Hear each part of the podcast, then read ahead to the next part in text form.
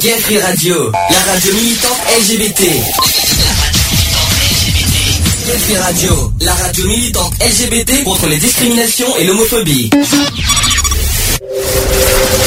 Le samedi de 15h à 18h. Le samedi 15h 18h.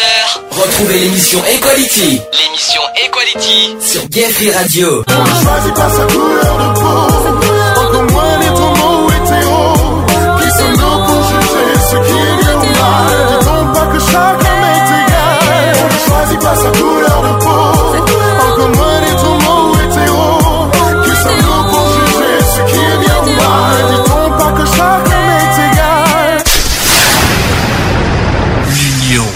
La force.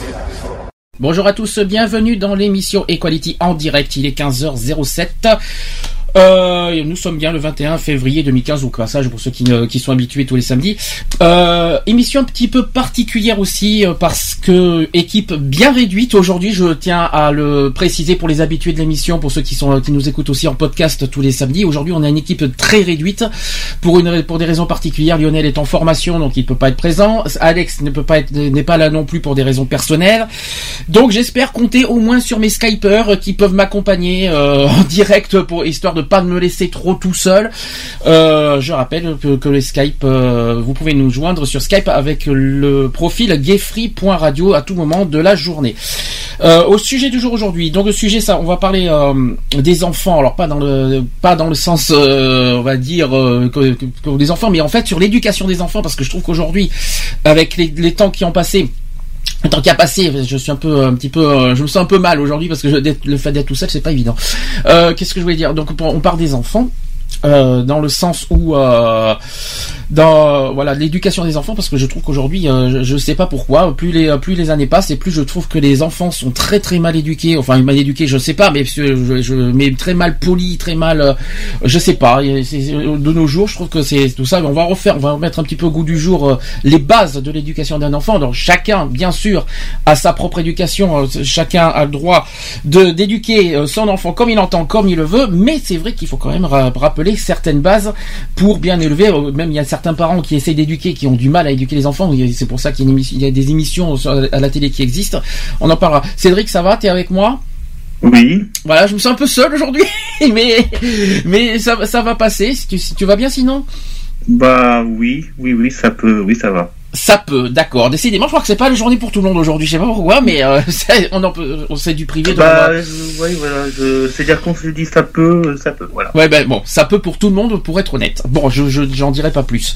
Euh, on va euh, faire une pause. Euh, juste précision, le téléphone est ouvert 05 35 004 024. Donc j'ai dit Skype gayfree.radio. Est-ce que tu es sur le chat, euh, Cédric?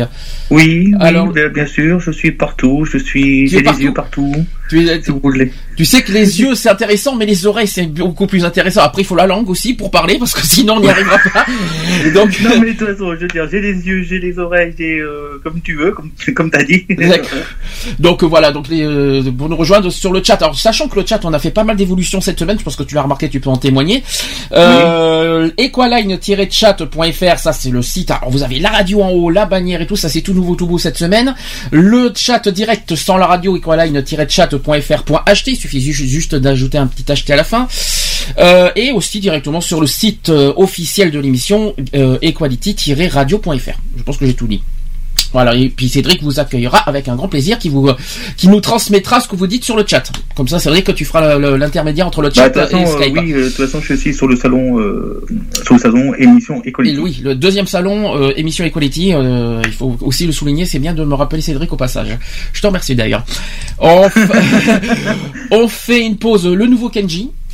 Euh, qui s'appelle Elle m'a aimé. Pour ceux qui connaissent pas, euh, on connaît Kenji, mais pas forcément son titre, son nouveau titre. Donc on va le passer tout de suite et on se dit à tout de suite pour la suite. C'est parti. Trop lâche pour lui dire adieu les yeux dans les yeux. Parti sans même prendre bagage, pensant faire ce qui était mieux. Je fais toujours ce même rêve. Je me vois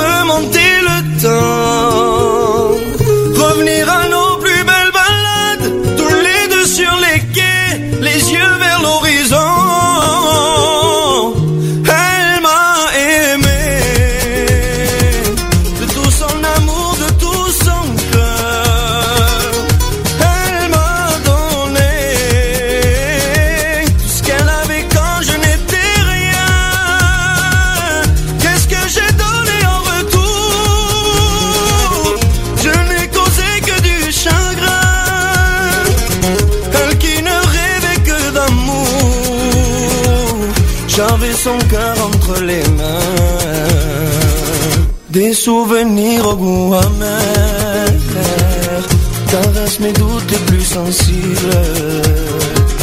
Sachant que mes actes d'hier restent à jamais irréversibles.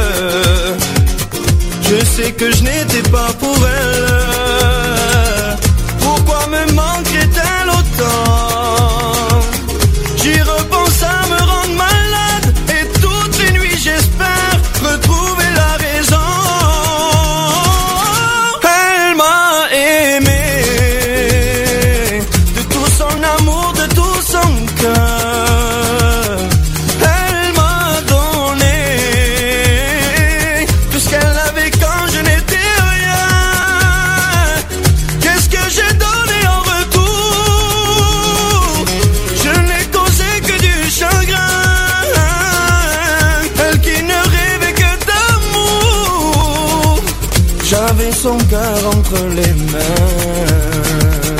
Je l'ai revu deux ans plus tard.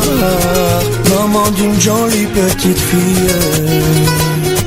J'ai compris qu'il était trop tard. Dans ses yeux, cette lumière qui brille. Elle m'a dit faire ce même rêve.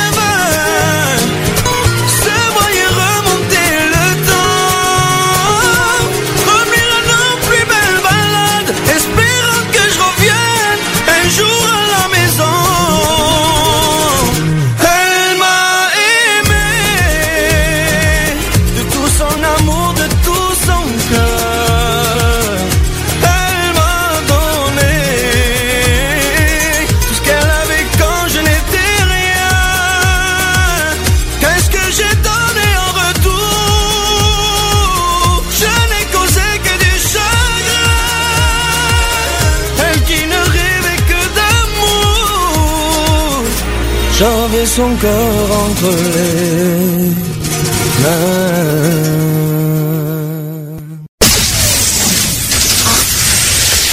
Equality sur Gay Free Radio, une émission basée sur l'engagement et la solidarité. De retour dans l'émission Equality 15h15. Est-ce que tout va bien? Est-ce que tu vas bien, Cédric? Enfin, tu vas bien. Bah, va, je, vais, je vais pas te répéter la question sans cesse, c'est vrai, euh, mais bon. Sinon, euh, on va pas non plus euh, gâcher, on va pas plomber l'émission sur l'ambiance. on Non, je peux, de je faire- peux me tromper, mais c'est pas ma faute. Il y a le temps, il, il est nuageux. Le ah, c'est pour ça. Oh, si c'est juste parce que le temps est nuageux, alors euh, c'est- pas très méchant. Bon, j'ai pas les jingles, je suis désolé. On va faire. euh, tu veux faire Bah, on va tu- faire sans jingle. tu vas- Bah, tu- voici le sujet à moins du que jour. tu, à, à moins que tu veux faire toi-même, euh, tu veux, tu veux, tu veux faire toi-même, Cédric, le jingle du jour. Vas-y, sujet du jour. voilà. Voici le sujet du jour. Donc, donc, donc, oui, bon, ça fait un peu bizarre, hein, mais bon, c'est pas grave. bon, sujet du jour.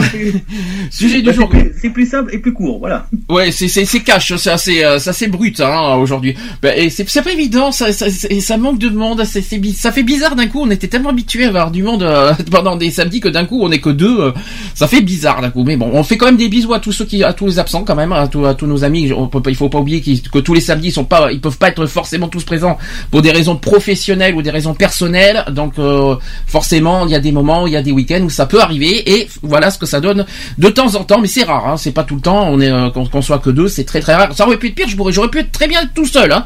Donc ça, m'est arrivé des fois de faire l'émission tout seul, mais c'est pas grave. Bon bref, sujet du jour comment éduquer son enfant? Euh, pourquoi je parle de ce sujet? Ben, Je trouve il y a, plusieurs raisons. D'une part parce que comme j'ai dit, il y a, il y a les enfants aujourd'hui, je sais pas ce que tu en penses toi Cédric, mais je les trouve un petit peu mal polis et mal élevés à mon sens. Il y a des moments euh, sur, sur- ma- leur manière de, de parler, leur manière d'être, leur manière de comporter. Alors est-ce qu'on peut dire que c'est les enfants Est-ce que c'est la faute des enfants ou est-ce que c'est la faute des parents qui ont du mal aujourd'hui de nos jours à, à éduquer, euh, on va dire d'une manière normale un- son enfant? Ou est-ce que carrément ils abandonnent, on va dire, l'éducation de son enfant, qui s'en foutent complètement, qui laissent leurs enfants libres de faire ce qu'ils veulent? C'est un peu compliqué. Je sais que toi tu en penses là-dessus. Euh, sur qu'est-ce que qu'est-ce que- est-ce que tu trouves qu'aujourd'hui les enfants sont bien bien élevés, bien polis euh, Est-ce que toi tu as été éduqué comme aujourd'hui? Est-ce que toi les enfants que, que tu vois aujourd'hui, est-ce que tu les trouves euh, Comment tu les trouves toi aujourd'hui? Moi, je les trouve euh, bizarres. Alors qu'est-ce que t'appelles trouve- bizarre? Bah, c'est-à-dire, c'est pas la même, c'est pas la même chose que nous. C'est-à-dire, c'est-à-dire que nous, euh, la nouvelle génération, je veux dire, on va dire, c'est un peu une nouvelle génération des jeunes. C'est que la nouvelle génération des jeunes, c'est pas la même génération que nous. D'accord. Tout simplement. Donc toi, il n'y a pas les mêmes, euh, on va dire les mêmes euh, façons. euh, on, on va revenir un petit peu sur le savoir-vivre quelque part finalement. Tout Donc, à fait. euh, donc On revient, oui, on, on on y revient revient là, un petit peu là-dessus. Mais là, je sais pas. Je, suis content aujourd'hui, je t'entends très bien en fait, Cédric. Je viens de te le dire. Ça Ah fait. bah, j'essaie de faire mon mieux, comme j'ai dit. Hein. Ah bah en tout cas aujourd'hui très bien, nickel. Je tiens à te féliciter là-dessus. Alors, euh, dans la vie, on ne peut pas tout faire, ça c'est clair. Il y, a, il y a des règles à respecter comme tout le monde, hein, que, que ce soit dans les entreprises, tout ça, même dans l'éducation d'un enfant. Donc on va essayer. Je vais essayer de donner des bases. Tu me dis ce que tu en penses, si tu trouves oui ou non. euh, Est-ce que tu as été éduqué comme ça ou est-ce que est-ce que tu trouves euh, est-ce que tu trouves que les- les- l'éducation est-ce qu'il y a certaines éducations qui sont un peu exagérées On va essayer d'en débattre un peu. Alors, euh, il faut pas oublier qu'un euh, éduquer un enfant, c'est quand même un enjeu de, taille. C'est- un métier quelque part d'éduquer un enfant. Euh, c'est pas aussi, c'est pas facile non plus d'asseoir son autorité. Ça, c'est Ah non, aussi pas, du tout. C'est pas évident, hein, parce que- oui, c'est-à-dire. Là, c'est pas évident parce que je vous dis, après, c'est pas évident. Alors pourquoi? Des fois, euh, des fois, tu, tu peux, euh, tu peux avoir un enfant euh, qui est vraiment euh, très solide, qui, même si tu essayes de faire euh, direct, Alors, coûtera jamais. c'est une bonne question. Est-ce que tu peux dire que le- l'enfant est solide? Pourquoi? Parce que le, le- est-ce qu'il a été trop gâté? Est-ce qu'il a été trop Est-ce qu'il a été trop bien élevé Trop trop, on va dire chouchouté? Parce qu'il y a tellement, il y a, il y a tellement de paramètres au niveau de l'enfant. Puis il peut y avoir soit un abandon. Voilà, vous savez, les divorces des parents, les parents qui abandonnent euh, l'éducation, qui abandonnent complètement, qui, qui, qui, qui, qui- qui- voire même limite rejeter la faute aux enfants. hein. Euh, Bah oui. C'est-à-dire les erreurs du passé des parents, on le ref- des fois ils le refourquent sur les enfants, faut pas l'oublier. Euh, deuxièmement, euh, alors là il y a le côté abandon. Après il y a le côté trop, euh, on va dire trop chouchouté, trop trop chouchouté. Ah il a bah, été après, trop. trop, euh, chouchouté, trop chouchouté, ça, euh, j'en j'en connais des, des gamins qui sont trop chouchoutés. ce que j'appelle trop chouchouté, trop gâté, on va dire plutôt. on va Voilà, dire, on va- ça, on va dire trop gâté. C'est ce problème-là. Alors, est-ce que le fait d'être trop gâté, est-ce que c'est bon pour l'enfant? Ah, C'est la question qu'on va se poser tout à l'heure, je pense aussi. Alors, il, il s'agit quand même ni plus ni moins d'en faire un petit être. Donc, on parle de l'enfant qui va à la fois respecter les règles de la vie en société et s'épanouir. La la vie en société en général, que ce soit qui sont enfants, mais après, euh, petit à petit, vers l'adulte et qui, qui doit en plus, euh, petit à petit, à être indépendant. Faut pas non plus qu'il Mhm. soit trop dépendant des parents, c'est un peu compliqué. hein. Donc on ne civilise pas un enfant, on lui donne des cadres pour l'aider à se civiliser lui-même. Lui-même, c'est c'est le but recherché. Apprendre les lois du monde ne se fait pas seulement avec la tête, mais aussi avec le corps, le cœur et les émotions. De même de la, que le béton est constitué de ciment, L'enfant se construit avec la loi, elle devient partie intégrante de lui, et de remarquer, on peut avoir des enfants qui ont appris les règles de façon extérieure, c'est vrai, parce qu'on peut apprendre des choses de la vie, tout simplement. C'est ça aussi, l'expérience de la vie aussi, c'est ce qui forge un petit peu notre, notre personnalité, il faut pas l'oublier ça aussi.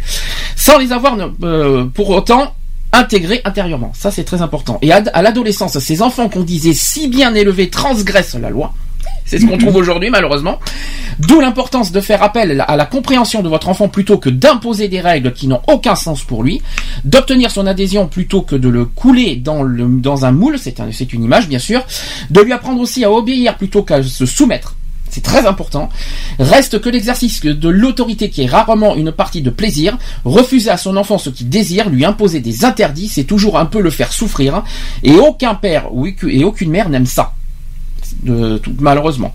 Car un enfant qui pense pouvoir sans cesse obtenir plus croit que euh, plus croit que hein, euh, si on lui donne pas ce qu'il veut, c'est parce qu'on ne, ne l'aime pas. C'est ce que les enfants pensent. Hein. Faut pas. Le fait qu'on lui interdit ou qu'on lui, lui, euh, qu'on lui donne pas ce qu'il veut, et l'enfant s'imagine qu'on l'aime pas, alors que c'est pas du tout le cas. Et ça, c'est- important de le dire.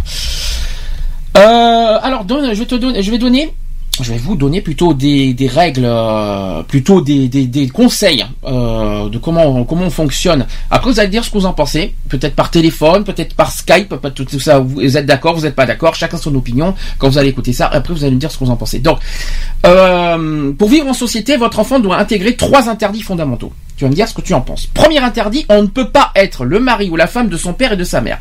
Par conséquent, on ne va pas dans le lit de ses parents et on ne les, on ne les laisse pas embrasser sans faire de colère ni essayer de les séparer. Si vous le, laissez faire, vous validez le fantasme d'inceste de, de votre tout petit euh, qui ne connaît plus euh, alors aucune limite. Est-ce que tu es d'accord avec ça? Je suis tout à fait d'accord avec ça. C'est-à-dire qu'effectivement, on voit souvent des enfants qui dorment dans le lit des parents à côté des parents parce qu'ils peuvent pas dormir seuls. Euh, Est-ce que le fait de, le faire dormir euh, tout ça, quelque part, ça, ça le rend pas indépendant d'une part et de deux, euh, c'est le côté trop gâté qui, qui est un peu là. Et après, le fait trop gâté, tout ça, ça, lui monte à la tête et après, je vous raconte pas ce que ça donne quoi. Je sais pas ce que tu en penses. Bah oui, bah j'en pense. Euh, des- c'est- Je sais c'est que t'as pas très déjà un enfant c'est pas c'est pas à la place où ce qu'il y a les parents. Euh, il a sa place l'enfant, c'est-à-dire bon il a son il a son il a son lit et donc euh, c'est pas sa place auprès des- parents. J'ai une question. Tu n'es donc bien sûr tu n'es pas papa, ça je, ça je le sais. Mais est-ce que tu as des, des neveux, des nièces? Hmm, non. T'as pas de neveux et de nièces. Est-ce que t'as est-ce que t'as des connaissances, des amis qui ont des enfants? Euh, Bon, oui, est-ce- bien sûr. Bon, je vais, je vais quand même te poser la question plus claire. Est-ce que tu as au moins vu des enfants dans, dans ta vie, dans tes connaissances? Ça ah sera bien sûr. Ah bon, sûr. donc euh, tu vois quand même à peu près comment ça fonctionne. Tu as vu de tes propres yeux comment ça fonctionne. Des- les enfants qui sont un petit peu terribles. euh, Tu vois un petit peu à, la connaissance comment tu comment comment tu aurais fait alors à la place des parents? C'est ça que je te pose la question. Bah, moi j'aurais dû faire différemment. Euh, c'est son euh, le- l'enfant est dans son est, est dans son lit et voilà. L'enfant est dans son lit. Oui, il reste dans son lit, dans sa chambre même, et et voilà tout et comme un grand. Bon, à partir de l'âge de deux ans, quand il faut bien souligner, un Oui, bébé, voilà. un bébé, bien sûr, on peut l'avoir dans, dans sa chambre, mais à partir de deux ans, euh, il est capable de dormir tout seul dans sa chambre. C'est ça qu'il faut se dire aussi, c'est très important. Alors, deuxième euh, interdit, on ne frappe pas l'autre. Explication, c'est euh, il faut expliquer les choses simplement. Un exemple, ton papa ne tape pas sur le voisin chaque fois qu'il met sa télé trop fort ou qu'il laisse traîner son sac poubelle devant la porte. C'est un exemple bizarre. Hein. Toi non plus, tu ne tapes pas sur ton copain parce qu'il parce qu'il t'a énervé. Bon, c'est un exemple un peu un peu bizarre, mais en gros, voilà, le, le but c'est de, de, de dire à l'enfant qu'il n'a pas à frapper euh, un enfant ou même ses parents, euh, surtout ses parents, parce que j'en ai tellement vu ça aussi. Euh, Voilà, ça- c'est très très important. Troisième interdit, c'est qu'on ne dispose pas de ce que l'autre possède. Explication, c'est qu'on ne s'empare pas de ses jouets, on n'abîme pas ses vêtements parce que ça lui appartient et que ça lui ferait de la peine. Il s'agit en somme de faire passer le message, ce, message-là, ne fais pas aux autres de ce que tu ne voudrais pas qu'on te fasse. Tout simplement. C'est un, petit message, euh, une forme d'éducation. En gros, tu veux pas qu'on te fasse ça, alors ne fais pas pareil. Ne, tu t'aimerais pas qu'on te fasse ça. Est-ce que tu aimerais qu'on te tape? Non, donc ne, tape pas. En gros, c'est ça le message. Alors, autre point essentiel pour éduquer son enfant, c'est qu'il faut tout simplement que les parents donnent l'exemple. Très important. Euh, il faut expliquer à son enfant euh, que vous aussi vous avez des obligations.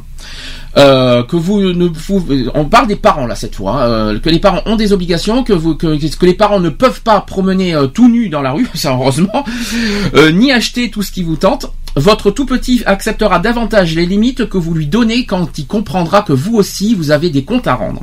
Donc un enfant se construit en prenant ses parents pour modèle. Le moindre de vos gestes est un message, ne serait-ce que pour la prévention routière, les parents sont montrés du doigt. C'est un exemple. Souvent, ils donnent le mauvais exemple à leurs enfants. Et ça, c'est ce qu'on a dit au début. Donc l'éducation des parents est très très très important. Euh, troisième point, euh, autre point, c'est qu'il faut faire aussi respecter les interdits. J'en ai parlé un petit peu tout à l'heure. Euh, Imaginons que tiens, un enfant n'obéit pas. Qu'est-ce que tu, qu'est-ce que tu ferais toi s'il y avait un, un, un- que t'avais un, euh, si t'avais un neveu, un- une nièce, euh, ou même, ou même, imaginons que tu aurais été parrain et que euh, l'enfant ne, t'obéirait pas. Tu ferais quoi? Euh, S'il obéit pas, Oui. bah je punis, euh, je mets sous le coin. Faut pas faut pas frapper un enfant. Faut Mhm. mettre juste, euh, tu mets l'enfant sur un coin, même si te- il t'arrive pas à t'écouter, tu le mets, euh, tu le punis, tu le mets sur le coin, et puis et après c'est lui même s'il revient. Euh, Alors, le but- reviens pas vers tout, tout toi. Si euh, s'il a vraiment, s'il a vraiment, euh, si vraiment il, a- il comprend, il va revenir, il va s'asseoir, puis après il va, te- il va t'écouter. Alors déjà, quand, quand il n'obéit pas, premièrement, il faudrait, il faut se mettre face à lui. Avec le, Ça, avec sûr. les yeux. Faut pas le dire, euh, faut pas le dire. Il faut, dé- il faut déjà se mettre en face de lui, euh, on va dire droit dans les yeux. Ça, c'est le premier point. Deuxièmement, faut montrer sa colère, c'est-à-dire pourquoi on se met en colère, parce qu'il peut, on peut pas le punir sans lui expliquer les raisons. C'est très important. Et troisièmement, quand on le punit, c'est pas le punir pour le punir, c'est le punir pour qu'il prenne conscience de ses erreurs. C'est ça qu'il faut. Le but c'est ça, c'est-à-dire que le, le, le punir, c'est pas dans tu vas, c'est pas de, que- bon tu, tu m'obéis pas, tu vas dans le coin. Mais bon, euh, c'est non, il faut pas dire ça comme ça. Tu vas dans le coin, mais réfléchis à ce que tu fais, à ce que tu as fait et pourquoi. Et après, une fois qu'il a dit, pardon papa, euh, est-ce que tu sais euh, revenir, on va dire 5-10 minutes après, et dire, à dire euh, revenir vers l'enfant, dire, est-ce que tu sais ce que tu as fait? Oui, euh. Et s'il reconnaît ce qu'il a fait, ben le faire revenir. C'est tout simplement ça en fait. Il y a des règles à respecter dans chaque maison, dans chaque foyer. Les règles sont respectées, c'est tout. Il y a une histoire de règles, tout simplement. Quand vous regardez, par exemple, l'émission, je pense, je sais pas si tu regardes cette émission qui s'appelle Super Nanny, euh, ça fonctionne comme ça et ça fonctionne très très bien d'ailleurs, je, je trouve cette méthode. Un petit, un petit, un petit, un petit coucou. Alors déjà un hommage à Cathy Sarah qui nous a quitté il y a un petit moment, et bien sûr euh, à la nouvelle Super Nanny sur NT1 euh, que je fais, que je félicite pour tout ce qu'elle fait. Alors, quel- euh, alors toi, quel- euh, toi la punition c'est le coin. On est d'accord. Quelle punition choisir s'il n'obéit pas? Alors, Toi, pour toi, tu as dit le coin. Est-ce qu'il y a autre chose possible? Euh, je pense après que si je me rappelle bien dans les émissions de Super Nanny, ça dépend euh, comment comment elle fait parce que des fois, soit tu peux le priver de, de dessert. Je pense pas que priver de manger c'est la Non, une me priver de manger c'est pas une bonne façon. Mais je pense que je me rappelle plus. Je, je sais que bah après euh, je me rappelle plus avec Super Nanny. euh, bon. Ah moi j'ai moi j'ai du mal moi j'ai du mal avec le privé de dessert. Bon c'est vrai, Ouais, que c'est vrai que c'est vrai que Bon le déjà ça c'est sûr bon le punir le punir euh, le punir sur euh, voilà le punir mettre dans un coin ou soit le mettre ou soit le faire punir dans sa chambre je pense aussi que c'est la me- meilleure solution après Alors, la chambre, ça va. Bon, il est isolé, mais il n'est pas forcément. Voilà, il a ce qu'il faut dans la chambre. Mais bon, euh, ah, le- déjà, est-ce qu'on peut le priver de télé? Oui. oui ça c'est sûr Est-ce qu'on peut le priver de dessert? Moi, non. Je suis. non non parce que dessert non je pense pas Le dessert, c'est quand même du calcium. Je suis désolé. Il y a, des- il y a du calcium dans les yaourts. C'est bon pour les os des enfants. Moi, je suis pas sûr que c'est une bonne idée pour les, euh, pour les, euh, pour les, euh, pour, pour- Moi, je suis contre ça personnellement. Et Il y a une autre, il y a autre chose que moi j'ai connu, que je pense que tu as peut-être connu dans l'époque, c'est les lignes. Ah oui Alors les fameuses lignes, je ne peux faire, euh, tu fais 100 lignes, je ne fais, je ne, je ne ferai plus ci, je ne ferai pas ça, je ne, je, je ne répondrai ouais mais pas. bon ça c'est bon quand t'es petit euh, Alors à deux ans, non, bien sûr, bien sûr, à deux ans tu peux pas faire ça, mais à sept ans tu peux le faire. hein. ah oui ça c'est sûr mais à deux ans tu peux pas faire les Ah non, deux ans tu peux pas faire les lignes, mais à deux, bon, le coin de la chambre, oui, mais euh, et puis privé de bonbons aussi on peut. Sucreries, je suis désolé, on peut, on peut priver de, de bonbons. euh, moi je trouve que c'est possible, ça par exemple. Ah oui mais bon après euh, Privé de manger, nous, voilà, c'est la seule chose que moi je suis contre. Voilà, c'est, c'est, oui bah après mon- tirer manger c'est normal faut qu'un enfant mange hein. Alors, euh, est-ce si jamais ils ne respectent pas les règles, on revient un petit peu sur l'émission Super Nanny. Euh, si vous, si chaque, si des foyers, ça existe. Il y en a qui ne le font, il y en a qui ne le font pas, mais certains font des règles, d'autres qui ne le font pas. D'ailleurs, est-ce que, est-ce que forcément, est-ce que c'est très important de faire des règles à des enfants? Bien sûr bien sûr faut Si. faire des règles Alors, s'il n'y a pas de règles, comment ça se passe Bah tu fais euh, bah, bah tu fais comme à peu près Super Nanny, tu prends des, des, des feuilles et puis tu fais des règles. Oui, je crois que règles, je que- que mais me des dire. règles, des, fa- des règles simples hein. Je croyais que t'allais me dire, tu- euh, je croyais que tu me dire si j'avais pas des règles, je prenais une équerre. Non mais euh, c'est bon, mais bon, mais pourquoi pas Mais c'est- je pensais que t'allais, je pensais que t'allais me dire cette petite boutade, mais pas loin, tu vois. Ou alors je prends le compas, je fais un rond et euh, non n'importe quoi. bon, euh, c'est pas grave. Donc s'il y a pas, non, revenons un petit peu des choses sérieuses. S'il y a pas de règles euh, dans une maison, moi je pense Bah, qu'il y a. tu les, tu les, bah, c'est toi qui les fais. C'est-à-dire que des- tu, fais un- tu prends une feuille et c'est toi qui les fais. Par exemple, tu dis, voilà, euh, tu dois écouter euh, maman ou papa, voilà, et euh, tu vois, tu fais, expliques vraiment les règles. Et si l'enfant ne respecte pas les règles, bah après tu dis voilà, euh, soit t'es au coin, soit t'es voilà, t'essaies de trouver. Alors non, les règles c'est Ah. pas ça. Les règles c'est pas ça. C'est le- les règles c'est tu dois obéir à, à papa et maman. Tu dois ran- ranger ta chambre. Tu dois. C'est ça les règles. C'est un petit peu Voilà, le- c'est les ça, commandes. voilà, tu dois, voilà, C'est- des commandements. lit. Par exemple, si un enfant a 7 ans, tu dois faire ton lit ou euh, tu dois faire euh, voilà, tu dois ranger tes vêtements ou euh, voilà, c'est on va c'est voilà, c'est un peu la, base. hein. Alors bien sûr, faut des règles. S'il y a pas de règles, il y a pas de limite. Et S'il y a pas de limite, l'enfant ben il devient roi. Et là, et là, c'est catastrophique. hein. Alors, quand l'enfant devient roi, j'en ai vu des exemples, mais alors, j'en ai vu des émissions sur. euh, Je, suis- je, je suis obligé de, de parler de cette émission de référence parce que malheureusement, c'est bien sûr l'émission de référence. C'est Super Nanny. Ça fait quand même 10 ans que ça existe. Euh, bon, qu'est-ce que j'en ai vu des exemples de- d'enfants rois qui se, qui, qui vont euh, quand il n'y a pas de règles, ils vont jusqu'à même insulter leurs parents. Mais ouais, c'est grave. Hein. c'est très très grave. Et le fait que le, et le pire, c'est que quand l'enfant devient roi, le qu'est-ce que devient qu'est-ce que fait le parent? Il l'abandonne. Le ou les parents, ils abandonnent carrément toute autorité. Et ça, c'est pas bon pour l'enfant. Il faut garder l'autorité parce qu'après, si le- l'enfant prend le pouvoir, qu'est-ce que- qu'est-ce qu'il va devenir à l'adolescence? Tout à fait. Eh ben, qui, si vous voyez à l'adolescence, eh ben, je vous donne un exemple. Regardez dans ce cas l'émission qui s'appelle Pascal le grand frère. Vous, avez- vous avez l'exemple type. Non mais j'adore ces émissions parce que c'est très très éducatif, très très ludique. Et euh, ah bah pour ça, euh, pour que ce soit édu- éducatif, c'est éducatif. Hein. et ludique. Mais aussi. bon, déjà, euh, quand tu arrives dans, dans, un, dans une période d'enfant qui a, on doit dire entre 6 ans et 7 ans, euh, déjà euh, si euh, si déjà t'as- tu fais les règles, logiquement t'as pas besoin de super nanny ou tout ça. Après bon bien sûr, après comme tu dis, la seule la seule référence pour pas que que ça dérape trop, regardez un peu super nanny et puis après comme ça vous verrez bien que euh, déjà à, à- faut pas arriver à ce stade. Après, si vous avez, si vous loupez ce stade-là, après, comme il a dit euh, Tanguy, après il y a Pascal le grand frère. Et là, c'est encore. euh, encore Alors là, plus c'est pire. Là, c'est une horreur. hein. Par contre, dans, dans les, chez- Là, c'est une horreur. Ouais. les enfants encore ça va, mais alors chez les adolescents, mon Dieu. Alors là, c'est là, c'est vraiment là, on a, on a dépassé la- toutes les limites de, de, de l'imagination, quoi. Enfin, Ah oui. parce que euh, on en parlera après, peut-être au pire euh, de, de jusqu'où ça peut aboutir à la fin euh, au niveau de la délinquance, par exemple. Donc, euh, on, en, on en parlera à la fin. Euh, neuf erreurs qu'il ne faut pas faire. Première erreur, Alors, moi, je pense que si je me rappelle bien les émissions, donc, déjà, il faut pas que les parents s'engueulent entre eux, oui. déjà. Parce que sinon, après l'enfant, Pas devant va le leur- croire. Voilà. Après, Ils peuvent croire. les enfants peuvent s'engueuler, mais surtout pas devant l'enfant. Voilà. Ça, pas très important. que, que les parents s'engueulent devant l'enfant, parce que sinon, après, là, l'enfant, il va croire que ça va être un, un avantage pour lui. La seule, le seul moyen, si vous voulez vous engueuler, les parents, c'est vraiment, mettez-vous à part, c'est-à-dire, vous- mettez-vous de loin de l'enfant, et mettez-vous dans un, dans une pièce, euh, qui a personne, et là, vous réglez vos, vos, vos soucis. Il y a une Voilà. deuxième erreur qu'il faut faire très attention devant l'enfant, c'est euh, faire attention à ce qu'on dit devant un enfant. Ce que je vais dire Ah oui, souvent. tout à fait. Parce Parce que que pas dire, les faut pas insultes- dire, je sais pas quoi, euh, Bah, bah, si. des mots, euh, des mots, euh, des mots, des mots culs, hein, attention. Bah, c'est pas ça. Les mots culs, c'est dire bon, les mots, les mots interdits, hein, c'est dire les, vraiment les, les, les mots vulgaires, ou tout ça. Là, faut, ah, là, vraiment interdit, hein. Ah parce que le là- problème, le problème c'est que ce que dit et surtout sur les papas parce que les mamans encore ça va, mais alors Mhm. les papas qui n'ont aucune limite de, devant un enf, devant son enfant à dire des vulgarités que fait que fait l'enfant, eh ben il imprègne ça dans son cerveau et il redit la même chose. Tout à fait. Et ça, c'est le problème. Euh, Quand tu entends des injures, oui, bon, je, je, je, je me permettrai pas de dire la radio, mais vous Non, avez non, des non, noms d'oiseaux. euh, vous en êtes- vous- On a vous- compris le dessin. Il y a des enfants, il y a des enfants qui entendent des noms d'oiseaux. Alors, il y a deux, euh, deux possibilités pourquoi les enfants euh, parlent mal. C'est soit à l'école, c'est-à-dire les petits camarades qui, qui, qui Ah, bah, s'amusent à dire des choses euh, comme ça. Après, oui, après bon, c'est normal. Après soit c'est euh, comment dire. Après bon, euh, bah, après les, euh, après ça peut être les copains de, des- des écoles, ou soit ça peut être aussi des des copains euh, qui sont par exemple dans un club de foot ou dans un club de sport. C'est vrai, Ça peut être voilà, ça peut être euh, voilà, ça peut être aussi dans un dans un autre environnement. Voilà. c'est vrai. Soit les parents, mais c'est aux parents de toute manière de fixer les limites en disant ça, ce n'est pas bien de dire. Ah, tout à fait. Quoi qu'il en soit, ça revient quoi qu'il en soit aux parents qui ont la responsabilité, la responsabilité de dire à son enfant non, tu n'as pas à dire ça. Point.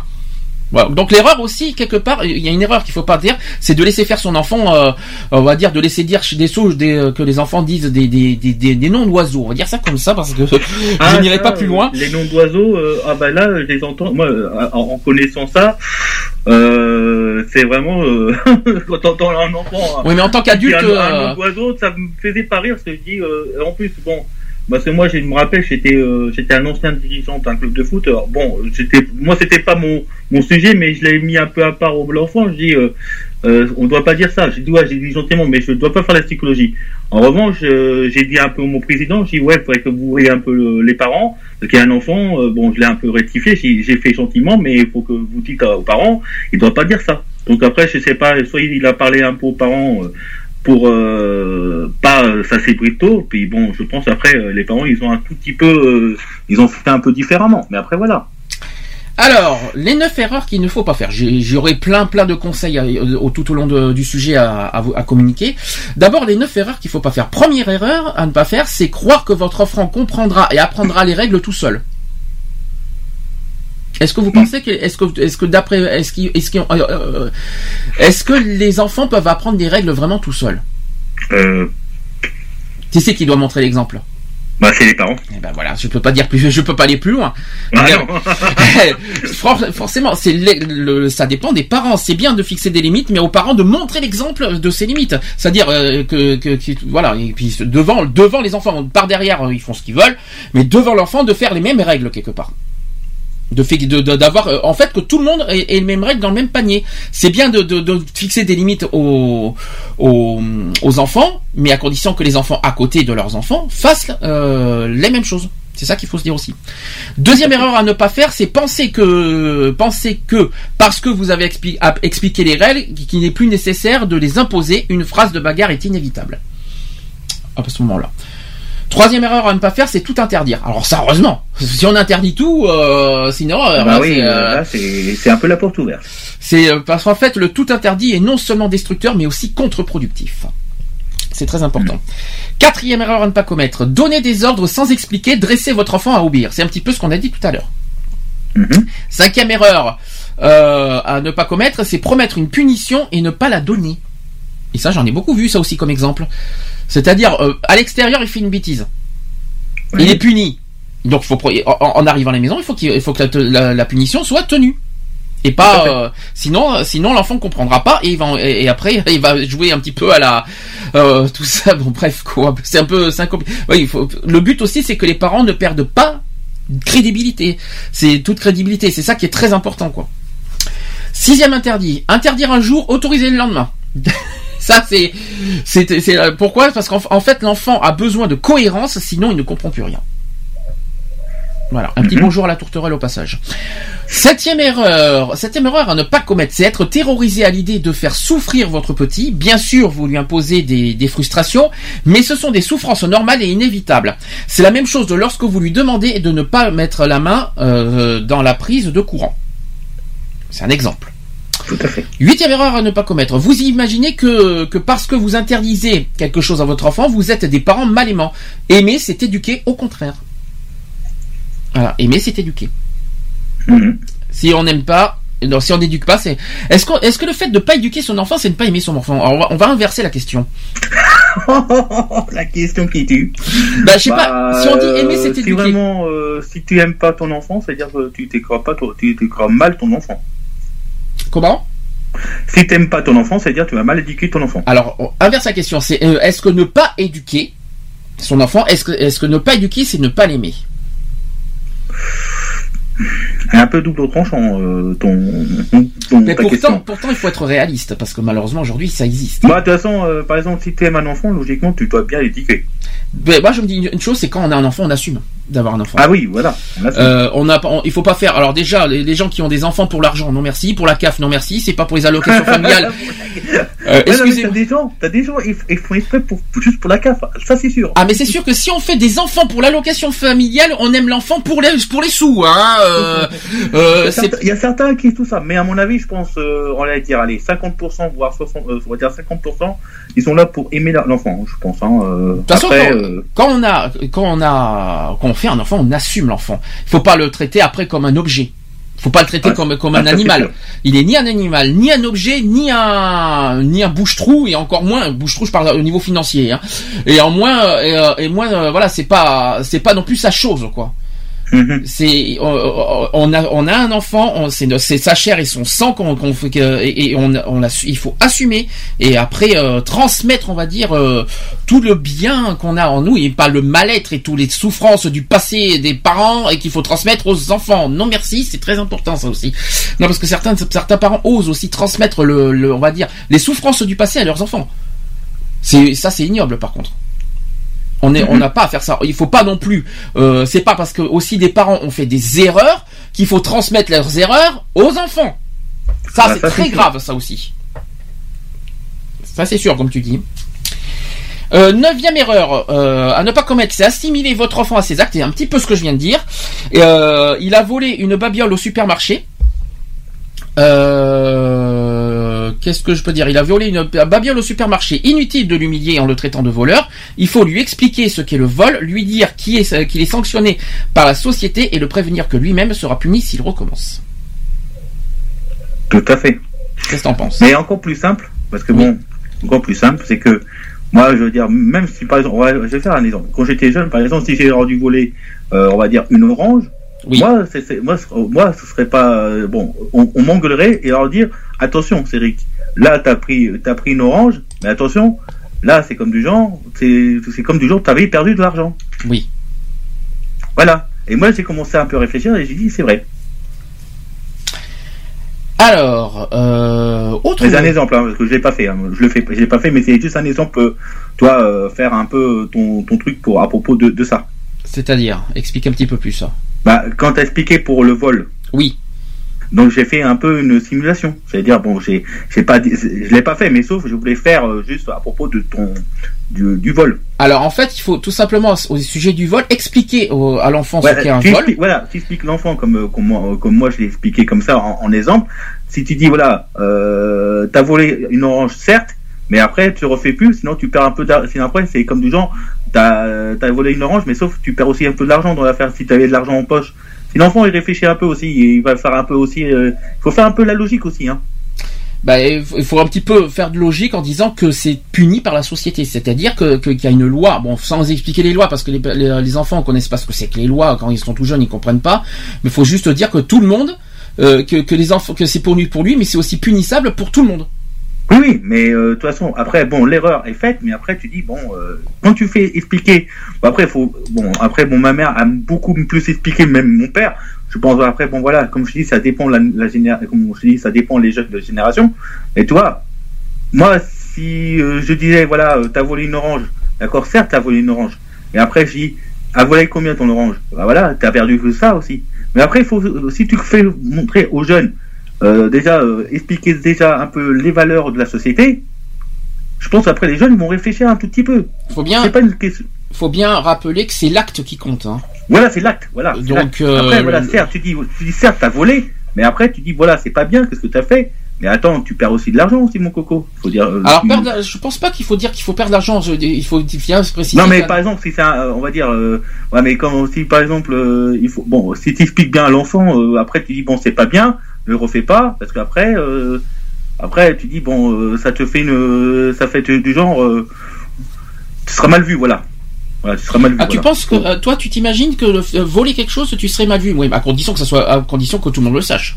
voilà c'est pas non plus, on n'est pas obligé de crier sur tous les toits. Écoute, ça, ce petit est un voleur, ou alors. non mais c'est-à-dire non mais tu seras mal vu sur la société ah, si jamais, ça dépend de, de jusqu'où il va dans l'acte de vol. C'est ça qu'il faut Voilà. se dire. Parce qu'un petit bonbon, c'est rien. Euh, euh, voler, euh, voler un petit bonbon, c'est quoi C'est, c'est, c'est, c'est l'acte qui compte, bien sûr.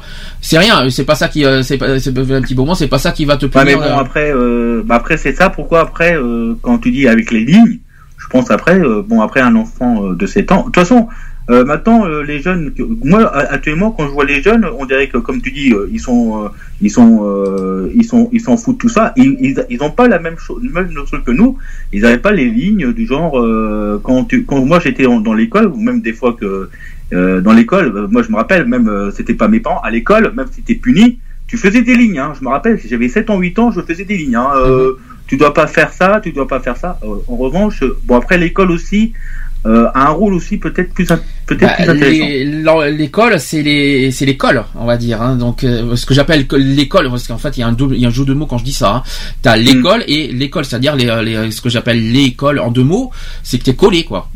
C'est-à-dire que t'as deux heures de, de punition et Ah, tu fais tu des tu- exercices. par exemple, quand tu as deux heures de colle, euh, tu réfléchis un peu. Hein. Deux heures de colle, euh, voilà, tu fais des exercices de maths où tu dois faire une rédaction. euh, bah, des fois, tu, des fois, le meilleur, la meilleure chose à faire, c'est faire une, une rédaction sur le sujet.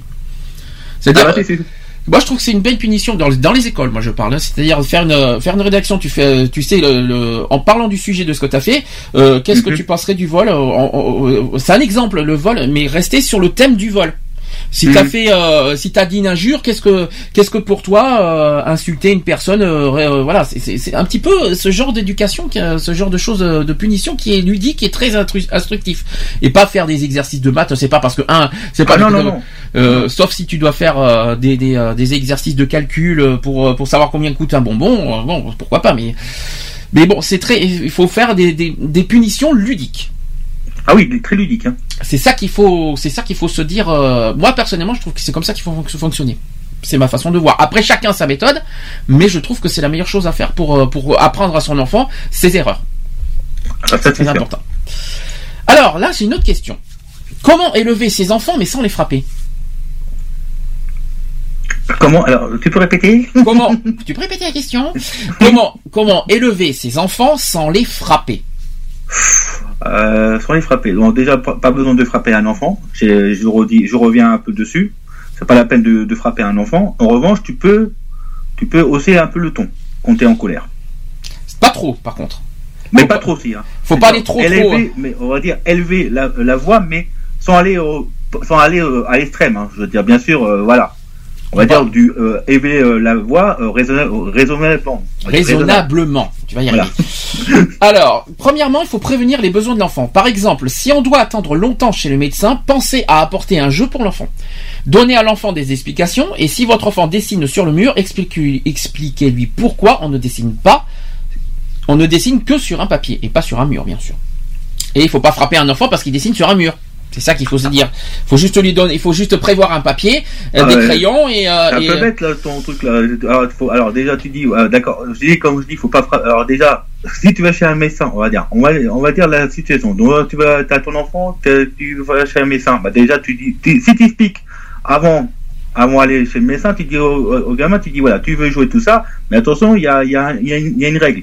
Il faut repartir sur les règles, les mêmes règles comme à la maison, sauf que là, tu fais les règles à l'extérieur. Sauf que chez un médecin, tu peux attendre une heure, une heure et demie. Ça m'étonnerait que, que l'enfant voilà. va rester. Alors, après, euh, voilà, après, voilà, est-ce que tu dis bon, euh, après, bon, tu dis, c'est sûr que l'enfant, bon, c'est sûr que en une heure, une heure et demie, ça sera pas la même différence. Il va pas rester assis pendant une heure, une heure et demie. Ça, j'y crois pas une seconde. Donc, il faut trouver en fait, il faut prévoir finalement, faut que les- Voilà, prévoir un truc, euh, comment dire, pour qu'il pour qu'il puisse euh, se divertir sans qu'il puisse non, non plus gêner euh, les autres patients. tout à fait. Voilà. Non, un papier, Là, pour moi. Alors, un des pa- fois, tu dis, des fois, tu dis, on peut trouver des bonnes idées, mais après, tu, après, bon, c'est pas, c'est pas évident. Mais après, voilà. Bah, un petit un papier, un papier pour dessiner, ça va vite. Hein. Ah Ça oui, fait passer le temps, hein. c'est. Mais tu peux faire un. Par exemple, le seul moyen, quand t'as. Bon, quand. Après, ça dépend. Après, euh, tu peux avoir d'autres idées. Soit c'est d'avoir un, un, bouquin de coloriage ou un. Ou je sais pas, moi, on va dire, exemple. euh, Euh, je sais pas, après, ça dépend si l'enfant aime je sais pas quoi ou tout ça. Bah, après, ça dépend. Si aime quelque chose, bah après, euh, t'achètes un bouquin, hop, et puis voilà. Et après, il s'amuse sur ça ou pendant un certain temps. Après, bon, c'est sûr, bon, si ça dure longtemps, c'est c'est un peu embêtant. Alors deuxième exemple. Euh, toujours sur euh, la question comment élever ses enfants sans les frapper. Alors il faut chercher à comprendre les sentiments en jeu. Explication. Si votre enfant frappe sa petite sœur ou son petit frère, il faut demander pourquoi il est fâché et il faut inciter votre enfant à exprimer sa colère et sa jalousie de manière inoffensive. Alors le punching ball ça sert à rien. Euh, je, je tiens à dire le- euh, ça, pour l'adolescent, pour, pour Pascal, il n'y a, pas y a pas de problème. Mais pour un enfant, je pense pas. Il y en a, il y a quand même une petite manière inoffensive, c'est trouver des jeux. Alors euh, des fois euh, sortir à l'extérieur, faire euh, qui se défoule, on va dire dans, dans, un petit jeu, on va dire dans un petit parc à côté, ou alors en espérant qu'il fait du sport aussi à côté, je sais pas, mais euh, manière inoffensive, la télé ce n'est pas une bon moment parce que ça- ça- ça- la colère, euh, la télé ça va très vite. Les jeux vidéo c'est pas bon non plus. Euh, est-ce que tu vois quels, est-ce que tu- vois quelques exemples? Alors moi, j'ai des bons exemples pour euh, pour faire sortir un enfant, parce que moi, j'ai un peu vécu. C'est que moi, bon, si ça- moi, c'était pas plus la télé, moi. Nous sommes sur l'exemple si jamais un enfant frappe sa petite sœur ou son petit frère. hein. Nous sommes sur cet exemple. ah, euh, moi je vais pas frapper sur. euh, non, euh, pour éviter ce clash-là, euh, moi, moi, de toute façon, euh, faut pas, faut pas que l'enfant frappe sa petite sœur, euh, tout ça. C'est pas son rôle. Déjà, premièrement, c'est pas son rôle. C'est plus le rôle des parents. Euh, les, les parents, c'est là qu'ils peuvent gronder l'enfant. euh, comme j'ai dit, raisonnablement. Hmm. J'ai pas dit ha- hausser le ton. Ils peuvent hausser le ton, mais raisonnablement. En revanche, euh, pour un pour un enfant qui veut faire, si s'il voit ça, ça pas la peine. Moi, je dis c'est pas la peine. Après, en revanche, en revanche, pour pas pour pas comment dire, pour pas vraiment arriver à ce stade-là. Après, tu peux faire. Bon, après, ça dépend s'il y a vraiment des frères et des sœurs. euh, Après, euh, après, c'est, moi, j'ai dit c'est pas, c'est pas évident. Mais bon, moi, j'ai, moi, j'ai jamais eu de sœurs. Moi, j'ai eu que deux frères déjà. Mhm. Alors moi j'ai pas euh, bon après ça dépend après bon je connais après euh, des, des, fois t'as des jaloux tout ça bon je connais hein, les attitudes mais après quand moi j'ai fait euh, du genre bah pour moi je les ai un peu ignorés c'est pas des, ignorer c'est dire le pas les intéresser D'accord, c'est compliqué. hein, ton- je, je- c'est-à-dire je suis pas trop intéressé mais je suis plus intéressé et, et j'ai fait autre chose tu vois je veux dire euh, je faisais euh, plus euh, bah, mes loisirs parce que bon après quand bah moi j'étais bien j'étais j'étais bien mais j'étais euh, je faisais euh, je faisais un peu de un peu de, de sport un peu de tout ça donc un peu de foot un peu de tout ça bon ça m'a beaucoup diverti et ça m'a changé un peu les idées donc Mhm. après voilà Alors je vais donner un autre exemple, toujours sur le même thème euh, de, d'élever ses enfants sans frapper. Troisième exemple, c'est qu'il faut changer de milieu. Explication, c'est plus facile que d'essayer de changer l'enfant. Si votre enfant ne cesse de sortir les objets des armoires de cuisine, chose qui arrive très souvent, qu'est-ce qu'il faut faire à ce moment-là? C'est c'est simple à faire. Qu'est-ce qu'il faudrait faire à ce moment-là? Euh, de quoi? Par- Si jamais un enfant cesse de sortir les objets des armoires de cuisine, qu'est-ce qu'il faudrait faire? Euh, Bah, tu fermes, tu verrouilles. Mais c'est un petit peu ça. Oui, il faut placer un loquet à l'épreuve des enfants, tout simplement. C'est un exemple. Oui, il faut. Oui. Après, il faut faire très attention au niveau des armoires, de placer les, les Bah, choses. les- euh, Si- y a des armoires, voilà, s'il y a des armoires à étage, si par exemple vous avez des armoires en bas et des armoires alors, en haut, quand- par exemple, quand, euh, quand, quand tes parents, voilà, quand tes parents, par exemple, euh, là, là, je, là, je, là, je suis sérieux. Quand tes parents, par exemple, quand tu as un enfant, alors déjà éviter que l'enfant, euh, par exemple, quand il est au sol, fermez vraiment vos placards. Parce que au javel, tout ça, euh, par exemple, s'il touche ça, euh, je vous dis tout de suite, euh, ah ben ça c'est. Alors là, on parle des toilettes aussi. Il faut pas laisser les, les produits d'hygiène dans les toilettes par terre, par exemple. C'est très important. Il faut les placer. Ah bah ça, voilà, c'est ça pourquoi je vous dis, attention, c'est méfiance. Mettez ça dans une, dans, dans, dans, dans des placards, Fermés. tout ça. Autre en chose, hauteur- en plus et en hauteur. Et ne pas laisser des trucs trop tranchants en bas. C'est-à-dire, faut mettre tout ça en haut dans les armoires, pas en bas euh, qu'ils soient. Voilà, qui peuvent être- Et euh, même en bas, euh, c'est, faut pas éviter, c'est à éviter. Parce que c'est des. Ensuite, euh, donc euh, produits- alors, tous les produits ménagers, euh, que ce soit euh, eau de javel, euh, n'importe quoi, produits mettez vaisselle. ça dans un lieu euh, vraiment euh, en, euh, euh, comment dire, euh, en dehors des portées des, des enfants. Sécurisé Voilà. surtout, oui, oui. Il faut que ça soit sécurisé et fermé. Mais il y a des, il y a des fait. débarras pour ça. Alors, si vous avez des débarras que vous pouvez verrouiller à clé, ça serait sympa. Ça Ah, serait ça c'est sûr. Ou alors dans une, pas dans une cave, par contre, parce que dans les caves, faut peut-être pas exagérer non plus, mais par exemple, tu- vois, tu fermes, tu dis tiens, je mets l'eau javel tout ça sur la cave, Mm. et après tu perds du temps aussi pour rechercher l'eau javel. Non, le mieux, le mieux c'est quand, quand t'es dans une cuisine, si t'as, as un truc vide en haut, tu peux mettre tous les trucs euh, en haut. Ça c'est en hauteur, pour pas que le bébé euh, touche, euh, par exemple, dans les produits, voilà, néfastes pour lui. Alors, autre exemple. Montrez à votre enfant comment se tenir comme vous voulez. Alors, je vais, je vais donner un petit, un petit, euh, une petite, euh, a 3 ans ou 4 ans. une anecdote. C'est si votre enfant tire la queue d'un chat, comme euh, il faut lui montrer comment apprivoiser un chat, tout simplement, et pas lui montrer, dire qu'un chat c'est pas un jouet, quoi.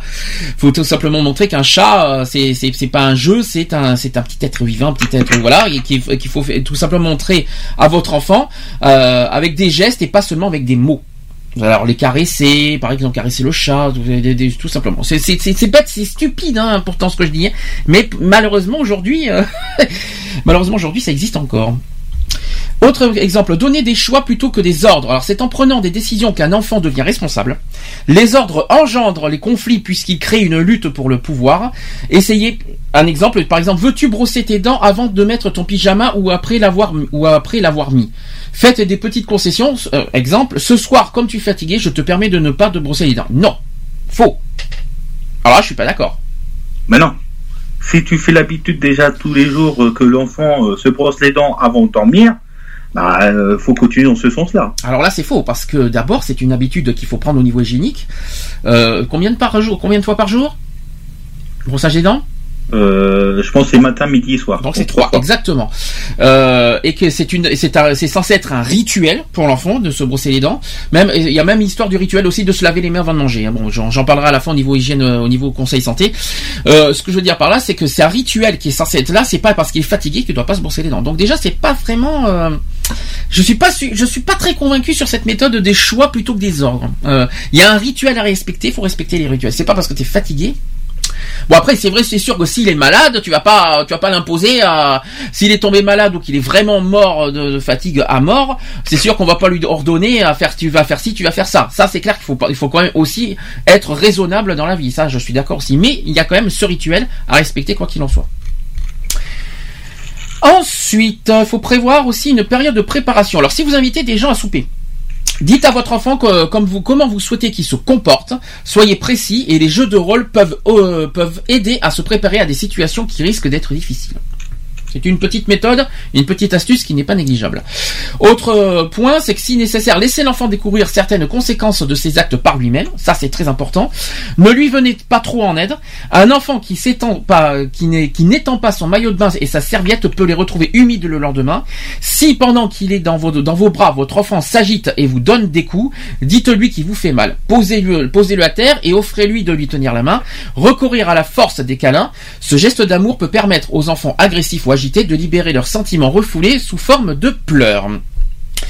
Autre exemple, j'en ai plein d'exemples. De toute façon, j'ai plein plein de situations à donner. Vous allez voir que c'est très intéressant.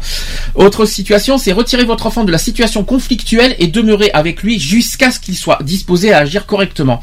Donc, il faut pre- prendre le temps d'écouter votre enfant. Parce que hein, votre enfant c'est pas votre objet comme je dis, il a il a aussi une conscience, il a un cerveau et il sait ce qu'il fait. Donc il faut prendre le temps d'écouter votre enfant, de partager ses sentiments, mais aussi de résoudre un conflit. C'est très très important. Il faut pas, sans frapper bien sûr. Éviter de le frapper.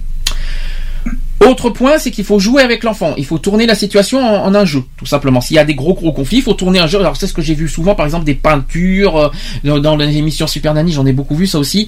euh, qu'il faut transformer des conflits. C'est comme tiens par exemple la cuisine, faire à manger. Les gens comment comment faire aimer un légume par exemple à un enfant? Est-ce que tu sais comment il faut faire? Euh, je m'en rappelle plus, déjà, je m'en rappelle plus. Bah, pour faire aimer un légume- On voit des émissions de Super Mais déjà déjà mais euh, je m'en rappelle plus. Bah déjà, déjà, il y a des, on sait que les enfants n'aiment pas les légumes, ça on le sait. Mais il suffit de transformer un petit jeu en faisant la cuisine d'abord ensemble, c'est-à-dire parents et enfants unis, en faisant un petit jeu, en faisant des petits, des petits trucs, voilà, des petites créations euh, au niveau de la cuisine, et on peut, et avec, en faisant ça, ça peut faire apprécier les légumes aux enfants. Ça pourrait. Alors je vais dire pourrait, parce qu'après il y a le oui, goût. ça hein. pourrait. euh, Ça pourrait, mais déjà il pourrait au moins goûter.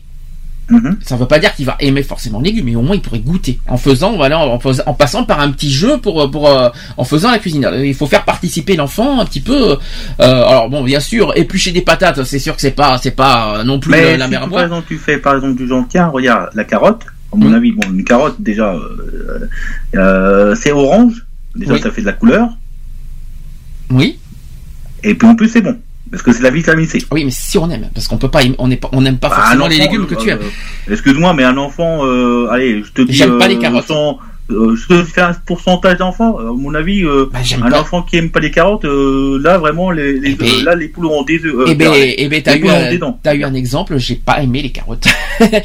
Voilà. non, Bah pas me si, dire ça. ah mais si, je peux te le dire largement, j'aime pas les carottes. Je mange pas Comment de ça, carottes. t'aimes pas les carottes Ah mais ah écoute, je suis pas, je suis comme ça, j'aime pas les carottes, j'aime pas les carottes. Il y en a Attends, t'aimes Et- pas une carotte vraiment crue? Par exemple, moi j'étais petit. Ça dépend de que- et- je faisais, euh, je râpais euh, une carotte et je, et je, et je prenais le petit Après- morceau de carotte et je goûtais, euh, c'était bon. Et- Après, euh, si je peux me permettre, Cédric, ça dépend de quel genre de carottes tu parles. Hein. Bah les carottes euh, pour manger. Ah, les carottes, pour, en plus pour manger, bah, je t'en prie. Euh, non, mais euh, plus sérieusement, non, je mange pas, j'aime pas les carottes. Alors Vichy encore plus, j'aime pas ça. Bah sinon, Euh, je déteste. Les bah, carottes râpées, je ne, non, j'aime pas, j'aime pas, j'aime J'aime pas les betteraves Non. Ah, betterave, si, ça, ça passe, les Ah betteraves. bon, tu si, m'as si. fait peur. je disais, euh, Ah, betterave, si, mais pas les carottes, ça c'est sûr.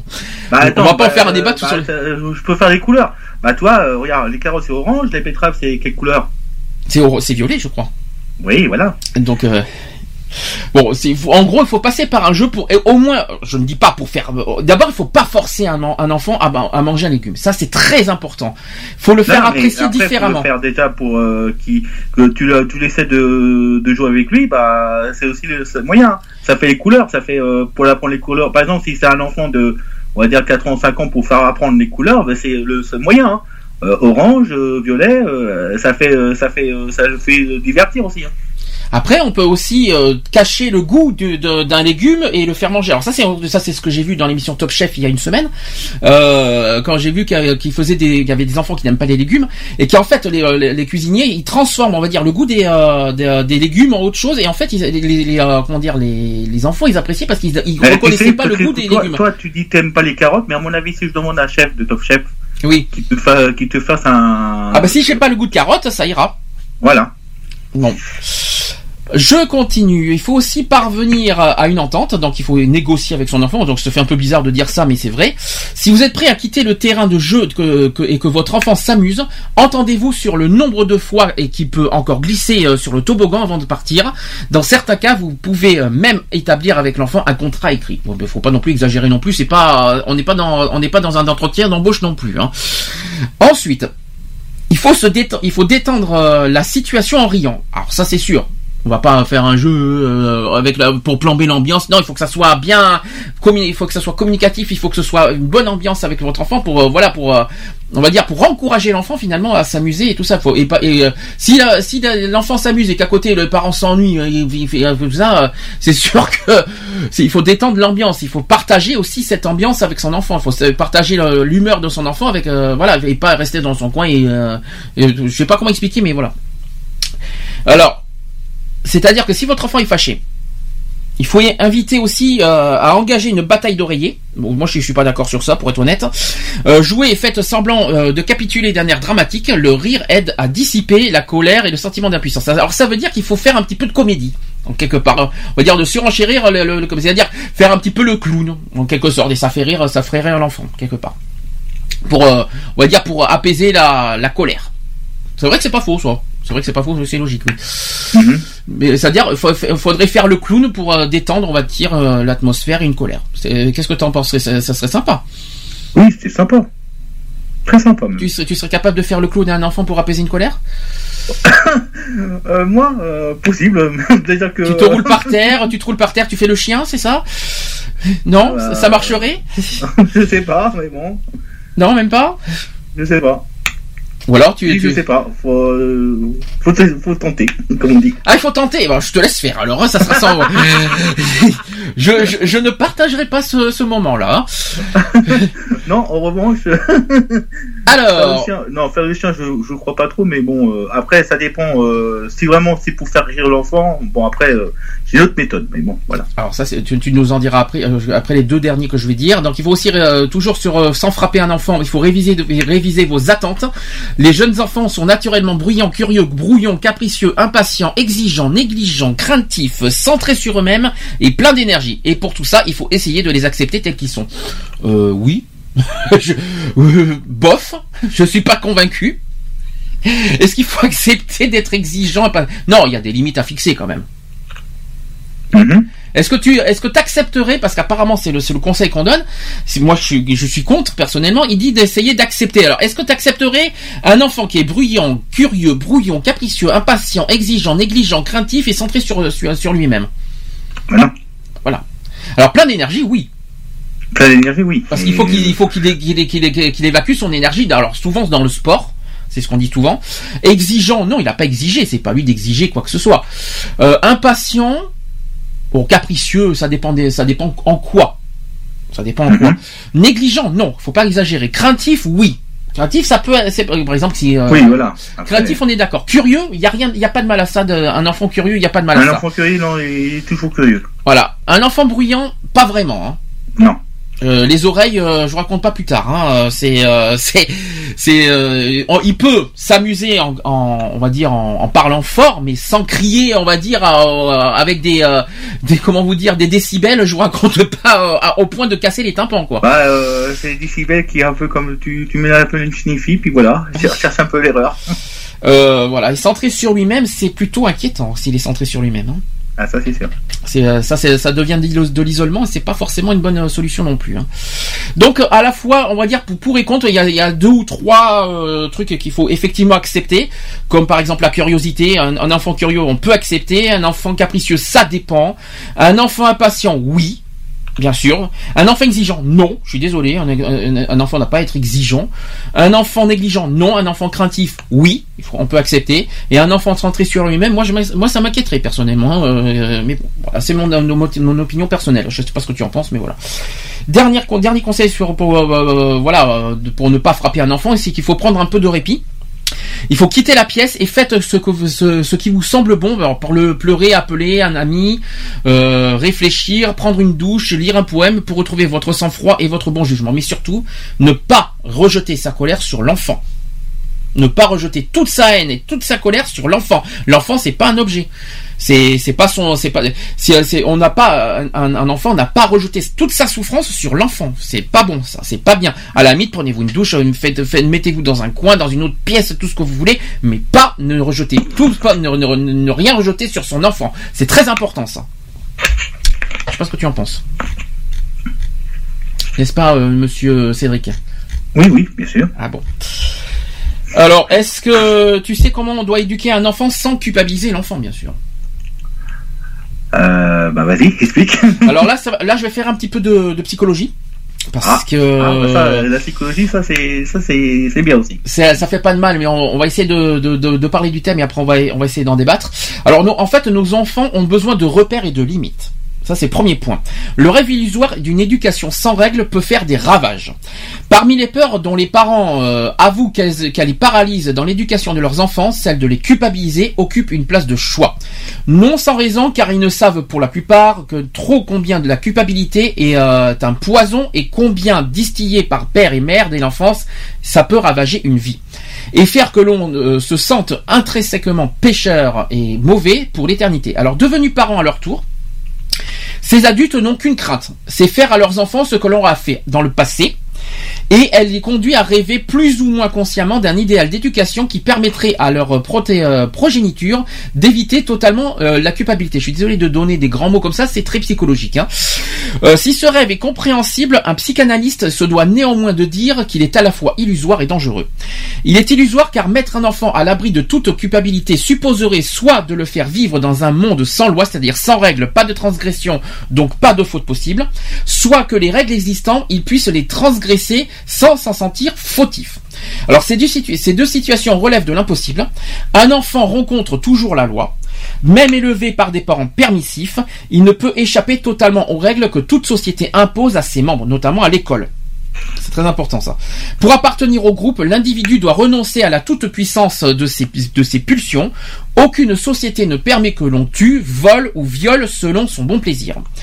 Par ailleurs, transgresser ne peut jamais être vécu par l'enfant de façon euh, euh, anodine, car il perçoit toujours au moment euh, inconsciemment, au moins inconsciemment, le mécontentement que son acte provoque chez les, adultes auxquels il est attaché. Alors cette nécessité universelle de mettre des limites à l'animal et lui aussi, et lui animal entre, animal entre guillemets au passage, hein, en lui est d'ailleurs à l'origine de la constitution dans le psychisme de l'homme.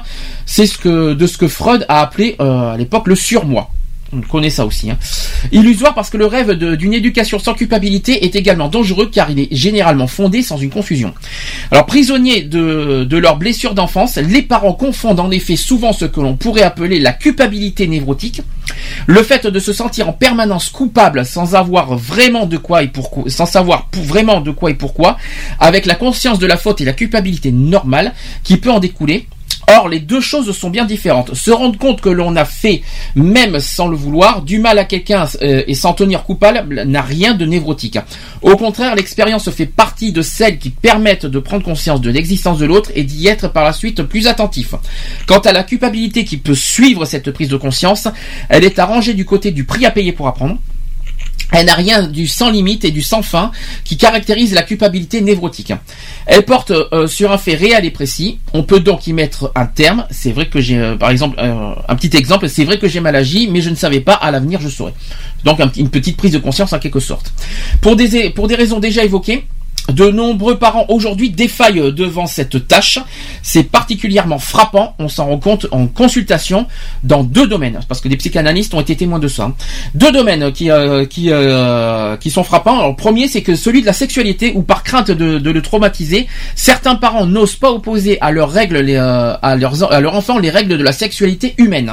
Par exemple, en son caractère privé, tu fais ce que tu veux avec ton corps, mais dans ta chambre, pas en public.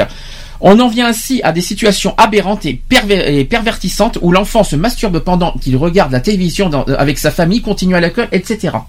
C'est moche. Hein deuxième, euh, euh, deuxième domaine, c'est celui du respect des biens et des personnes où toujours pour ne pas culpabiliser, l'enfant de pas culpabiliser l'enfant. C'est très important. On minimise les conséquences de ses actes, voire on repousse les limites pour qu'il ne se sente jamais fautif. L'enfant se retrouve donc sans repère quant à ses limites et surtout sans possibilité de prendre conscience du danger que ses actes peuvent faire courir aux autres aussi bien qu'à lui-même. Alors comment permettre aux enfants d'acquérir une conscience de la faute sans pour autant le culpabiliser? C'est possible à condition de prendre en compte quelques repères.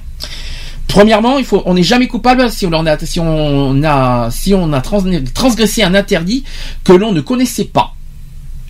Alors, si on n'a pas vécu un interdit, on peut pas, on peut pas se culpabiliser. C'est ça qu'il faut se dire. Mais quelque part, on peut l'apprendre. Un parent peut apprendre l'interdit lui-même, euh, même si on l'a pas connu dans l'enfance. C'est très important. Mais euh, ça peut s'apprendre. Euh, autre point, c'est qu'aucun aucun être n'est assimilable, à son acte. On peut et l'on doit expliquer à un enfant que l'on ne vole pas au supermarché, le gronder si néanmoins il le fait et le sanctionner et s'il récidive. Alors, si récidive, bien sûr, là c'est sanctionnable.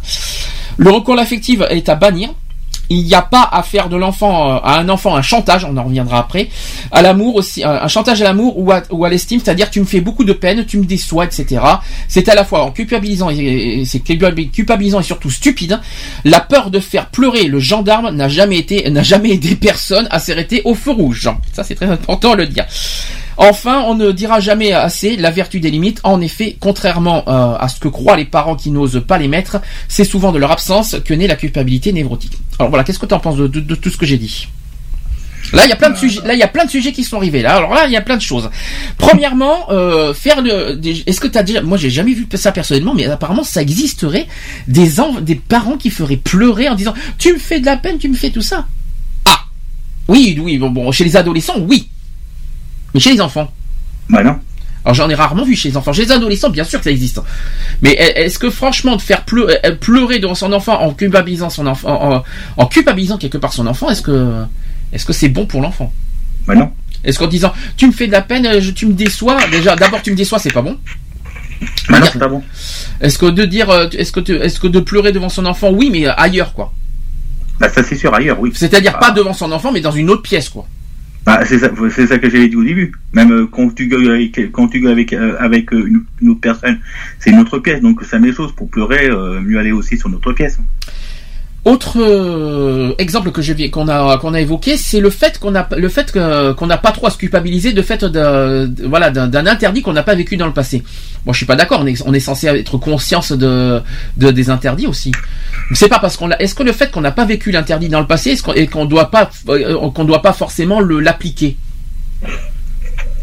à ses enfants? Pour pas qu'il pour pas faire pour que les enfants ne fassent pas les mêmes erreurs que ses parents. Quelque part, faut appliquer ces interdits. Mhm. Qu'est-ce que tu en penses? Bien, bien, sûr.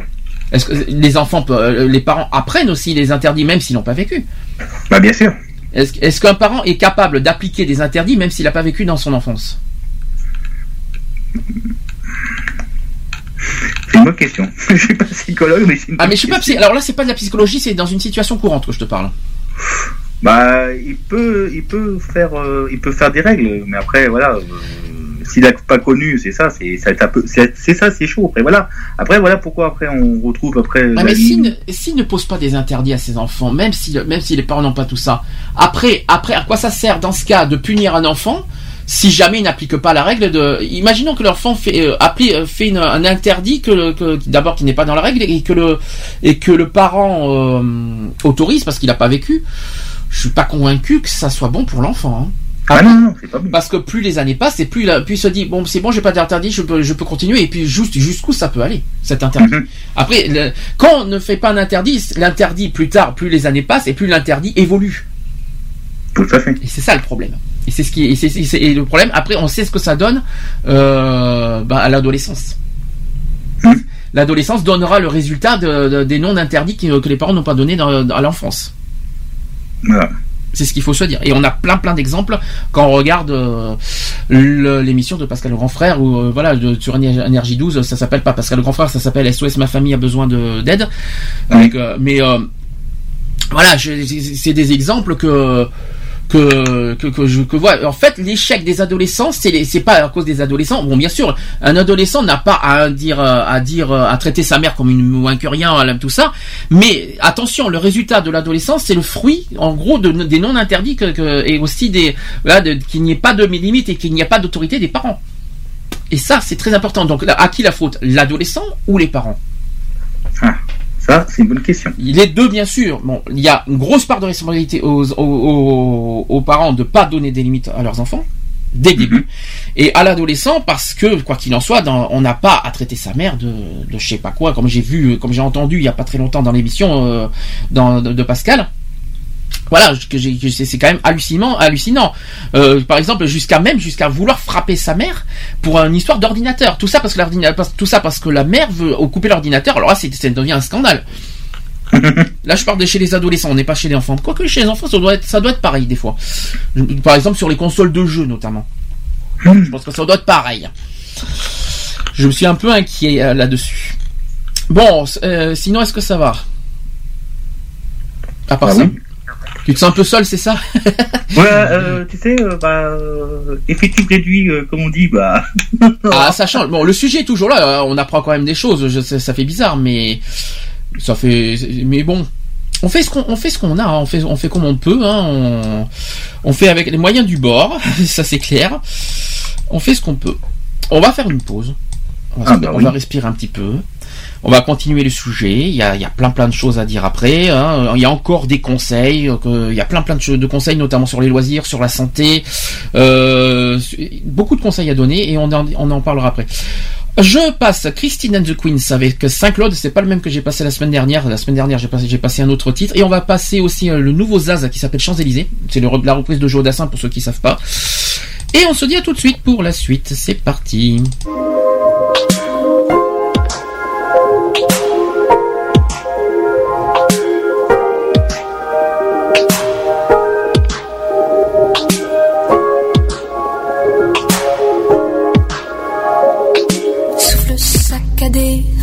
Qui laisse deviner que tout se décide, cide, cide, tout se décide, cide, cide. Maquillé comme à la crête, tout détonné, tout me plaît, les mains sont liées, vide, vide, vide, mains sont liées, vide, vide, vide. De tes poignets est tatoué, défiguré par ta manche, le lion ne sourit qu'à moitié, à mes solitudes immenses, ton visage ne sera jamais sentier, comme tu regardes au dehors, j'emporte un portrait dévoré, tout leur destin bord à bord. Kiss my station. Kiss my station.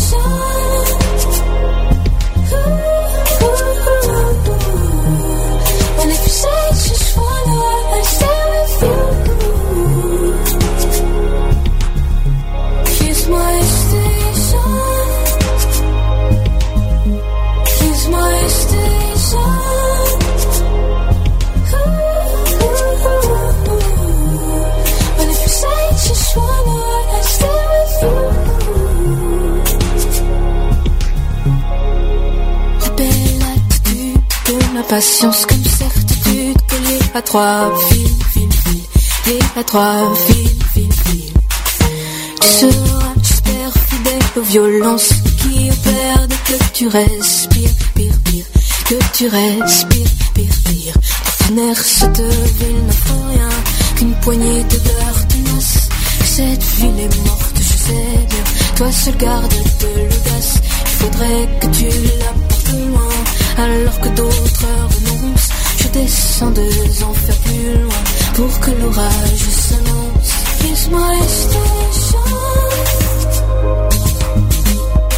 My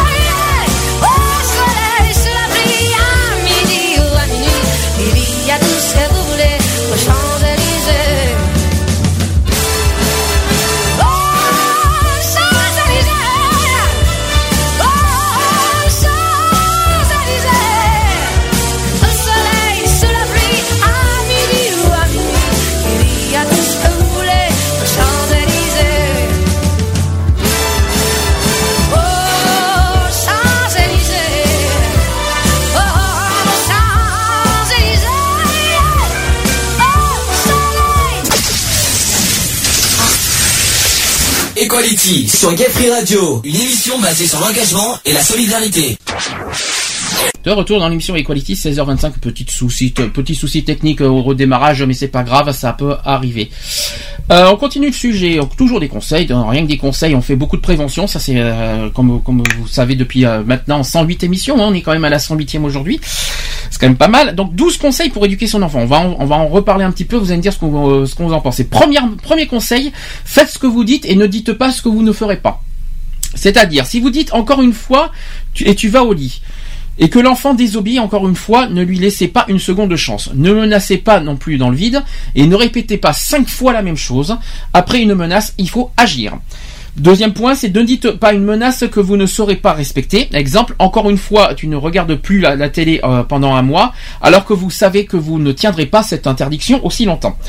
Euh, autre exemple, si tu continues, tu me, tu me le copieras mille fois. C'est clair que mille fois, c'est un peu exagéré quand même. Alors que 20, entre 20 et 100 fois, c'est suffisant. On parle des lignes, au passage. on va pas faire, on va pas faire mille lignes. Hein. Faut peut-être pas exagérer non plus. Hein. Euh, autre point, il est préférable de ne rien dire que de dire quelque chose que l'on ne fera pas. Ensuite, il faut être ferme, convaincu intérieurement que vous réussirez à obtenir votre demande. L'enfant ne doit pas déceler euh, de l'hé- de l'hésitation ou de la fragilité dans vos consignes. Il faut également arrêter de crier. Euh, crier, ça sert à rien de crier à un enfant. Euh, dites une fois des choses et agissez calmement mais fermement. Alors ça, c'était le premier point. Donc il faut faire ce qu'on dit, mais euh, voilà. Qu'est-ce que tu en penses? Est-ce que j'ai bien résumé? Oui, t'as bien résumé. Sur le premier conseil. Bien sûr. Euh, la menace, d'abord les menaces, on menace pas un enfant, faut, faut simplement qu'il respecte les règles. Euh, mille lignes, alors là franchement si on fait euh, Quand tu m'as dit mini, je suis mort de rire. Euh, j'ai dit, là, faut Déjà, un, enfant pour faire mille lignes, c'est impossible. Déjà, c'est trop. Déjà, c'est en beaucoup fait, trop. en fait, tu commences par un, une petite, on va dire, tu commences par ça, et quand ça récidive, tu doubles des fois les lignes. Ah non, euh, déjà, tu fais un peu plus simple. Déjà, tu fais, euh, tu fais un. 50. tu dis, voilà, pour tu dis 10 lignes. Déjà, si c'est. Euh, 10 déjà, lignes, tu- ça va, en deux minutes c'est réglé, hein. Voilà, en deux minutes, c'est réglé. Après, si tu veux corser un peu les choses, tu dis 50 lignes. Au départ, tu peux dire 50 lignes. Et après, tu fais, euh, tu doubles. Hmm. Après, tu peux encore, après, tu peux dire 100 lignes, mais après, tu dépasses pas les 200. Parce que après, 1000, euh, je crois pas trop. 1000, faut quand Alors même. déjà, euh, je pense que tu peux arriver jusqu'à 200, mais pas plus. Parce qu'après, euh, plus pour un enfant, euh, il peut faire jusqu'à 200 lignes, il n'y a pas de souci. Mais après, euh, plus, euh, je- j'ai, euh, à, ma connaissance, j'ai jamais fait plus. Hein. Et pour- et- Quand, quand j'étais un peu puni, même en col de d'école, on me dit, euh, c'est vrai que fais euh, 200 lignes ou même tout ça. Même, je, même pas moi, mais un, on va dire un, un, un- on va dire une personne que je connaissais qui disait, tiens, euh, t'es puni, t'es, tu fais 200 lignes. Euh, 200 lignes, euh, ça fait mal. Hein. Donc là, et puis il y a aussi le fait de ne pas crier. Ça c'est très important. C'est pas c'est pas en hurlant qu'un enfant va comprendre. hein. Mhm. C'est c'est ce qu'il faut se dire. Euh, C'est pas plus tu cries, moins l'enfant comprendra et, et il faut que il faut que euh, il faut se canaliser et puis si on veut que l'enfant comprenne sa son erreur, euh, c'est pas en hurlant qu'il va comprendre. Au contraire, il comprendra rien du tout. Euh, c'est le- c'est- Par contre, faut être ferme. Ah, ça c'est sûr, faut être ferme. Il faut rester ferme, c'est-à-dire faut rester euh, autoritaire, ferme mais calme. Est-ce que ça c'est possible? Bien sûr. Est-ce que tu peux nous donner un exemple Sandy, tu fais 1000 lignes. non, je rigole. Non, euh, on va dire, on va faire un exemple. Euh, Sandy, tu fais 200 lignes. Euh, du genre. Alors, ça, c'est un ordre. tiens, tu dois pas faire. Alors pour moi, pour moi c'est un ordre ça. Est-ce que c'est, est-ce que tu peux, est-ce que tu peux être en colère, on va dire sans crier? Ah, colère sans crier. Bienvenue, bienvenue, bienvenue chez les psys. C'est- ça sera notre nouveau film, ça sera notre, un nouveau film qu'on fera pour l'année prochaine. Oui. Alors là, euh, Sandy, t'as t'as bu là. non, non, non, j'ai pas oui du coca, à part, mais c'est tout. Mais euh, c'est, c'est pas ça. Euh, à mon avis, je pense que le coca il va avoir un goût bizarre. non, ça va, tout va bien, il va bien le coca. D'accord. Non mais Non mais euh, comme exemple, euh, que tu me mets un peu euh, sur le fait accompli. Ah ben essaye de donner un exemple, euh, ferme en disant arrête de faire ça. Je vais pas Ah oui, hurler, d'accord. je vais pas. Et après, il- Euh, en fait, il faut faire très attention. arrête de gigoter, voilà. Arrête de gigoter. Et, et- mais droit dans les yeux à un enfant, par contre. Ouais, bien sûr, droit dans les oreilles. Euh, droit, euh, Droit dans les oreilles, oui, bien sûr, oui, j'y avais pensé. non, droit dans les yeux d'un enfant, bien sûr. Droit dans les Bien yeux, en face et, En face. et, et ferme. Et Très ferme. important. Alors on reste sur le euh, maintenant on va sur le deuxième conseil. J'en ai 12 alors comme ça au moins euh, comme ça on n'est pas c'est un exemple. Hein. C'était un exemple effectivement. Deuxième conseil, c'est que le parent doit être plus têtu que l'enfant. Qu'est-ce que t'en penserais de ça? Euh, J'en pense quoi Est-ce que ah, alors est-ce qu'on peut être plus têtu qu'un enfant? Euh, Bah non, logiquement non. Alors je Moi, vais pour donner moi, euh, à, à la base, moi, je, je pense pas. Mais après, euh, Je vais donner des situations sur ce conseil et on va en parler. Donc trop de parents en fait craquent dès qu'un enfant pique une crise capricieuse de colère pour qu'il arrête sa crise. Si vous dites non, il ne faut pas changer d'avis si l'enfant se met à pleurer, à râler, à bouder, à crier, à bah frapper. oui, ouais, tu- et à se mordre. Par exemple, si euh, il, il veut faire euh, des caprices, bah tu dis non.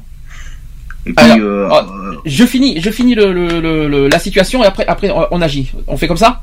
On finit si tu veux. Donc l'entêtement d'un enfant et le refus d'obéir est, est inversement pro- pro- proportionnel à l'entêtement des parents. En effet, plus un parent craque, cède et change d'avis, et plus un enfant sera renforcé dans son comportement d'entêtement. Un enfant qui est dit têtu, euh, rien à voir avec le magazine, hein, est donc le résultat d'un parent, est donc le résultat d'un parent qui ne l'est pas assez. Un des trucs euh, dans l'éducation est donc être plus têtu que son enfant. L'enfant en fait comprendra très vite que cela ne sert à rien d'insister, de pleurer et de faire une crise. Ça, on a l'exemple absolu dans Super Nanny, ça. hein. Euh, est-ce que, est-ce que maintenant tu peux répondre Tu voulais dire quoi en fait?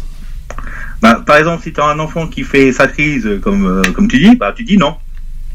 Va- il faut rester dans sa position du non. Ah oui, bah. tu- Il ne faut pas céder, quoi. Euh, S'il re- revient, euh, par exemple, s'il revient dans 10 minutes, tu dis toujours, bah non, c'est pas la peine. Bon, attends, je, je vais, je vais faire l'enfant, tu fais le parent.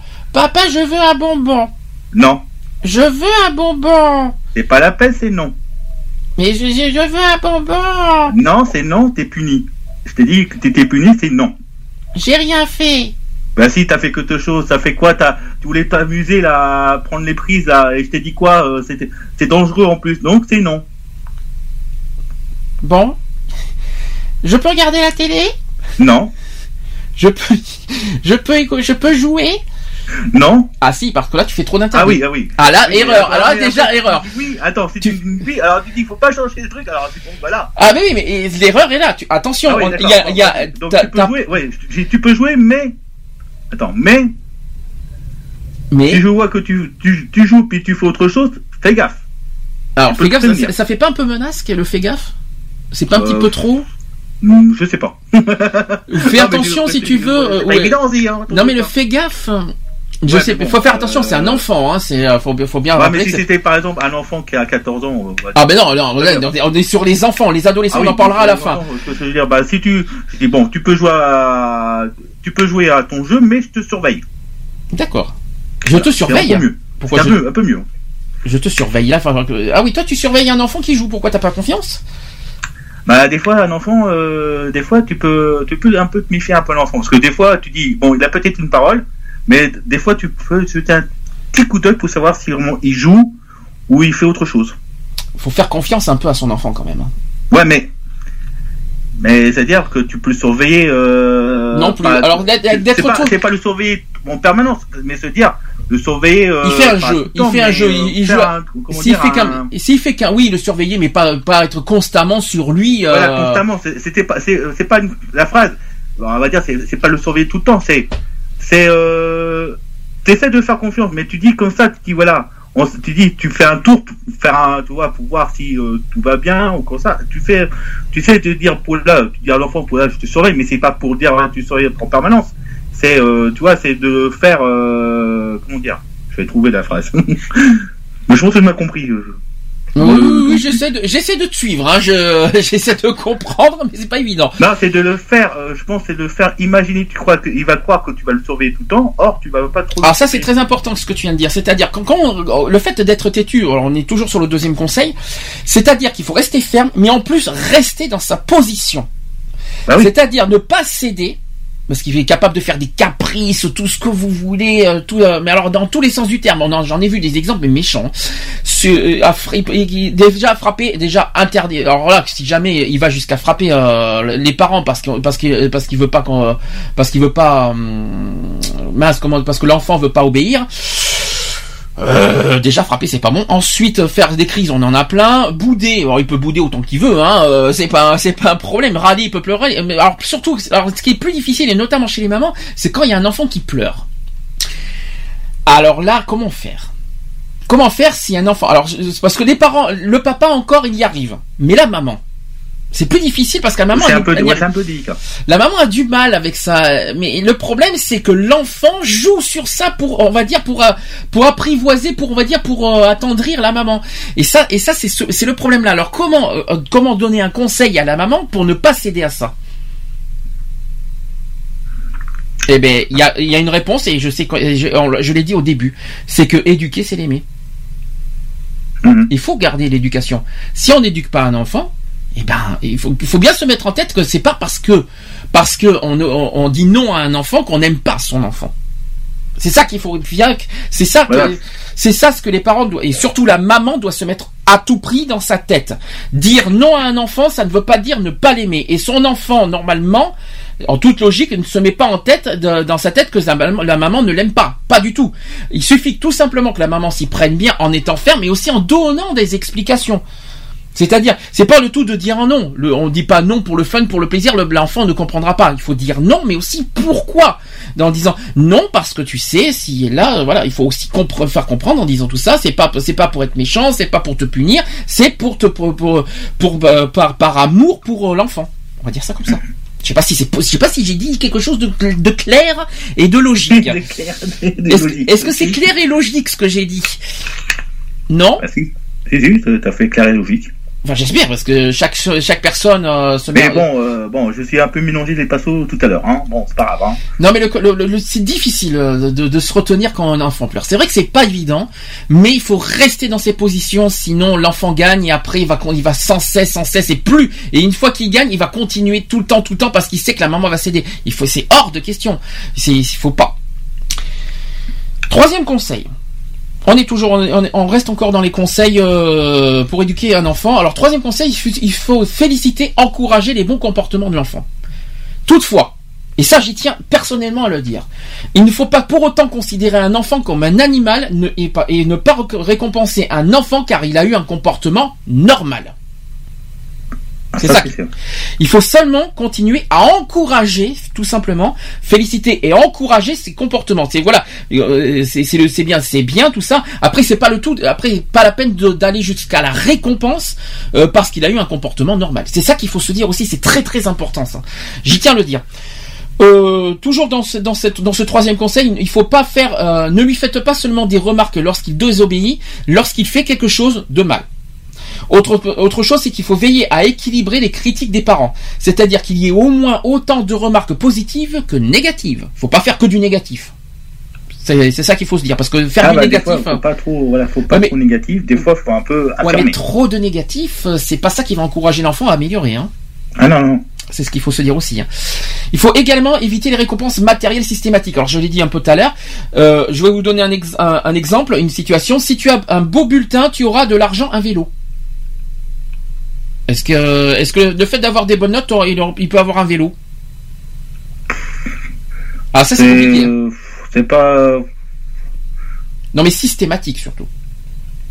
On va, la- dire si c'est un, on va dire si c'est un enfant de, huit- de, neuf- de 6 ans à 7 ans, 8 ans. tu penses que, tu penses que avoir un bon bulletin de notes, il faut, il faut ré- récompenser? Pour moi, non. Après, ça dépend. Après, euh, tu peux. C'est pas Voilà. la question de récompenser. C'est, je pense, je pense que bon après, s'il fait, euh, s'il fait des efforts, c'est pas la peine d'acheter des vélos, tout ça. Mhm. Après, bon, bien sûr, si tu connais ton gamin, comme, et si il aime des choses. Après, euh, moi, je pense que la, meilleure solution, c'est de faire une, de faire une sortie euh, en- ensemble avec bah, avec la mère, l'enfant, tout ça, faire une grande sortie, puis voilà, te promener soit en forêt, soit euh, Une voilà, sortie, alors une mais récompense. vélo, tout ça. Alors une récompense ludique. Toi, tu, tu privilégierais en fait plutôt des récompenses qui sont ludiques.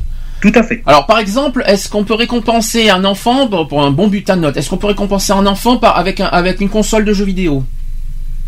Euh, euh, on va dire euh, si c'est ludique. à la fin de l'année Oui, en fin d'année peut-être. Oui. Alors si systématiquement tous les mois, non. hein, par contre, hein, faut Non, pas mais si exagérer. c'est par exemple pour Noël ou fin d'année, pourquoi pas. D'accord. Mais mais euh, si euh, c'est tous les mois, euh, pas du tout. Mais il faut faire là, faut faire un peu la part des choses.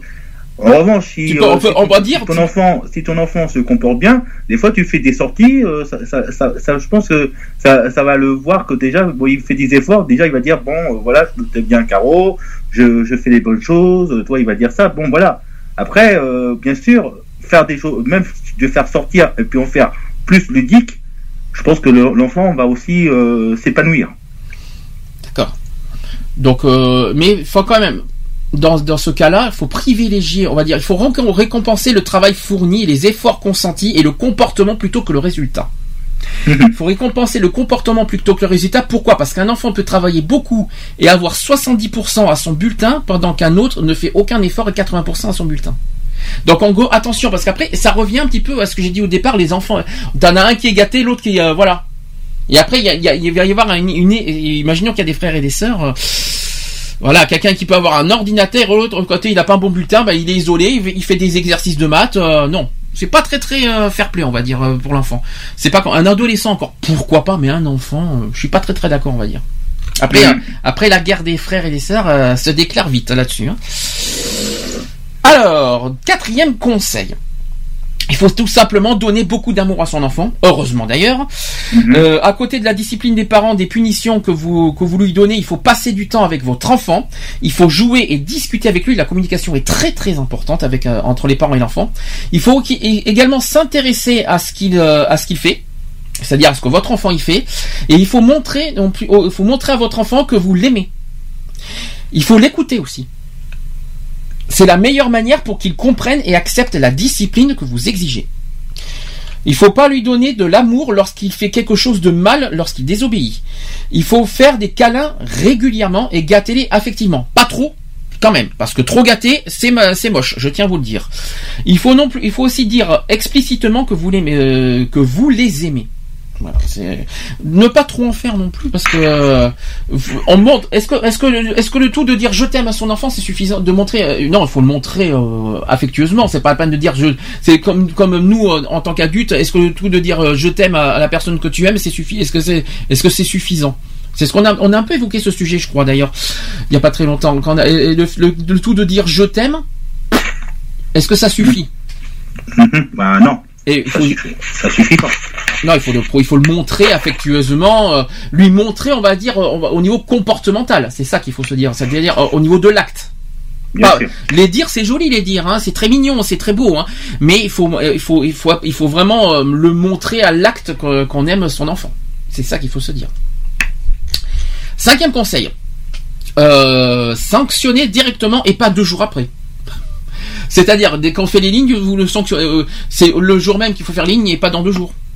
Ah bah ça c'est sûr parce que Euh, Ça, si vous le- il fait une ça en 48 heures l'enfant je pense qu'il va pas comprendre. ah ben je vais, on va faire mieux que ça. Il est à table, il fait une bêtise, on va, le, on va, on va le mettre au coin de, de 48 heures après. Ouais là je pense qu'il va pas comprendre l'enfant. Elle n'a pas, Non, pas du faire- tout même. Là hein. faut faire direct là. Voilà là faut faire direct. La Là sanction, faut pas attendre. la sanction est cache tout de suite. Voilà, dès qu'il fait une bêtise, il faut non seulement il faut que ça soit direct et en plus en faisant comprendre à l'enfant pourquoi il est sanctionné. C'est très important. En fait, une sanction, une sanction qui est faite plusieurs euh, plusieurs jours euh, après l'infraction aura nettement moins d'effet qu'une sanction qui suit directement le fait commis. Ça c'est le premier point. Il faut pas laisser non plus votre enfant manquer de politesse, insulter quelqu'un sans intervenir, sans le sanctionner. Donc un conseil dans tout ça, il faut choisir des sanctions qui ennuient l'enfant, sinon il continuera à dépasser les limites sans craindre la punition. Est-ce que tu es d'accord sur ce point? Tout à fait. Est-ce que tu sais pourquoi? Est-ce que tu sais pourquoi on dit ça?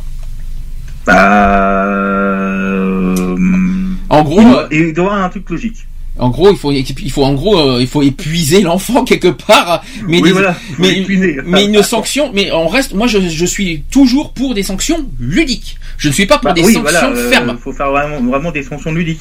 Je, moi, je suis pour des sanctions ludiques, même s'il faut l'épuiser, tout ce que vous voulez, les lignes, alors les lignes, les dessins. Ça peut être quoi des sanctions ludiques? Alors, ça peut être euh, un dessin, ça peut être Un dessin, ça peut être. Alors, ça peut être un dessin, soit des lignes, soit euh, qu'on peut. des exercices de maths, hein. euh, ou soit faire. Euh, ou Bah, des il peut. des exercices de, mais des exercices de maths, par exemple. Ou soit des, ou soit faire une dictée.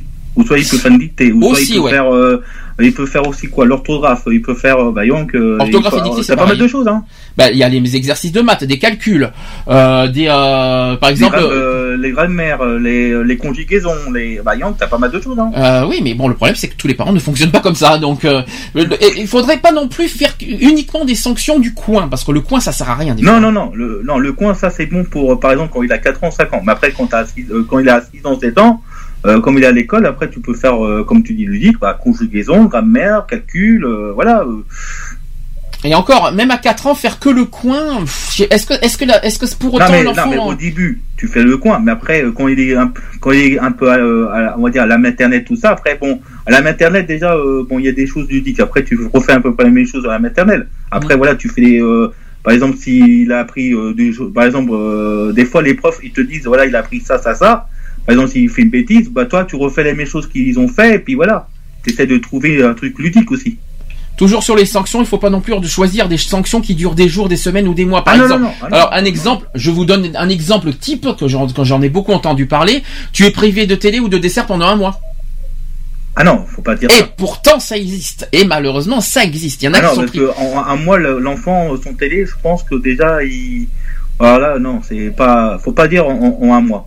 Tu peux dire, euh, tu peux dire, là, t'es puni pendant ce soir. Voilà, tu dis ce soir, tu dis juste euh, le soir. Après, le lendemain, après, faut voir si l'enfant. Euh, comment il est, puis après, euh, tu vois après si tu si tu Ah non, la tu fixes- ah, ah, mais c'est- ah, c'est fixes- pas la peine.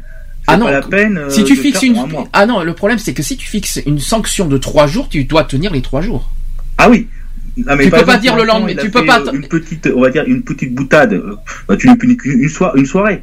Non, Après, c'est- bon, voilà. c'est pas- Après, si c'est une grosse bêtise, voilà. Si c'est une grosse bêtise, oui, c'est sûr. Après, tu dis, voilà, dans deux jours, ou, ou soit en trois jours, mais c'est pas en un mois. C'est pas ça, parce Oui. que tu, tu dis, tu dis, oui, il faut voir le lendemain. Non, quand c'est trois jours, c'est trois jours. Faut pas rester, il faut pas voir tous les jours comment ça fonctionne. Bon, écoute, je te, je, je te, non. Non, non, mais, non, mais, quand tu, par exemple, s'il a fait, on va dire, s'il a fait une grosse bêtise, voilà, on va dire, admettons, il a fait une grosse bêtise, je veux pas dire en, ce soir. Si, voilà, t'es puni du soir jusqu'à pendant trois jours. Donc, c'est-à-dire, on va dire, t'es, on va dire, euh, on va dire, on est, euh, là, t'es puni ce soir jusqu'à, euh, pendant trois jours. Donc, euh, donc, voilà, et donc, c'est-à-dire, euh, pas de télé pendant trois jours, donc de, de ce soir jusqu'à trois jours, c'est-à-dire de, c'est-à-dire, euh, ça veut bien dire, hein. Bien sûr. Des fois, ça peut être le week-end. Parce que le week-end, c'est beaucoup. euh, Parce que comme la semaine, il y a l'école, c'est plus le week-end. Ouais, qui voilà, fait- Ça bah, fait plus mal le week-end quand même. hein. Voilà, c'est plus le week-end. Tu- Voilà, tu dis, bah, t'es puni euh, de- du vendredi soir jusqu'à dimanche euh, Soir. Jusqu'à dimanche soir. Mhm. Voilà. Ça, et ça, c'est terrible, ça, par contre, le week-end. C'est. Ah ben, je peux te dire, l'enfant, quand tu dis ça, il va, une fois, il va dire, bon d'accord, mais après, si tu re- s'il refait la même chose, tu, re, tu repunis une deuxième fois, en trois jours, je pense que Oui. l'enfant, il va, il va pas, il va dire. Oui, mais alors attends. Situation, situation actuelle. Papa, il y a The Voice. Non. tu es puni. tu n'auras pas, tu ne regarderas pas The Voice. Tu es puni. Mais il y a The Voice. Non, tu es puni. Tu, tu, tu, tu, tu vas dans ta chambre et tu. Alors, par contre, ne pas interdire de jouer euh, euh, son enfant dans, Ah dans ouais, sa tu- chambre. hein. euh, voilà, le, le- le pas interdire de jouer, ça, il n'y a, pas de souci. Mais l'interdire de télé, euh, bon, ça voilà. c'est faisable. La télé, euh, la alors ce que- voilà. Euh, Par contre, surtout ne pas aller trop loin, c'est-à-dire ne pas interdire son enfant à jouer dans sa chambre. C'est ça qu'il faut être, euh, il faut être, honnête- il Tout faut à être fait. réaliste aussi. hein. Il faut pas non plus, euh, non plus l'isoler à, à ce qu'il reste sur son lit euh, pendant pendant 48 heures aussi. Il faut pas non plus exagérer. C'est ça qui est, c'est ça, non. c'est ça qui est très important aussi. Bah, voilà, bon après, euh, ben, de toute façon, euh, voilà, il faut laisser. il- Si s'il veut jouer euh, à sa console, faut le laisser. À la console, je suis pas d'accord. Ah non, je suis pas tellement d'accord. Non mais attends, le- si tu dis, attends, si tu le fais punir à la télé, non mais après tu dis. Ah, mais, euh, eh, non, je suis euh, désolé. console, toi, tu- après toi tu fais la merde.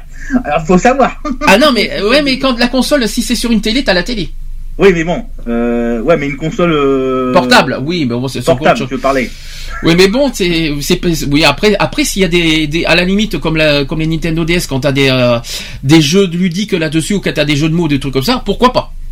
Je dirais Ah pas bah de toute façon, après c'est euh, c'est toujours le parent qui achète euh, les jeux de de Ah, mais oui. Nintendo. Ah, mais c'est sûr. Ah, mais c'est sûr que voilà. si tu joues, si tu fais des jeux bizarroïdes pour Bah, l'enfant, après, c'est toujours. bah, après, bah, après, bon, euh, que ce soit. Bon, de toute façon, dans les grands commerces, quand tu vas à Auchan n'importe quelle euh, grand- grande distribution, bah, t'as toujours euh, dans les jeux, t'as des fois, des jeux ludiques, hein, et c'est très intéressant. Parce que après, euh, bon, pour pas prendre. euh, après, ça dépend. Après, tu peux même après pour Noël, par exemple, si si l'enfant il est en vacances pendant Noël, tu peux le mettre un petit jeu. d'aventure parce que ça les, les enfants ils aiment bien un peu les aventures mhm. Mais euh, mais pas trop toi mais un truc d'aventure mais pas qui est trop trash et pas de sang. pas trop voilà pas, pas trop violent Et mais de un sang, truc d'aventure qui te qui fait découvrir par exemple euh, qui va dans un dans un monde euh, tranquille bah tu tu vois, je me rappelle tu vois un truc comme du genre Mario Mario Ah, Mario, c'est, alors c'est ouais. pas, mais c'est pas aventure, c'est un jeu de plateforme, c'est pas ouais pareil. ça je place non mais moi je, je sais que, Sonic, euh, par exemple. Voilà, Ouais, mais bon. tu, tu, tu dois sauver une princesse, même en plateforme, tu dois sauver une princesse, mais bon, euh, dans le but, c'est de sauver une princesse. Oui, bon, pourquoi pas. Après, bon, ça dépend. Après, euh, mais, euh, mais je pense que les parents, s'ils achètent des, jeux- euh, ludiques exprès pour l'enfant, bah, sur, la console portable, je parle euh, Nintendo ou peu importe le, le portable, logiquement, ça devrait. S'il est puni de télé, bah après, il faut le laisser jouer à, à- à son jeu ludique. Et je pense que après, voilà. Alors, pour rappel, pour ceux qui nous écoutent, qui sont arrivés en cours de, route dans l'émission, je rappelle que nous sommes dans une équipe un peu réduite aujourd'hui. Je pense que vous l'avez remarqué, on est, plus euh, que ça d'habitude. On est au moins 4 ou 5, et sauf qu'aujourd'hui, c'est un peu, c'est un peu, c'est pour ça qu'on est que deux. Euh, mais si vous, voulez participer à l'émission, il y a plusieurs moyens. Vous avez le téléphone 05 35 004 024. Vous avez le Skype auquel vous, vous entendez Cédric en ce moment sur le profil gayfree.radio. Vous pouvez aller sur le chat www.equaline e e. Vous pouvez aller sur le site euh, de l'émission equality-radio.fr. Je pense que j'ai tout dit. N'hésitez pas à réagir si vous avez aussi vos propres euh, conseils à donner sur comment éduquer un enfant. Vous avez aussi vos, vos, vos petits conseils. N'hésitez pas à nous en parler. On continue donc au sixième conseil. Euh, pour éduquer un enfant, en fait, il faut rappeler que c'est les parents qui décident et pas l'enfant. C'est- ça qu'il faut se dire aussi. Parce que trop souvent, les parents laissent choisir l'enfant et le laissent décider. Or, c'est aux parents de, à décider ce qui est le mieux pour l'enfant après avoir écouté l'argumentation et bien sûr de, et l'avis de l'enfant. Parce que l'enfant a le droit également de donner son opinion. Il a tout à fait le droit. Mais c'est toujours, quoi qu'il en soit, le parent qui décide au final. On entend malheureusement des parents dire Mon enfant ne fait plus de, de sieste, il ne veut plus. Alors on répond ceci, ce n'est pas à lui de décider, c'est vous qui savez qui- s'il en a besoin et si c'est bon pour lui. Tiens, en parlant des siestes, bonne question. Euh, est-ce que ah, est-ce qu'un enfant a l'obligation de faire des siestes l'après-midi? Hum, moi je pense pas. Moi je pense pas. Il a plus. Moi c'est plutôt plus euh, le soir quand il. C'est toujours. euh, moi je pense pas qu'un enfant fait des siestes. hein. Mhm. Parce que à mon avis, euh, il est. euh, moi je pense qu'il déborde plus d'énergie. En revanche, c'est toujours euh, plus il déborde, plus euh, bon déjà c'est plus dans, dans la journée il déborde d'énergie et en fin de soirée quand il est bien, cla- bien claqué dans sa journée, je pense qu'après c'est le soir qu'il doit bien dormir. Alors qu'est-ce qui pour qu'un enfant alors je vais revenir même si on aura le conseil santé à la fin mais on va quand même en parler tout de suite. Qu'est-ce qu'il faut pour qu'un enfant soit en- en- avec un bon énergie? Et là il y a un truc très très important obligatoire et là j'ai bien dit obligatoire pour qu'un enfant soit bien euh, en forme pour la journée. Qu'est-ce qu'il faut Bah, c'est le matin. Alors c'est-à-dire Bah c'est-à-dire qu'il prend euh, son petit déjeuner. Voilà, euh, petit déjeuner petit déjeuner obligatoire. hein. Voilà. C'est très très important euh, pour le, on va dire pour l'énergie de l'enfant de la journée. Je- on en parlera à la fin de la santé, mais voilà, comme, parce qu'on on parle de sieste. Alors, est-ce que la sieste peut être utile ou pas à l'enfant? Moi Après- je pense pas. Alors, une sieste, c'est combien une sieste? C'est un quart d'heure, tre- euh, euh, 15 minutes, 30 minutes? Parce que le problème, c'est que si une sieste dure deux heures, C'est pas une sieste là. c'est pas une sieste, et en plus, le soir, il, va- il peut être décalé au niveau sommeil. Tout à fait. Donc, une sieste, oui, mais courte. Mais que 15 minutes. Hein. Euh, oui, mais voire 30 minutes, mais pas plus, quoi. Mhm. C'est une sieste, c'est c'est c'est pas ou- ou- vraiment au, pu- au, au pire Mais du moi, pire. euh, au pire du pire, moi, quand une heure, peut-être j'ai eu jamais de sieste hein, dans la Moi non hein. plus. Alors moi non plus, mais sauf sauf quand j'étais en internat, j'ai eu des siestes euh, pendant l'été. Mais ça sert à rien. Le problème, c'est que t'arrives pas à dormir. Donc euh, la sieste, c'est quoi? Tu te reposes, tu te détends. C'est pas dormir, mais une sieste, c'est ça. Mais le problème, c'est qu'au euh, au fur et à mesure du temps, tu t'endors et là, c'est pas bon, quoi. Ah bah ça c'est sûr. Une sieste, euh, c'est pas fait pour euh, dormir, c'est fait pour se détendre et se reposer. Malheureusement, il y en a qui euh, tout ça. Mais, bon, bon, après chacun sa méthode, mais pas, je dirais maximum, maximum, pas au-delà de une heure. Mais vraiment pas au-delà. Mais euh, moi j'ai jamais vu, euh, moi j'ai jamais, jamais eu fait de sieste quand j'étais petit. Hein. D'accord. Et c'est pour ça, est-ce que la sieste est utile?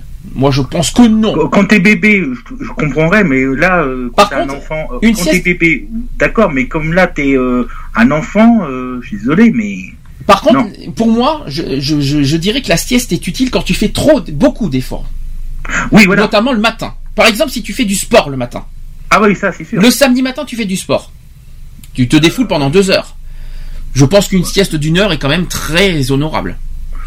À ce moment-là. Et après, comme ça, tu. Même si je fais un sport pendant deux heures, j'étais pas fatigué. Mais après, en revanche, c'est pas question. euh, moi, c'était pas question sieste. Après, même même si tu fais pendant deux heures de sport, bah, même si je suis fatigué, euh, tu sais, euh, après, euh, bon, après, euh, moi, je comprends pas. Non? Moi, moi, je comprends pas pourquoi il y a certains jeunes, ils sont déjà fatigués après qu'on t'a fait deux heures de sport. Là, je comprends pas. Bon, Autre. je, je suis bizarre. Autre, autre exemple, il faut inculquer. Alors, euh, septième conseil, c'est qu'il faut inculquer des valeurs en montrant l'exemple. On en a parlé tout à l'heure.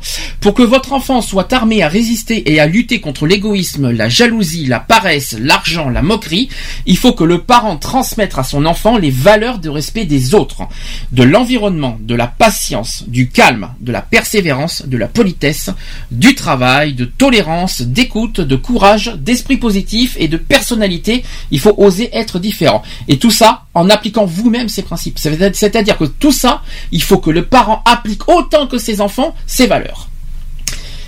Déjà, très bonne question. Est-ce que les parents eux-mêmes, euh, est-ce que les parents eux-mêmes euh, ont ces valeurs?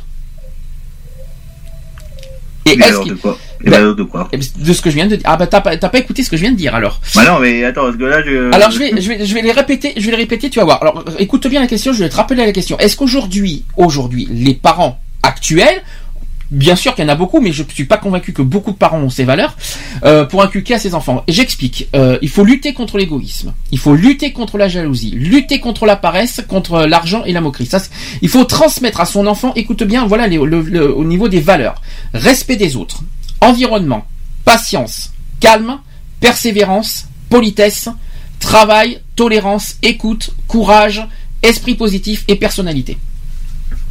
Mhm. Est-ce que pour est-ce qu'aujourd'hui on peut affirmer que les parents respectent ces valeurs? Pour certains, je dirais non. Mais si c'est- je pour certains, on va dire non, et pour certains, on va dire oui, parce que ça dépend. Voilà, il y a, Ça dépend bien sûr de- de- des personnalités des parents. voilà. Mais il parle. Eh je- je- ce qu'on vient de, ce qu'on vient d'évoquer, c'est pourtant les bases et les principes fondamentaux entre les parents et l'enfant, et aussi dans la société. Mhm. Si on n'inculque pas ces valeurs à son enfant, déjà, déjà avant pour euh, pour on va dire pour donner des règles et donner des valeurs à son enfant, il faudrait que les parents eux-mêmes aient, des valeurs et aussi de des valeurs eux- eux-mêmes. Malheureusement, c'est pas le cas. Donc déjà, est-ce que respect des autres, euh, c'est-à-dire que le, je, vais- je vais aller sur le respect des autres par exemple. Le parent dit à dit à comment dire à, l'enfant, tu respectes les autres, mais à côté, t'as le parent qui insulte la personne. Où est le où est la valeur où est le, le, le- le respect mutuel euh, où est le respect euh, mutuel entre les parents et le- et l'enfant là-dedans? C'est-à-dire bien sûr le parent va pas insulter son enfant, on est d'accord. Mais je parle euh, dans la vie courante cette fois, je parle. Par exemple dans un transport. Le parent insulterait une personne devant l'enfant. Où est la valeur euh, Oh que- là là, c'est c'est honteux. Eh ben oui, mais ça existe. hein. ça existe encore? Ah eh oui, oui, ça existe. Mais J'en ai donc, vu. voilà, où va, où, où va-t-on là? Ben, En quelque sorte, où va-t-on? Mais de toute façon, en clair, pour, pour euh, ces principes, il faut que les parents l'appliquent. Enfin, en tout cas, devant l'enfant. Ah bah ça c'est. Après, en dehors, on s'en fout. On s'en Mhm. tape, on s'en tape complètement. Mais devant l'enfant, il faut montrer l'exemple, quoi qu'il en soit. Ah bah tout à fait. C'est très important. Huitième conseil, ne pas gâter matériellement. Alors beaucoup d'enfants pensent que c'est normal de recevoir des cadeaux, d'être conduit à leur sport, de recevoir de l'argent, un GSM, alors GSM un portable, hein, de recevoir à manger sans travailler, de recevoir de nouvelles chaussures et de nouveaux vêtements, de recevoir un ordinateur. Alors il ne le il faut pas offrir à, leur- à, à votre enfant tout ce qu'ils veulent. Il faut offrir pas trop de cadeaux non plus. Il faut pas trop offrir de cadeaux. Bon bien sûr il y a Noël pour ça, il y a les anniversaires pour ça et peut-être à la limite la fin de l'année scolaire pour ça. Euh, il faut apprendre en fait euh, à votre enfant la frustration de ne pas avoir de ce que l'on veut quand on veut. L'enfant blasé de cadeaux et de jouets n'est plus satisfait de rien. Tout simplement. Trop de cadeaux, tu de cadeaux. Et après, le problème c'est qu'à un moment, il a pu, après, il a tellement de cadeaux qu'il sait plus que, euh, quoi jouer, euh, euh, sur quel jeu aller euh, et quoi jouer. Et après, il va mettre de côté Ah plein bah de ça, jeux. euh, euh, ça c'est sûr. donc, en parlant des jouets, c'est clair que trop de jouets, tu le jouais. Hein, euh, c'est même pas la peine de, de gâter euh, de 4 milliards Mais, de peluches. Après, euh, après, bon, euh, comme tu dis, euh, après les, après les, euh, après les périodes scolaires, parce qu'après t'as les grandes vacances. Oui. Parce qu'après, bon, des fois, euh, des fois, l'en- l'enfant, bon, il veut jouer euh, au sable, etc. Mais des fois, euh, bon, euh, des fois, tu, des fois, euh, je sais pas si tu te rappelles, quand tu étais petit, Oui, oui, je m'en souviens, oui. tu te souviens des cahiers euh, de niveau, tu vois, sixième, cinquième, quatrième. Euh, et Alors, les- je connais pas les cahiers de niveau, hein, par contre. Alors, je sais pas ce que t'appelles cahier de niveau. Bah, euh, tu sais, bah, les cahiers. euh, Ah, les cahiers de vacances. Voilà. Oui, si, je vois ce que c'est. Mais ça existe encore aujourd'hui.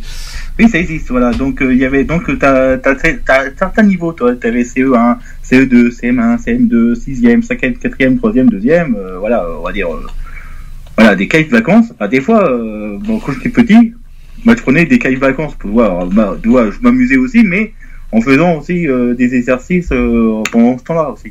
D'accord. Et ça t'apprenait des choses? Bah oui, bien sûr. Et tu, que tu revendiques ce, ces choses-là pendant les, grandes vacances? Bah, pour les enfants, oui. Alors C'est- pourquoi? Pourquoi pas? C'est bien. Et puis c'est euh, dans la dans l'affaire dans l'affaire tu peux tu peux profiter des vacances, mais après si tu veux faire euh, un peu de de ça, ça te bah, ça te change un peu les idées. Mais en plus euh, bon euh, des fois qu'on était un peu des fois que tu quand t'as rien du tout à faire et puis que tu t'ennuies euh, après bah, après euh, D'accord.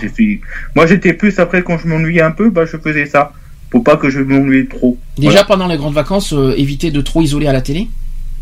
Bah, passage. fait Les jeux, les jeux vidéo, pareil. Là, euh, les, les vacances, c'est des vacances. C'est pas fait pour être Ah, isolé. euh, C'est pas fait pour Non mais isolé. quand je m'ennuyais, c'est-à-dire qu'on avait euh, qu'on faisait pas grand-chose, bah euh, je faisais ça. Je ça m'ennuyait pas, mais ça me faisait un peu divertir. Voilà. Sans trop en faire non plus, parce qu'après, en août, Non, non, on a- t'as plus rien, quoi. Je faisais je faisais en on va dire en une heure euh, un truc euh, pendant une heure, je faisais tranquillement euh, soit des maths ou soit tout ça, mais pas toi trop longtemps, mais une heure ça suffisait. D'accord. Et ça t'a, oui, parce que comme ça, quelque part, tu revendiques ça dans le but. Pourquoi? C'est comme ça entre, euh, parce que comme il y a quand même deux mois de vacances, quelque part, ça te, ça continue à t'accrocher euh, jusqu'à la rentrée quelque part. Au moins, Tout tu, à fait. au moins ça, tu, tu, tu ne perds plus, on va dire, tu perds pas tes repères, tu, t'oublies pas tes bases au niveau des maths, au niveau du français. Comme ça, en cinquième, tu es prêt en disant c'est bon, j'ai fait des trucs pendant les vacances, je suis prêt euh, à, à la nouvelle rentrée avec avec ce que j'ai Voilà, appris. voilà, c'est juste, euh, voilà. C'est en gros c'est pour pas ça casser on va dire le le, le voilà parce qu'effectivement les vacances prennent tellement dessus que après tu oublies tellement tes après tu oublies toutes tes bases d'école. Mhm. Donc en gros et puis ces cahiers de vacances quelque part ça, ça on va on va dire ça ça colle on va dire entre la c'est on va dire c'est la transition entre la fin de l'année scolaire euh, précédente et la, la, la rentrée suivante. On va dire ça Tout à fait. Et quelque part l'enfant ne sera pas perdu à la rentrée. Tout à Donc tu revendiques que ça en fait. Tout à fait. D'accord. Très important, c'est c'est bon à savoir ça. Alors, neuvième conseil, priorité au comportement et pas au résultat. Alors, que, que cela soit à l'école, dans le sport ou dans les activités de l'enfant, n'accordez de l'importance qu'au comportement, qu'à l'attitude de l'enfant, pas au résultat. En effet, exiger un résultat augmente d'une part le stress et met à la pression et met de la pression sur l'enfant, et d'autre part ne récompense pas toujours les efforts consentis par l'enfant. Un enfant peut travailler beaucoup et ne pas réussir, pendant qu'un autre ne peut rien faire et réussir. Donc euh, le résultat ne sert à rien. Mais le comportement surtout, c'est-à-dire l'acte. L'acte euh, doit être plus récompensé que le résultat. En gros, c'est ça.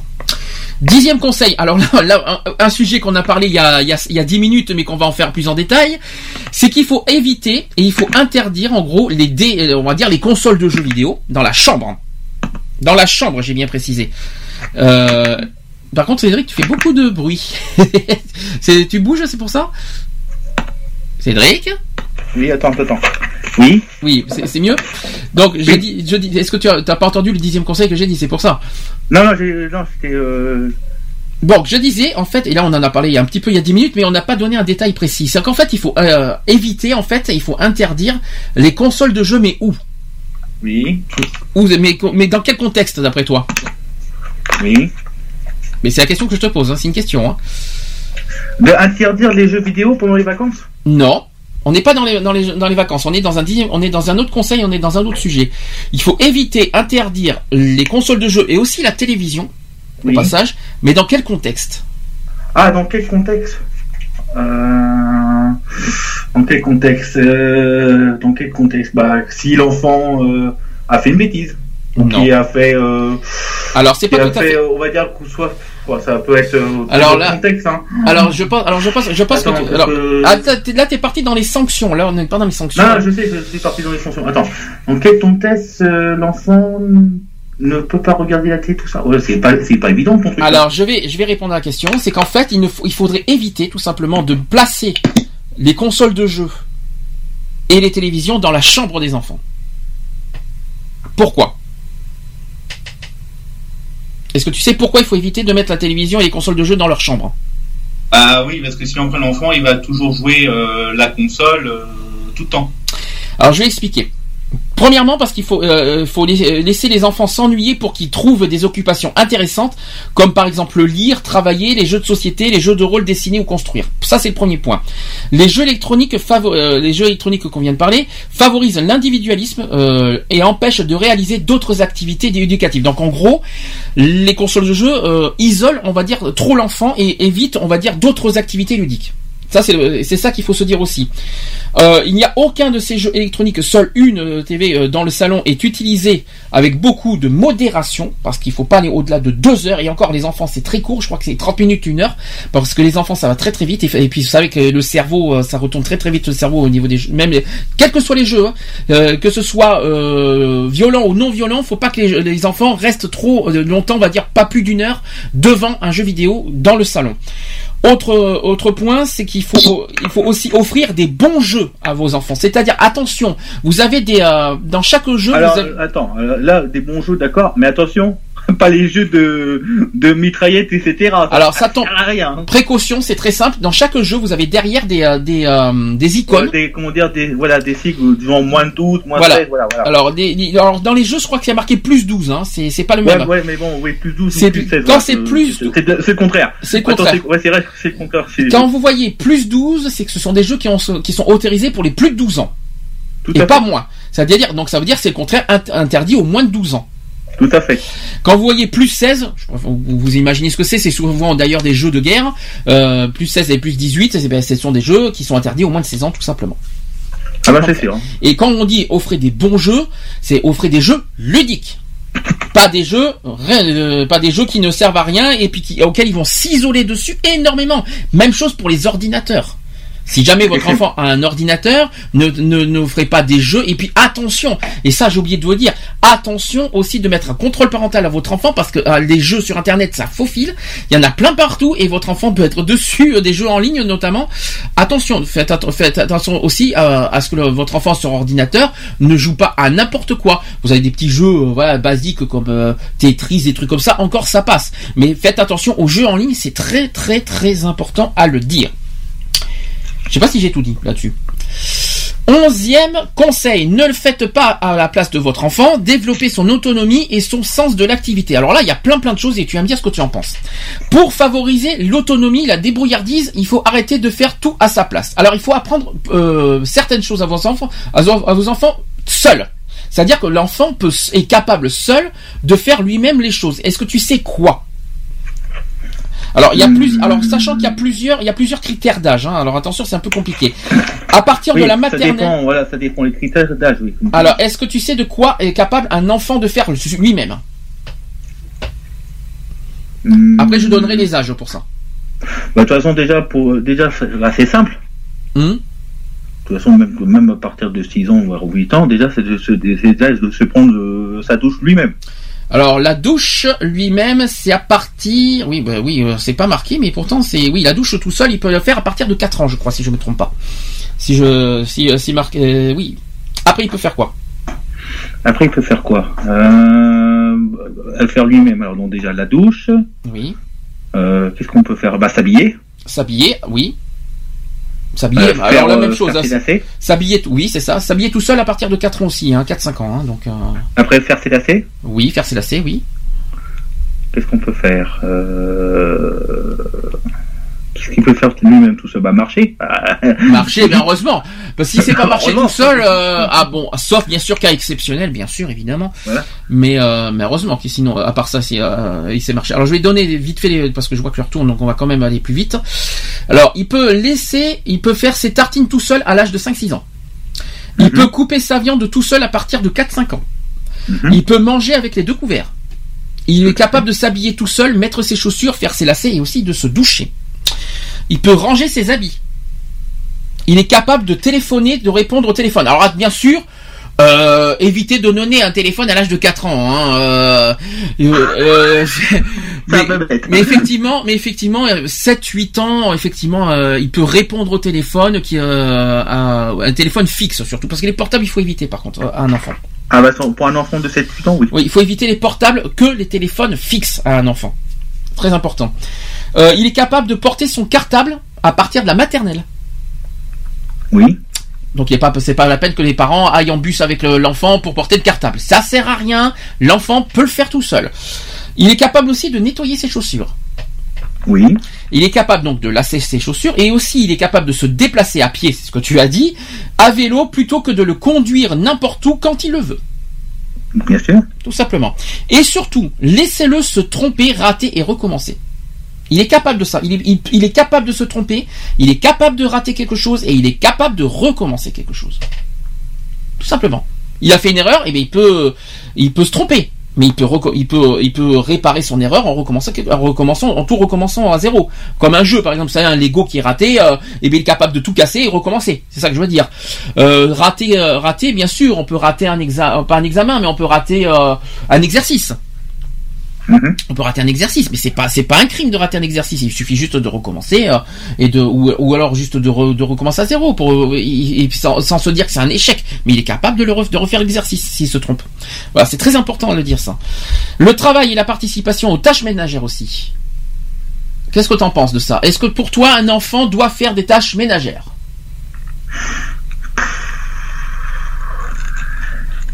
Ça dépend à quel âge. hein. Un peu tranché. Moi, je dis entre oui et non, mais moi, c'est plutôt non. Alors, la cuisine, oui.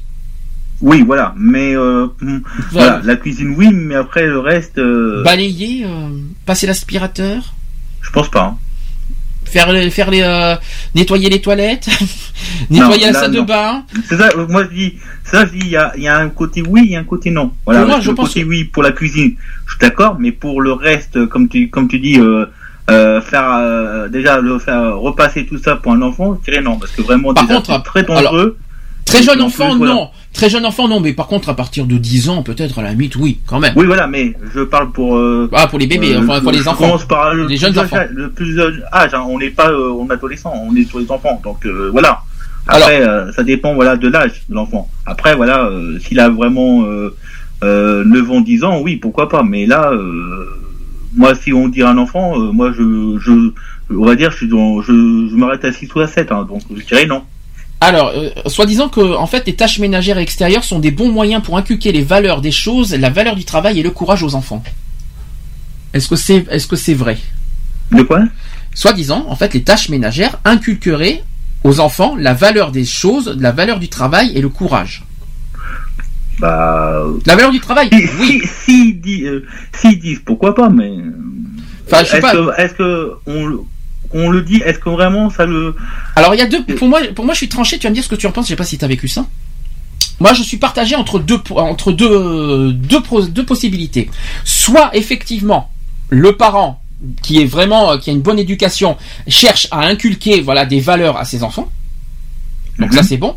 Soit t'as un deuxième, toi, soit t'as un deuxième, euh, une deuxième possibilité, les parents qui veulent pas se, trop souffler la cheville et utilisent leurs enfants pour faire le ménage. Et ça existe, c'est surtout le dimanche d'ailleurs.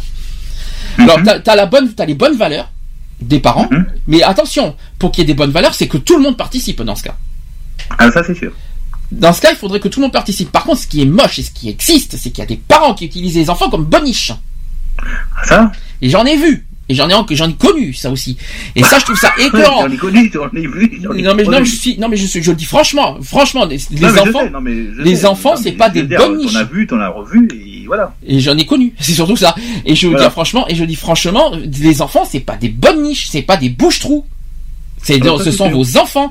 Il faut inculquer des valeurs, mais pas de considérer vos enfants comme des, euh, comme des sous-fifres. C'est ça qu'il faut se dire. C'est très important de le dire parce qu'il y a Ah, bah, ça, c'est ça, c'est sûr. hein. parce que là, euh, franchement, c'est mais- et puis même jusqu'à parce que euh, jusqu'à euh, interdire à ce qu'ils fassent ces exercices pour faire ménage quoi. Je dis attends, mais on n'a pas, on a, euh, faut faire ménage oui, mais bon, c'est c'est pas une le ménage n'est pas censé être on va dire prioritaire aux enfants. C'est effectivement de temps en temps, mais c'est pas la peine de, de comme, faire. comme tu as, comme t'as dit, euh, si le, si du, si tu, c'est plus l'amour d'un enfant, faut pas trop euh, faire boniche pour l'enfant. Et surtout le dimanche, quoi. Tu sais, la semaine euh, à l'école, le dimanche, tu veux te, tu veux te reposer. Allez, debout 10 heures, c'est l'heure du ménage. Non mais attends, oh. non mais attends, euh, je rêve quoi. Il faut pas non plus exagérer. hein. À 10 heures du matin, allez debout, il faut faire le ménage, il faut faire la cuisine, il faut faire, il faut faire le balayage, il faut faire ci et autres. Et oh, je serai l'enfant et dis donc maman, t'avais toute la semaine pour le faire. Hein. euh. c'est vrai quoi. Non mais franchement, ces genres de situations me dépassent quoi. Je- ah oui, la cuisine, je suis d'accord. Je suis d'accord pour la cuisine, nettoyer la table, faire la vaisselle. Oui, là je suis d'accord. Mais c'est pas la peine de lui demander de passer la serpillière, vas-y de laver le sol euh, par terre et tout machin quoi. C'est Ah, ça, c'est sûr. c'est ça que c'est juste ça que que- qu'il faut pas non plus exagérer. Bah, de toute façon, euh, euh, moi, j'ai, moi, ça m'est chose. Hein. euh, Moi, je pense pas que. Bon, si c'était comme, c'est comme toi. Moi, je pense c'est comme toi. Si c'est juste pour la cuisine, ok. Mais si c'est plus pour tout, non. Là, il y a des limites. Il y a, il y a beaucoup de limites. Alors tout Donc après, c'est tout le monde participe ou soit c'est. C'est ça. Soit, euh, voilà. C'est tout à fait ça. Et en fait que tout ce que tout ce que vous ferez, c'est-à-dire tout ce que les font, euh, tout ce que les parents font à la place de l'enfant, empêchera l'enfant de grandir, d'apprendre et de devenir responsable. Ça, c'est sûr. C'est-à-dire que c'est pas la peine d'être sans Ah, arrêt. ça, c'est peut-être pas sûr, mais c'est encore plus possible parce que là. Ah ben c'est en fait d'être constamment sur l'enfant, c'est-à-dire euh, de la, de l'habiller à sa place, de faire tout à sa place, c'est pas ça qui va l'aider à grandir et à apprendre des choses de la vie. Ah bah là, c'est possible qu'il qu'il sera pas responsable si on fait Ah, pas. bah, si, si tout le monde participe pas, ça c'est sûr. Non, t'as pas compris, c'est le, le, le- le coup de, de, euh, des- on va dire de, de, il est capable de faire des choses tout seul. Il faut et pour qu'il, il faut qu'il, il faut que ça puisse le faire grandir et apprendre les choses de la vie. C'est simple, il faut pas que le parent fasse tout à la place de l'enfant. C'est-à-dire pour s'habiller, pour se doucher, pour, euh, Ah ouais, pour, bah là, euh, tout non, mais Ou alors, de toute non, mais- comme on a dit, l'enfant, il sait faire euh, bah, ses lacets, euh, il sait faire s'habiller, qu'il met ses vêtements à ranger, tout ça, voilà, il sait faire. hein. Ça, euh, voilà. Alors, douzième conseil, n'inter- n'interdisez pas ni euh, trop ni trop peu. Alors, c'est-à-dire ne pas faire trop, mais ne pas non plus en faire euh, un minimum. Alors, ouais, faut donc trouver un juste faut milieu. vraiment arriver au. Un juste milieu. Mitigé, mitigé, hein. Faut rester au mitigé. Alors, on va faire en détail, c'est qu'il faut pas interdire, euh, il faut pas interdire systématiquement l'enfant d'aller jouer sous prétexte qu'il va se salir. Il faut lui mettre de moins, euh, de moins deux habits pour qu'il puisse s'exprimer, jouer librement. Ah, on parle d'extérieur hein, cette fois. hein. Euh, L'enfant n'a que faire des beaux habits si ceci l'empêche de jouer, et de s'asseoir par terre. Donc là-dessus, il ne fait rien de mal. Il ne faut pas non plus interdire l'enfant systématiquement de parler, de crier. Alors dehors, euh, dehors, hein, à, l'intérieur des maisons. on se- voilà, effectivement, c'est pas, c'est pas agréable. Mais dehors, on s'en fout, c'est dehors. Sous prétexte que vous n'aimiez pas le bruit. Alors j'aime pas le bruit non plus, mais ça va, on est dehors. Après, euh, après c'est sûr qu'il faut faire attention à ce que l'enfant ne crie pas devant d'autres personnes, parce que c'est vrai que t'arrives à passer en- juste euh, à 2 cm d'une autre personne, il faut faire attention à ça aussi quand même. Il faut faire Euh, un petit peu de respect. Disons que il faut pas l'empêcher de crier, mais pensez aux autres et n'oubliez pas qu'à l'extérieur, il faut respecter autrui. Très important. Si vous interdisez tout, trop, euh, l'enfant ne saura pas s'épanouir et on n'acceptera pas votre discipline. Il faut également interdire l'enfant de polluer, de frapper, de fumer, de jouer sur la route, de trop regarder la télé, de jouer trop à la console et aussi de l'insulter. Heureusement d'ailleurs. Euh, donc euh, de polluer, je vois pas en quoi il pollue, mais bon c'est pas grave. De le frapper, bien sûr. Il faut pas, faut pas autoriser un, enfant à frapper qui que ce soit. De fumer, eh bien déjà je m'inquiète. Si un enfant fume, je suis très inquiet et je pense que le parent a de quoi avoir des, euh, comment dire, euh, être pointé du doigt, on va dire. Euh, de jouer sur la route, oui. Alors vous savez que là-dessus c'est très simple, net et précis. Il faut apprendre à l'enfant d'aller sur des passages piétons. Point. C'est tout, c'est vite fait. Et il faut pas non plus qu'il joue, c'est-à-dire sur la route, euh, c'est-à-dire les skates, les euh, voilà, de, de, de, de, de- de jouer trop sur la route, parce que c'est assez dangereux et ça va très très vite. Alors il faut jouer à, à la limite sur le trottoir et encore faut faire attention parce que les trottoirs c'est pas très très non plus, euh, ouais, mais maintenant. c'est pas très sécurisé les trottoirs non plus hein, maintenant. Donc, Non, maintenant il y a des aires- il y a des, il y a des- maintenant ils font, ils ont fait exprès. Maintenant, je sais que j'en ai, j'en ai vu quelques dans certaines villes. Maintenant, t'as, t'as des, t'as des aires de jeu Mhm. pour les skates. Où tout ça, c'est vraiment, euh, c'est vraiment très loin de, de la route, tout ça. Donc, euh, il, c'est un, comment dire, c'est un emplacement où tu peux faire du skate euh, en sécurité, tu peux faire du foot en sécurité. Bon, voilà. Ensuite de trop regarder la télé. Jusqu'à quelle heure un enfant peut regarder euh, la télé le soir? Euh, je pense 22h ou 22h30, pas loin. Pas 22. plus. Donc en gros on va dire le prime time, c'est-à-dire la première émission. Et Tout à fait. Alors après quand ça finit à 11h ça commence à faire tard, mais euh, Après bon, après euh, sauf si c'est par exemple un vendredi, par exemple si c'est s'il a pas cours le samedi, bon après il peut regarder la télé jusqu'à 11h, mais pas plus. Ah le samedi, le vendredi, c'est vendredi et samedi parce que euh, le vendredi. Le- le vendredi samedi il peut regarder jusqu'à 11h, pas plus. Après euh, c'est une exception.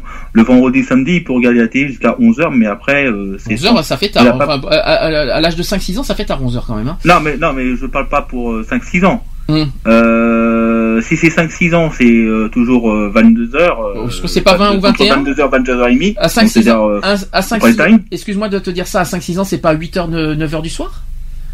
Ah, ah, si, plutôt. Ah, si, Oui, il me plutôt. semble. Hein.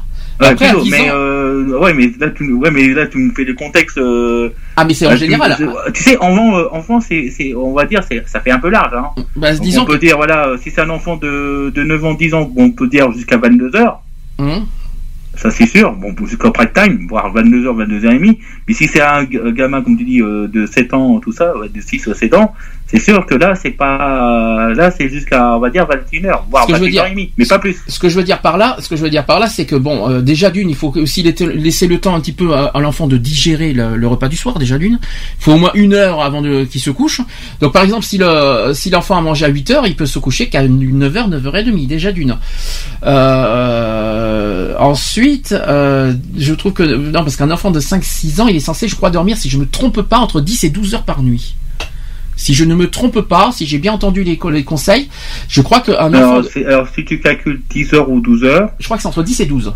12 et- Ah, donc si on calcule les, les 10-12 heures, donc euh, par exemple s'il doit se réveiller, on va dire à 7 heures ou Eh 7 ben, ça, à 10 heures, à 10 heures, c'est 9 heures du soir, maximum. Voilà, ça fait 9 heures du soir, voilà. Donc, j'étais euh, pas loin. hein. Non, 9h, mais 9h30. c'est- Entre c'est 9h sûr. ou 9h30. C'est sûr. C'est sûr, mais hein. c'est c'est juste. Et après, à l'âge de 10 ans, effectivement, à partir, à partir de 10 ans, je crois que c'est 8 heures maintenant, euh, entre, entre 8 et 10 qu'il faut. Ah, en fait, selon l'âge.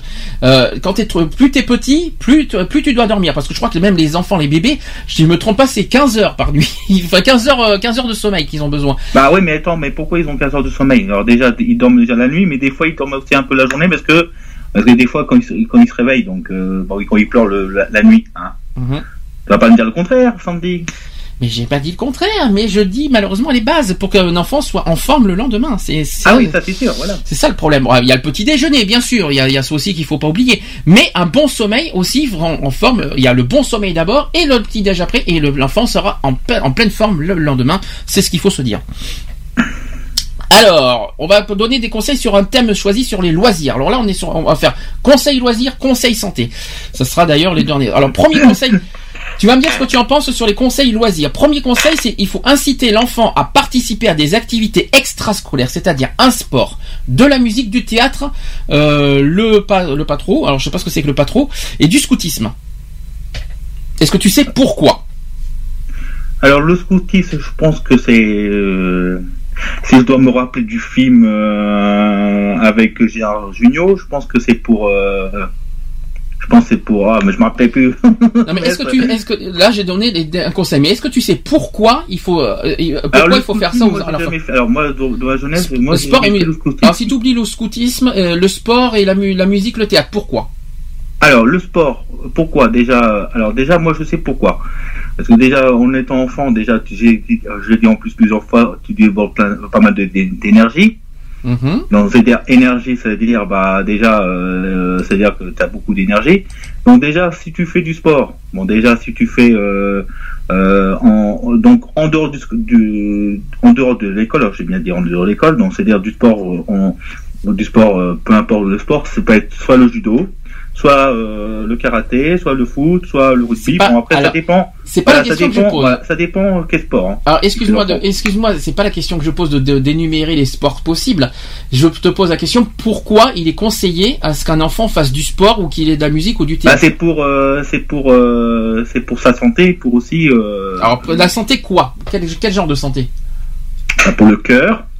Alors on parle de, alors en fait le pourquoi on parle de conditions physiques. Est-ce qu'il y a Voilà. que est-ce qu'il y a que le cœur? Il y a le cœur, attends, il y a le cœur, attends, il y a le attends, peut-être, si je la ne me pas. Alors respiration. Donc il y a respiration, donc cœur. Enfin déjà pour la condition physique en physique parce que j'ai pas les détails. Moi je sais que c'est pour la condition physique. Ensuite il y a deux autres deux autres raisons. Donc la condition physique, la La santé. motricité, ouais, bah, aussi la motricité des jambes, aussi, parce que quoi, il faut qu'il court, donc euh, donc voilà. euh, Moi, j'ai trois, en fait, j'ai trois raisons. Donc, la condition physique, la santé en fait partie. Il y a, ensuite, il y en a deux autres. Conditions, euh, de- de- deux autres raisons. La deuxième raison, c'est sur la, en fait, la deuxième raison, c'est pour la. L'environnement. C'est l'environnement. Non. Pas du Non tout. Non, l'environnement, non. Pas du tout. Qu'est-ce que la musique et le, le théâtre, ça t'évoque pourquoi? Alors la musique, bah c'est pour plus, euh, comment dire, c'est euh, ah, je pense que c'est dans ma tête. Ah La non, c'est pas dans ta tête, Pour non. euh, plus, euh, c'est plus, comment dire, se, être. Bon, par exemple, s'il fait, euh, ouais, euh, on va dire, Alors, genre. euh, je vais, te, je vais te répondre parce que comme je vois que l'heure tourne, on est obligé de. de- Oui, oui, oui, je cherche, mais c'est pas évident. Alors, le- les trois raisons en fait de tout ce que je dis, c'est en fait d'une part pour la condition physique, ça c'est surtout pour le sport. Euh, Oui. Ensuite pour la, la musique, le théâtre, c'est plus pour la culture. La culture, oui, voilà, c'est ça. Et pour le scoutisme, c'est plus pour les relations sociales. D'accord. Ok, donc c'est bien. Donc dans les trois éléments, donc oui, t'as raison, oui, physique, euh, réseau, oui, c'est ça, oui. Relations sociales et culture. Culture, oui. Deuxième conseil, on est toujours sur les loisirs. Empêchez Oui. votre enfant d'arrêter de changer continuellement ses activités. Pourquoi? C'est la question que je te pose. Hein? De- le conseil, c'est d'empêcher l'enfant d'arrêter et de changer continuellement ses activités. Est-ce que tu sais pourquoi? Ah, tu veux dire, ah, Il y a Ah, toujours une, il y a euh, toujours des motifs derrière. Ah, je sais que dire, c'est la diversité. Il faut qu'il que tu essaies de changer pour euh, le faire un peu, de changer un peu, Ah un peu non, pour le diver- diversifier, non? Non, c'est pas ça. Ah, Donc, bah alors c'est quoi? alors t'es loin du t'es loin du compte. En fait, le- le- la raison de ça, c'est qu'en fait, il faut apprendre à persévérer et aussi à terminer ce que l'on commence. Ah oui, Tout simplement. logique, logique. Et tu vas pas, alors il va faire, il va pas faire la musique puis après une heure après euh, il fait le sport. Non, c'est un peu, c'est un peu dommage. ouais. Il fait, il fait jusqu'au bout la musique. Après euh, la semaine prochaine il fait par exemple le, le sport ou je sais pas quoi. Bon, bref. Troisième conseil.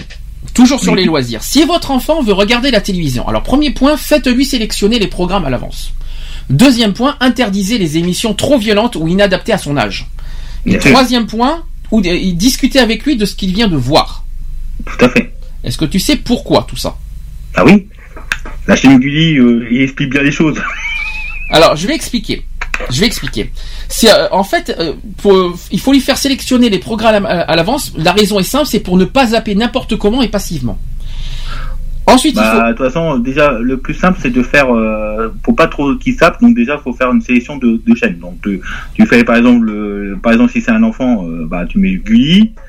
Euh, Non, mais Gulli, à les. Alors, non, tu mets pas les chaînes info, ça sert à rien. Non mais Gulli, alors surtout pas pendant les repas. Hein. euh, les, les chaînes info, j'ai supporté ça à l'époque. Merci, hein, c'était dégueulasse. Tu, tu entendais toutes les, tu, les bonnes, tu manges, tu manges des bonnes pâtes. Il y a des trucs euh, où il y a des jeux qui font ludiques euh, pour les enfants. Je, vois- je vois que ces chaînes-là.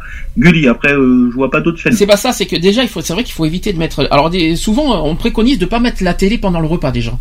Déjà Mhm. d'une. Hein. Deux, Non, mais c'est-à-dire euh, ça euh, pendant le repas, ça c'est sûr. Mais après le Mais- repas, tu peux après, tu peux regarder. Ah mais après, mais, mais autre chose, c'est que certains, il y a des parents qui mettent aussi les infos pendant les repas.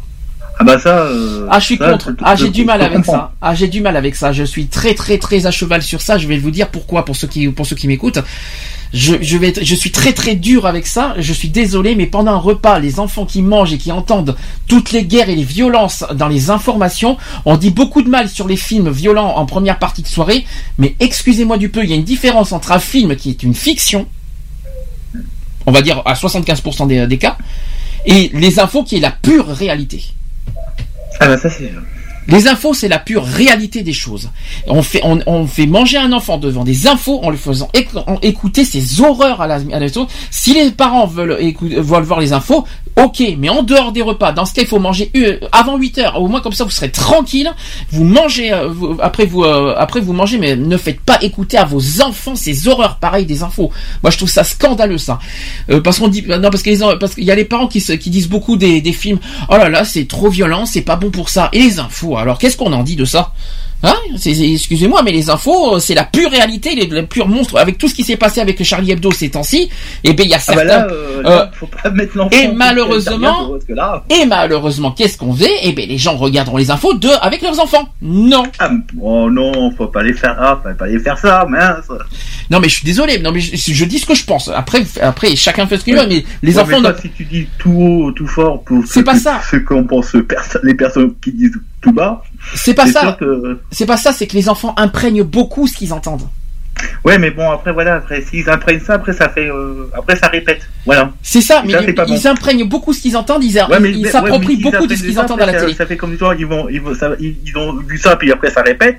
Après, c'est pas bon pour eux. C'est ça, voilà. Non mais le, le problème il est là. Les enfants le lendemain quand ils vont à l'école, ils s'approprient de ce qu'ils ont entendu aux infos, ils en parlent à l'école et après ils vont se dire à l'école mais bon sang mais comment ils- comment comment ça se fait qu'ils parlent de ça? Après, après, l'école peut être choquée des, des- on va dire du lendemain de ce que les enfants ont entendu la veille jusqu'à euh, parler par exemple des ébats sexuels de leurs parents. Ça aussi j'ai oublié d'en parler hein, franchement. Ah bah ça. euh, Alors les ébats sexuels des parents, soyez discrets aussi à côté des chambres des enfants, ça serait sympa. hein. Non parce que après le lendemain les enfants racontent tout à, à l'école. Non, c'est comme par exemple le, truc à deux balles. Les hommes c'est fait, c'est quoi avec les choux et les enfants et et les, les- euh, les femmes avec des fleurs, c'est ça C'est ridicule ça aussi. Je sais pas, je sais pas d'où ça sort cette, cette ce jargon à ça. C'est tellement ridicule. Euh, voilà, c'est bon bon c'est des petits trucs personnels, mais arrêtez, il faut arrêter de prendre des enfants pour des débiles, ça c'est sûr. Et de deux, il faut il faut faire attention à ce que les enfants à ce que à- à ce que les enfants écoutent à la télé et ce qu'ils entendent aussi par euh, par vous les parents. Très très très très important. Ah oui. Euh, donc quatrième conseil, on a on a fait la télé. Quatrième conseil, limitez le temps passé devant l'écran, toujours à la télé, et proposez-lui d'autres types d'activités, c'est-à-dire des jeux de société, de bricolage, de sport, de construction, travailler avec les parents aussi, dessiner, lire. Alors là, il y a plein de possibilités. Le sport, alors pas le, le sport évidemment, on peut faire du sport même euh, dans le jardin, par exemple. On peut faire du sport aussi, comme tu as dit, dans les parcs. C'est toi, c'est toi qui l'as dit un petit peu tout à l'heure. Oui, c'est ça. C'est un petit peu ce que tu m'as dit. Construction, alors euh, construction, construction de quoi De Lego? Bricolage, oui et non. Je suis pas très pour le bricolage parce qu'il y a des, il y a des outils tellement dangereux. Ah, si que- c'est par exemple construction du genre, euh, on va dire, en, en forme de Lego, oui, pourquoi pas. Parce ou que des, ça fait, ou des euh, constructions, des petits avions. Vous savez, des avions, des maquettes. Voilà, ça c'est bien les maquettes. Moi, j'ai- les petites maquettes d'avions. Ça c'est sympa. Ça, ça oui, je suis d'accord. Par contre, le bricolage, je suis moins d'accord. Par contre, parce que le bricolage, il y a quand même des outils très dangereux. Oui. Je suis pas tellement d'accord qu'un enfant touche à des outils comme des scies et des trucs comme ça. Moi, je suis pas très très. euh, Euh, tu sais, euh, maintenant dans les magasins, quand j'ai vu pour les, parce que quand tu vois avec la nouvelle génération des jeunes, des, on va dire des, des enfants, euh, quand tu vois un bricolage, tout ça avec, euh, toi, euh, c'est des jeux, mais je dis, ça sert à quoi à sortir ça? Moi déjà, même moi, je dis, ils sortent ça pourquoi Pour quelle raison? Si ça, c'est pas vrai, c'est un peu du genre euh, dangereux. Tu mets, te donnes ça à un enfant de 7 ans, 8 ans pour dire, tiens, tu veux jouer à, au bricoleur euh, Je suis désolé, je dis, il y a une limite là. Après, Mais, après, tu vois, quelqu'un et, quand je vois les maquettes tout ça, je dis là c'est plus intéressant pour un gamin, euh, c'est plus c'est plus intéressant de faire une maquette de voiture ou une maquette d'avion, c'est encore plus ludique. Mais euh, mais là, euh, les jeux de société, c'est pareil. C'est bien les jeux de société, mais il faut pas que ça soit trop long. Ah c'est sûr. Ah ben c'est sûr que de euh, Ah, faire jouer un, pas- faire alors, jouer un enfant- là, euh, si vous si vous faites non, mais jouer par exemple, si c'est un enfant de 7 ans, 8 ans, ne prenez pas Monopoly. Hein. C'est ce que je voulais dire justement. Non, parce que dans trois heures pour avoir la, euh, pour trois, euh, pendant trois heures pour avoir la rue de la paix, je peux vous dire que euh, c'est pas, c'est pas évident. Hein. Non mais prenez des jeux simples, voilà, des jeux, de mais loi, les petits genre, chevaux. euh, tiens, bah, le jeu ludique que, que je. Les que- petits qui est chevaux pour les enfants. C'est qui est Oui, alors ça, ah oui, tu parles des jeux de société. Alors, le plus ludique que qui est, moi j'aurais pas dit qui est, moi. Oui, c'est Ah qui est aussi. Ouais, mais je- je- j'étais parti sur les petits chevaux, par exemple, ou les jeux Ah, de dames. bah, Les jeux de dames, ou soit les jeux de Les dames. jeux de dames, ou alors, euh, je sais pas, euh, Jeux de loi. jeux de loi, ouais, jeux de loi, bon, c'est ce que t'apprends quand t'es tout petit, ça c'est sûr, et qu'aujourd'hui tu joues plus, mais, Bah, euh. Eh ben, tiens, si, euh, tiens, on a joué euh, avec euh, avec mon compagnon, on a joué, on a joué au, au, au Tata, on a joué à jeu de loi, on a, à- Ah, on a sûr. toujours les anciens jeux. Hein. Ah ben c'est sûr que si tu fais jouer à ton enfant euh, au Scrabble et au euh, et au Monopoly, je les plains. Hein, euh, ça, ça- ça- Ah non non, mais non, mais c'est intéressant les, les jeux, les, les jeux, euh, les jeux de chevaux, les jeux de dames ou les jeux. Bien sûr. bien ça. Des touchés coulés aussi. Oui, Ouais, par oui. exemple. Et puis les Tetris, voilà, des trucs comme ça. Même dans les jeux électroniques, c'est possible tout ça. Il n'y a, pas de problème. Alors, euh, par contre, il faut pas trop, trop, effectivement, euh, laisser le temps, euh, trop, trop, que, voilà, il faut pas que les enfants aillent trop, trop devant la, télé. Je vais y arriver. Les écrans, c'est-à-dire que ce soit cinéma ou euh, ou télé, c'est parce qu'en fait, ça fait mal aux yeux. Et même chose pour les jeux vidéo. Oui. Voilà, ça, c'est ce qu'il faut se dire aussi. Cinquième conseil, il faut fav- favoriser la créativité, il faut inventer un jeu, les règles d'un jeu, créer une pièce de théâtre, écrire un livre et inventer un bricolage. Alors, faut être créatif quelque part. Donc, euh. Inventer un jeu, c'est faisable. Oui. Euh, créer une, des règles de jeu, bon, ça c'est plus difficile déjà. Il faut c'est un peu difficile. créer une pièce, qu'après, créer une pièce de théâtre, euh, oui, mais alors là, il faut être doué en théâtre déjà, parce que euh, si on fait des pièces dramatiques, oh toi, toi, pourquoi, si loin là-bas, ou alors faut faire des trucs comiques comme des clou- euh, un truc de clown, euh, voilà, ça c'est. Après ça dépend, mais il y a- ça existe. J'en ai vu des pièces de théâtre avec des enfants, euh, et les enfants sont très très forts en théâtre. hein, je, je dis franchement. Écrire un livre, je ne sais pas, je ne sais pas, ça dépend du sujet. Ça dépend. Et inventer un bricolage, oui, mais alors à condition que ça soit en plastique. Alors avec euh, parce que euh, je veux bien, euh, il faut bien inventer des bricolages, mais pas en, ou alors en bois. Mais ah, alors, en bois, oui. mais Voilà, attention, mais attention aux outils. Ne laissez Voilà, pas un enfant utiliser des scies, des cutters, des trucs comme ça, s'il vous plaît. Ça serait très gentil de votre part. ça, serait justement ça. Voilà. Donc ça, c'était sur les loisirs. Maintenant, il reste les conseils sur la santé. Et ça, c'est très très important. Tu, et tu vas me dire si, si tu es d'accord avec ça. Alors, au niveau, euh, oui. Est-ce que tu sais ce qui est des besoins essentiels au niveau nourriture d'un enfant? Est-ce que tu les connais? Euh, bah c'est ça. bah c'est plus euh, ouais ça dépend euh, de ce que je veux dire. Euh, faut, faut varier les légumes. Alors oui, exactement. Mangez fruits et légumes, de la viande plutôt que des bonbons. Alors les bonbons, s'il vous plaît. Hein. Évitez. Je vous en supplie, évitez les bonbons et, les- et même les chips, soi-disant, parce que trop salé. Et pas bon pour les enfants. salé, ça fait euh, ça fait pas très bien. C'est pas bon pour les enfants non plus le trop salé. C'est alors vous savez, hein, Gulli le rabâche sans cesse pendant les pubs. Il faut pour bien pour bien manger, il faut pas manger trop sucré, trop salé. Vous savez, vous entend, on vous ra- on vous rabâche avec ces pubs et pourtant c'est vrai.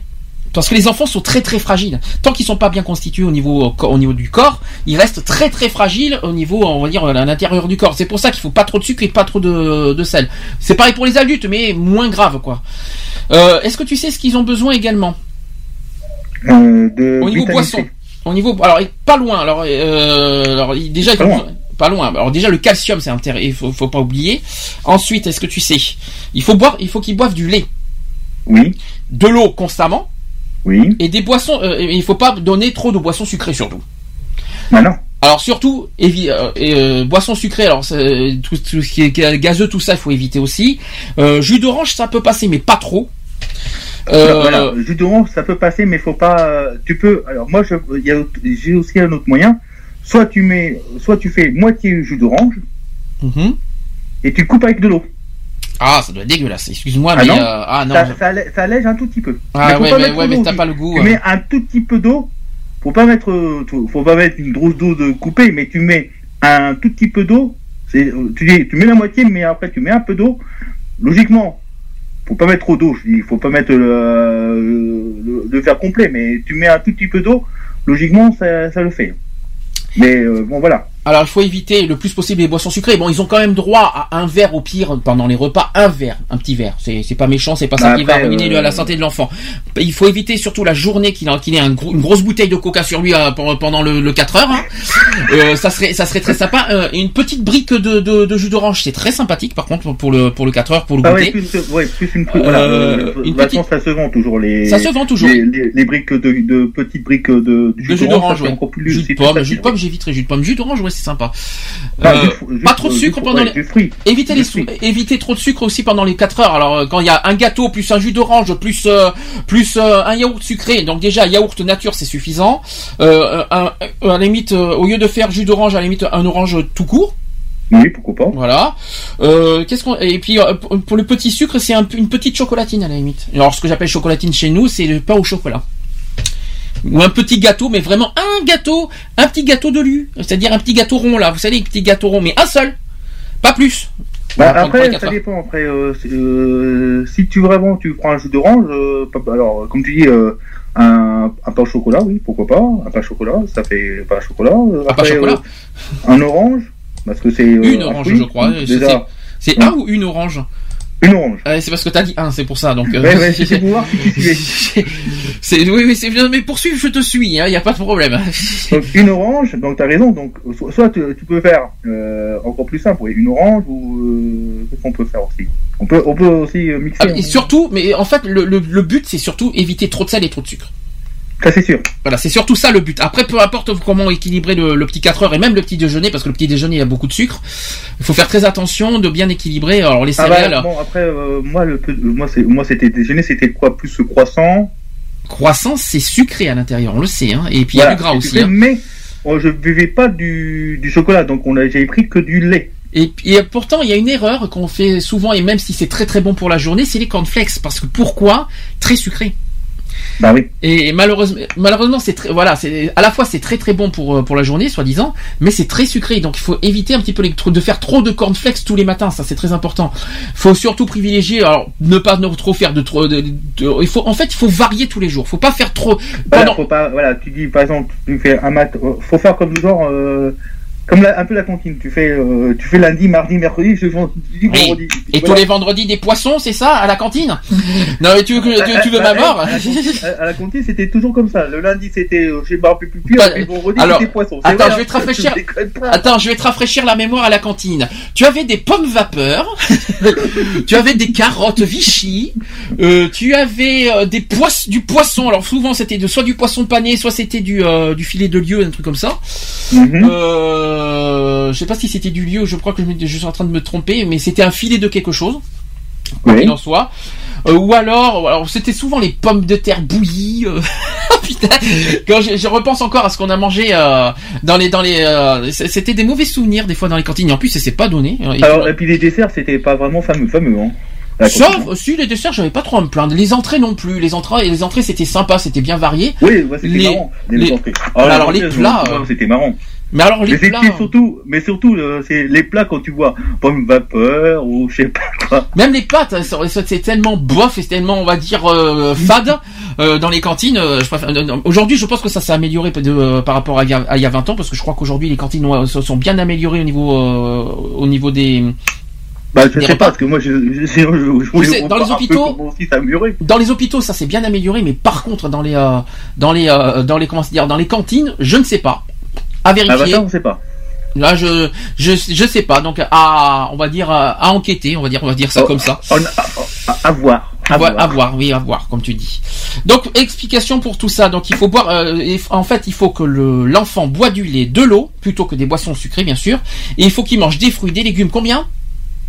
Euh, euh, 5 euh, attends. 5 fruits et légumes par jour. cinq fruits et légumes par jour. Je Voilà. vais Donc, pas vous donner, je vais pas vous donner d'exemple de légumes, ça je pourrais choquer. Euh, il faut et Mais très déjà, en important. fruits, on peut donner déjà des indices. Pommes, poires, Non, oui, voilà. Scooby, et Scooby-Doo, c'est ça? Non, pardon. des pommes et des poires, Ah. des, des pommes et des Des- poires et des Scooby-Doo, c'est ça? C'est ça que tu veux Pommes, dire? poires, après banane. Non, non, non, non, c'est bon, stop, c'est bon, on n'a rien entendu. Oublie la banane. Non, banane. eh bien, non, Bah, figure-toi. Eh bien, non. Les abricots. Tu sais, que, tu sais que la banane, c'est une, faute. Non mais attends, mais je te cite, tout, je te cite tous les, les, les, les fruits. Oui, mais la banane pour Après, les enfants, bon, c'est une, c'est une énorme bananes- faute. La banane, c'est un peu, c'est un peu trop sucré pour un enfant. Alors, il n'y a pas que le sucre, il y a aussi très, très, il y a beaucoup de gras. Il y a beaucoup de lipides dans le, dans, y a, la banane, c'est très bon, mais c'est très, très, très déconseillé.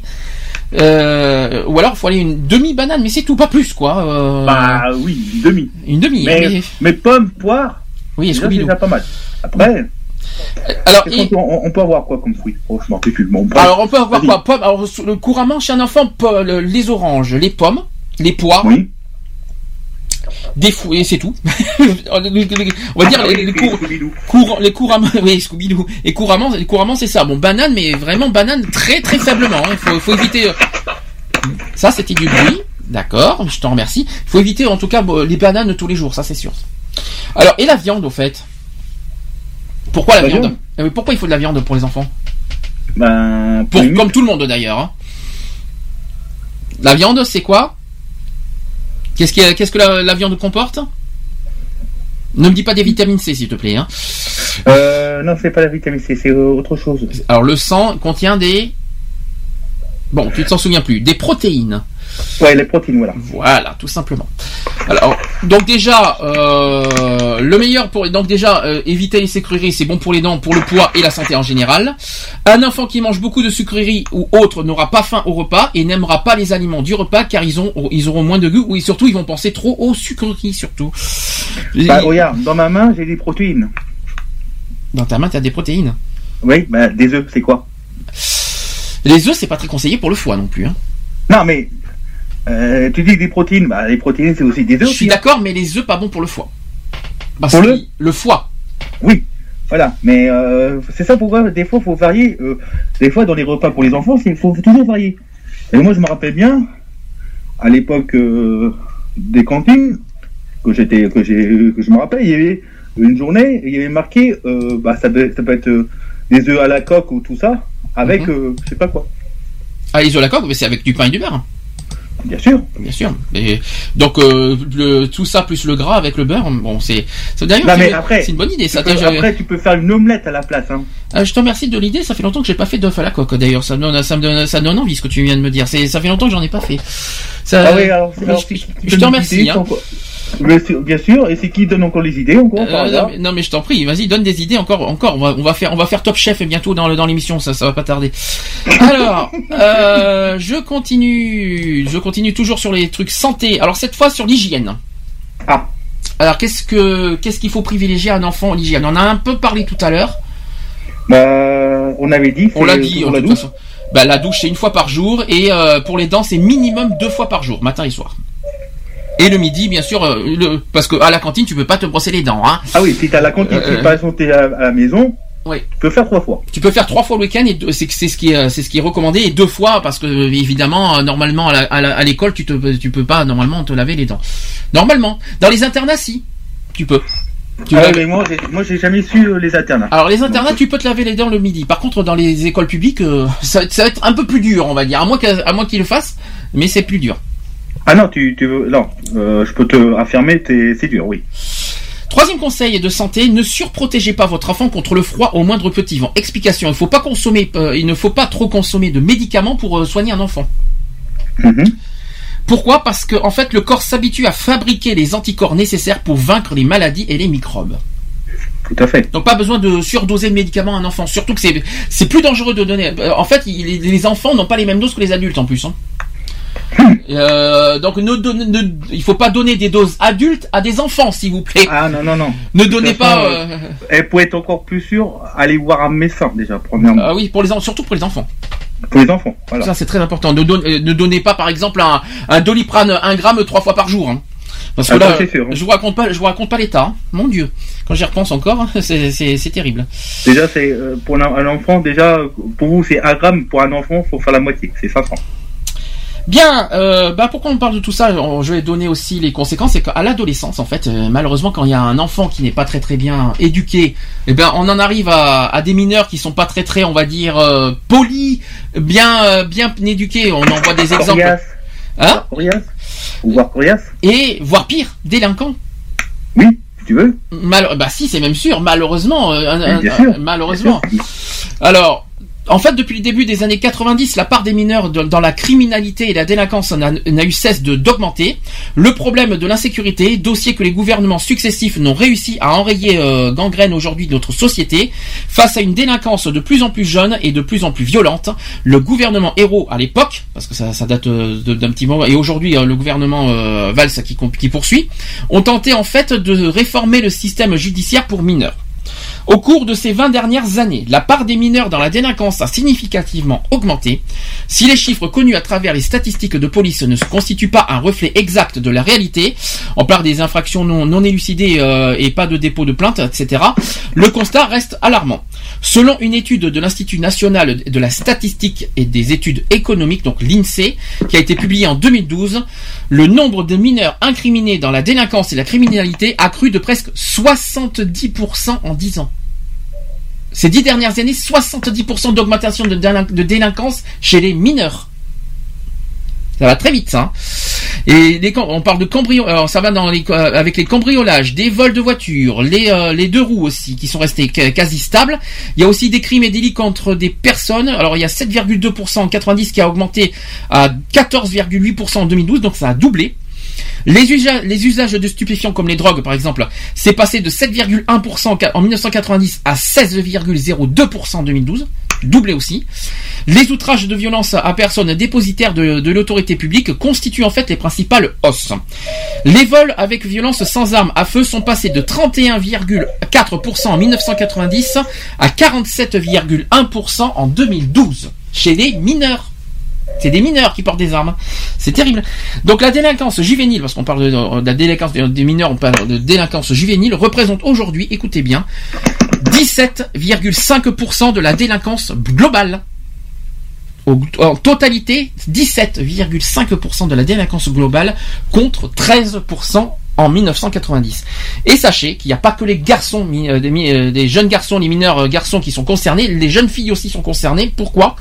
Euh, La part des filles parmi les mineurs délinquants a augmenté depuis 1996, passant de 9,9% à 15,5% selon les chiffres de la police et de la gendarmerie.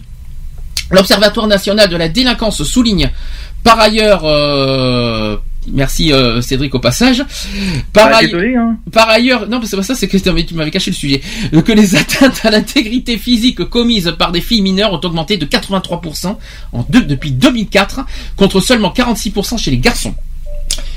Alors, si la délinquance juvénile euh, connaît un pic vers l'âge de 15-16 ans, la part des mineurs délinquants âgés de moins de 15 ans dans l'ensemble des mineurs n'a cessé d'augmenter ces dernières années pour atteindre aujourd'hui presque 25%. Phénomène alarmant qui avait euh, conduit à un, débat sur le dur- durcissement des sanctions pénales à l'égard des 13-16 ans et de nouvelles sanctions éducatives pour les 10-13 ans. Oui, parce que ça va, oui, ça va à partir du 10 ans, même voire même euh, encore plus jeune chez les chez les mineurs. Ça va pas qu'à partir de 15 ans. C'est très très jeune en ce moment. Euh, selon le sociologue euh, qui s'appelle Laurent Muccelli, l'entrée précoce de la, dans la délinquance a, a pour cause en fait la stigmatisation de certains types de déviance dans certains quartiers. Alors je suis pas sûr que les quartiers sont for- euh, forcément les, les causes. Je suis pas convaincu que ça soit uniquement à cause des quartiers. Est-ce qu'on peut dire franchement que la délinquance des, des gens, des, des mineurs, sont vraiment à cause des quartiers? Ou est-ce que, l'éducation des parents ont, ont une- ont un, ont un énorme rôle à jouer là-dedans? Ah non Ah bien si. Pourquoi non Ah oui, si. ah. Pourquoi non Ah, La- la- la délinque- euh, Pour la délinquance des, des enfants, Bah, euh, le- pas du tout. Mais Qui c'est bon. que- quoi qu'il en soit, jusqu'à 18 ans, à ce que je sache, le mineur reste à la charge des parents. Tout à fait. Donc, à ce que je sache, il y a une responsabilité des parents de laisser faire leurs enfants faire n'importe quoi dans les, dans les quartiers ou euh, n'importe où. Mhm. Donc, alors, au- donc, à- au pa- donc, on revient un petit peu à tout ce qu'on a dit aujourd'hui, aux parents d'éduquer et de- et d'inculquer des valeurs fondamentaux aux enfants pour pas en arriver à ce stade. Tout à fait. Donc, c'est bien ce que je dis depuis le début. Bien sûr. Bien sûr, hein t'es d'accord hein Ouais, bien sûr. Je suis ravi que tu sois d'accord. Est-ce que bon, qu'est-ce qu'on qu'est-ce qu'on peut dire en conclusion avant de faire la pause? Mais en conclusion, c'est que, que, que le parent euh, euh, fait les, règles et puis qu'il respecte aussi les règles. Euh, faut pas que, que Ah, ce que j'ai entendu euh, à bien. propos, dans un lieu public, euh, Ah, dans explique. un, je sais pas où là, pour se faire engueuler. Ah, explique voir. une petite explication peut-être? Hein un, un exemple, une explication. Tu veux me tu veux m'expliquer comment? Bah, je sais pas, c'est toi qui m'as dit euh, quand t'as- c'est toi bien toi-même, t'as dit euh, euh, sur le fait accompli. euh, de, tu vois que euh, par exemple une personne adulte, Oui. tu vas engueuler euh, que t'as t'as ton enfant à côté puis que t'engueules un, un autre adulte euh, soit euh, où il y a le transport en commun. euh, Oui, c'est un peu l'erreur. Hein. oui. Et? Donc moi je dis ne pas, faut pas le faire, vraiment. Faut pas le faire. Bah si t'as ton enfant à côté de toi, faut pas le faire. C'est un peu bête. Moi, la, la conclusion simple, plus courte, on va dire, c'est que euh, pour éduquer un enfant, faut que les parents soient euh, éduqués eux-mêmes. Mhm. Si t'as pas de valeur, si les parents n'ont pas de valeur, les enfants suivront avec ces mauvais, avec les, avec les mauvaises. En fait, pour moi, l'enfant et l'enfant dépend des parents. C'est-à-dire les, les- ce que ce que les parents vont. Bon, par contre, il y a une, dernière chose qu'on n'a pas dit euh, sur les sur les parents et que j'ai oublié de dire. Euh, c'est sur les parents qui inculquent, on va dire, la sexualité aux, enfants. Éviter de éviter de leur dire euh, les homosexuels sont des dangers, par exemple. Ça serait, très sympathique euh, de d'évi- Euh, je tiens à préciser qu'il y a encore des mineurs qui se suicident parce que les parents inculquent des, va- des valeurs qui sont euh, un peu trop trop, on va dire, euh, cash. Un Ouais, petit peu trop, un petit peu trop sévère. Là, c'est c'est pas non plus. Et, et autre chose que j'aime pas non plus chez les parents, c'est que les parents font des euh, de- de- donnent des des, euh, des ordres, on va dire à des par- euh, euh, tout ça. Non, tu seras pas avec avec cette personne, tu te marieras, tu marieras. Il faut que ou alors il faut que les par- il faut que les enfants se marient avec un médecin ou un avocat. Non, il faut arrêter un petit peu ce délire-là. C'est pas parce que dans le passé, les parents n'ont pas vécu une bonne enfance que les enfants doivent subir la Et même voilà, chose. tu dois subir, voilà, t'as des enfants. Quand on est parent, on assume. c'est sûr. Il faut assumer d'abord d'être parent. Eh Être parent, c'est un métier. Être parent, être parent, c'est un métier effectivement. Mais être parent, c'est pas non plus euh, à prendre à la légère. Ah non, euh, déjà, je fais quand quand, il y a- quand je pense qu'il y a des enfants qui sont abandonnés, qui sont à la DAS, j'ai beaucoup de, de pensées pour eux d'ailleurs. Ah, voilà, les on est parents, on assume d'être parents. Et on n'a pas à rejeter et à, rejeter aux enfants les erreurs que les parents font. Les parents font des erreurs, et bien c'est aux parents d'assumer les erreurs et non de les transmettre aux enfants. Ça c'est aussi très important. Autre chose aussi, c'est que quand on a des règles, il faut aller jusqu'au bout des règles. Il faut pas faire un jour des règles, oh, ben, le lendemain, écoute, je vais, je vais penser à autre chose. Ou alors les règles, il faut aller de A à Z, c'est-à-dire euh, jusqu'à l'âge adulte. Il faut inculquer. Et puis après, après Jusqu'au aussi, ne, ne pas aussi, ne pas changer aussi son opinion. Si on dit euh, un coup non à l'enfant et puis il faut rester toujours ferme, faut pas changer d'avis. Hein. Faut dire ouais un coup non, après oui, l'enfant va plus comprendre. hein. Et il faut aller jusqu'au bout de l'éducation. Voilà. Faut pas aller, il faut pas faire juste l'enfance parce que à l'adolescence aussi, ça doit continuer l'éducation. Ça doit aller jusqu'au bout. D'accord, à l'adolescence, là, là, voilà, l'enfant devient un peu plus indépendant, certes, mais le parent reste toujours le parent et doit toujours continuer jusqu'au bout, jusqu'à l'âge adulte, à inculquer des bonnes valeurs à ses enfants. Et ça, c'est très important, de A à Z. Par contre, n'inculquez pas n'importe quoi. Euh, par exemple, incu- du genre, euh, un parent est raciste, donc il faut que l'enfant soit raciste. Non, désolé, excusez. Non, mais ce genre de choses, ce genre, quoi ce genre de choses, ce genre de choses, je suis, c'est même pas la peine de rêver. C'est pas parce qu'un parent est raciste qu'il faut que l'enfant le soit.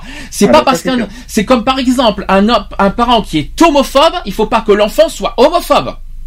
Faut arrêter d'inculquer des valeurs de ce genre de truc. Il y a des valeurs à respecter, mais pas à ce niveau quand même. Faut pas aller à ce niveau-là. Euh, ou alors quelqu'un qui est contre les juifs, qui est contre. C'est pas parce qu'un parent est contre un truc que, les, que l'enfant doit être pareil. L'enfant est libre de choisir. L'enfant est libre de, de, dire oui ou non, mais à sa propre, à sa propre, à son propre jugement et pas au jugement des parents. C'est-à-dire que c'est le c'est l'enfant qui décide oui ou non euh, qui, qui, qui sera tout ça, mais c'est pas aux parents de d'ordonner à, l'enfant d'être d'avoir ces valeurs là c'est comme les mariages forcés c'est pareil. Moi ça me dégoûte des choses comme ça. C'est comme les, les, parents qui qui euh, alors tout, euh, tout ce qui est bourgeoisie tout ce qui est tout ça euh, je préfère même pas en parler comment ça fonctionne tellement que ça me dégoûte. Mais voilà l'enfant est, est, libre de choisir sa vie sa propre vie. Il est libre de faire tout ça et non pas aux exigences des parents. Et ça c'est très important aussi à ce que je le dise ça. Les parents ont juste à transmettre des valeurs mais pas à ordonner mais pas à, à dire à l'enfant écoute mon enfant, tu, le feras comme moi je l'entends. Non, désolé, c'est pas comme ça que ça fonctionne, hein, une éducation. Ça, je tenais à dire parce que il y a des choses que ces, jours-ci que j'ai vues qui m'ont énormément mis en colère et qu'il fallait que je le dise. Ouais. Je sais pas si toi, Cédric, tu as quelque chose à rajouter, mais si tu as ta propre conclusion, je t'en prie, je te laisse la parole. Bah, j'ai pas de conclusion, c'est que bon après je suis d'accord avec toi. Moi je suis vraiment d'accord avec toi euh, sur ces principes parce que si vraiment si l'enfant euh, euh, euh, l'enfant euh, n'est pas l'image de, ses parents. Je te comprends. Je, je, te rejoins dessus. Je veux dire. C'est-à-dire, on inculque des valeurs, mais on, il n'a pas à être exactement comme le parent. C'est pas. Après, c'est lui qui choisit. Après, s'il veut faire par, faire par exemple le même métier que son père, moi je trouve ça beau, notamment dans les dans, dans, le domaine agricole. Il y en a plein qui font ça. C'est très beau de suivre le chemin de son père. Mais attention, attention, il reste libre pour autant de choisir et non pas être comme et non pas comme son père veut que, son fils soit. Très important à le dire ça. Voilà, je tiens à dire. Bon, ben, on a fait le sujet, on est 18h comme toujours, hein. on, on, va passer aux actus juste après la pause. Euh, je vais vous passer le nouveau David Guetta qu'on a eu du mal la semaine dernière à passer, je vais pouvoir enfin vous le passer, et le nouveau Yel qui s'appelle Complètement Fou que j'ai découvert il y a une semaine. Et on se dit à tout de suite pour la suite pour les actus. Beaucoup et les actus aujourd'hui. Hein. Je, je, vous promets des actus très très importants, intenses à vous communiquer. Vous allez voir, c'est euh, des, actus aujourd'hui. C'est dommage qu'on soit pas nombreux parce que je peux vous dire que, que les actus aujourd'hui sont méritent d'être entendus. Je, je, vous, je ne vous dis que ça. À tout de suite pour la suite. C'est parti.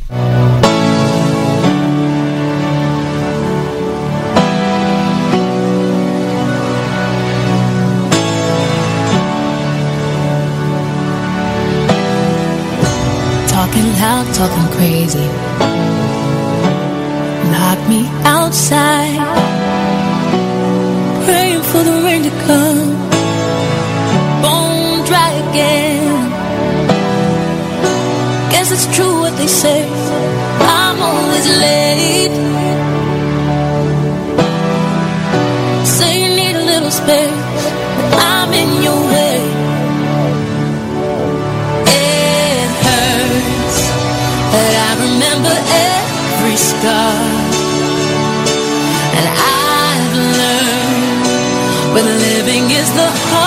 Hardest part.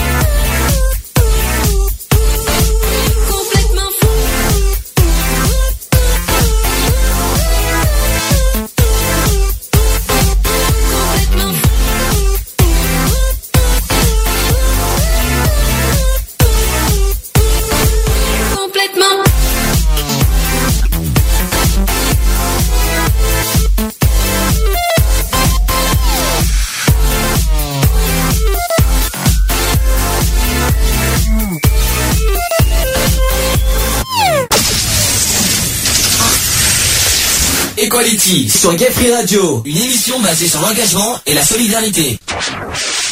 De retour dans l'émission Equality, euh, il est 18h05, toujours en direct sur Gay Radio. Euh, euh, au passage, ne vous inquiétez pas, Cédric, il, est absent, il va arriver dans les minutes qui vont suivre.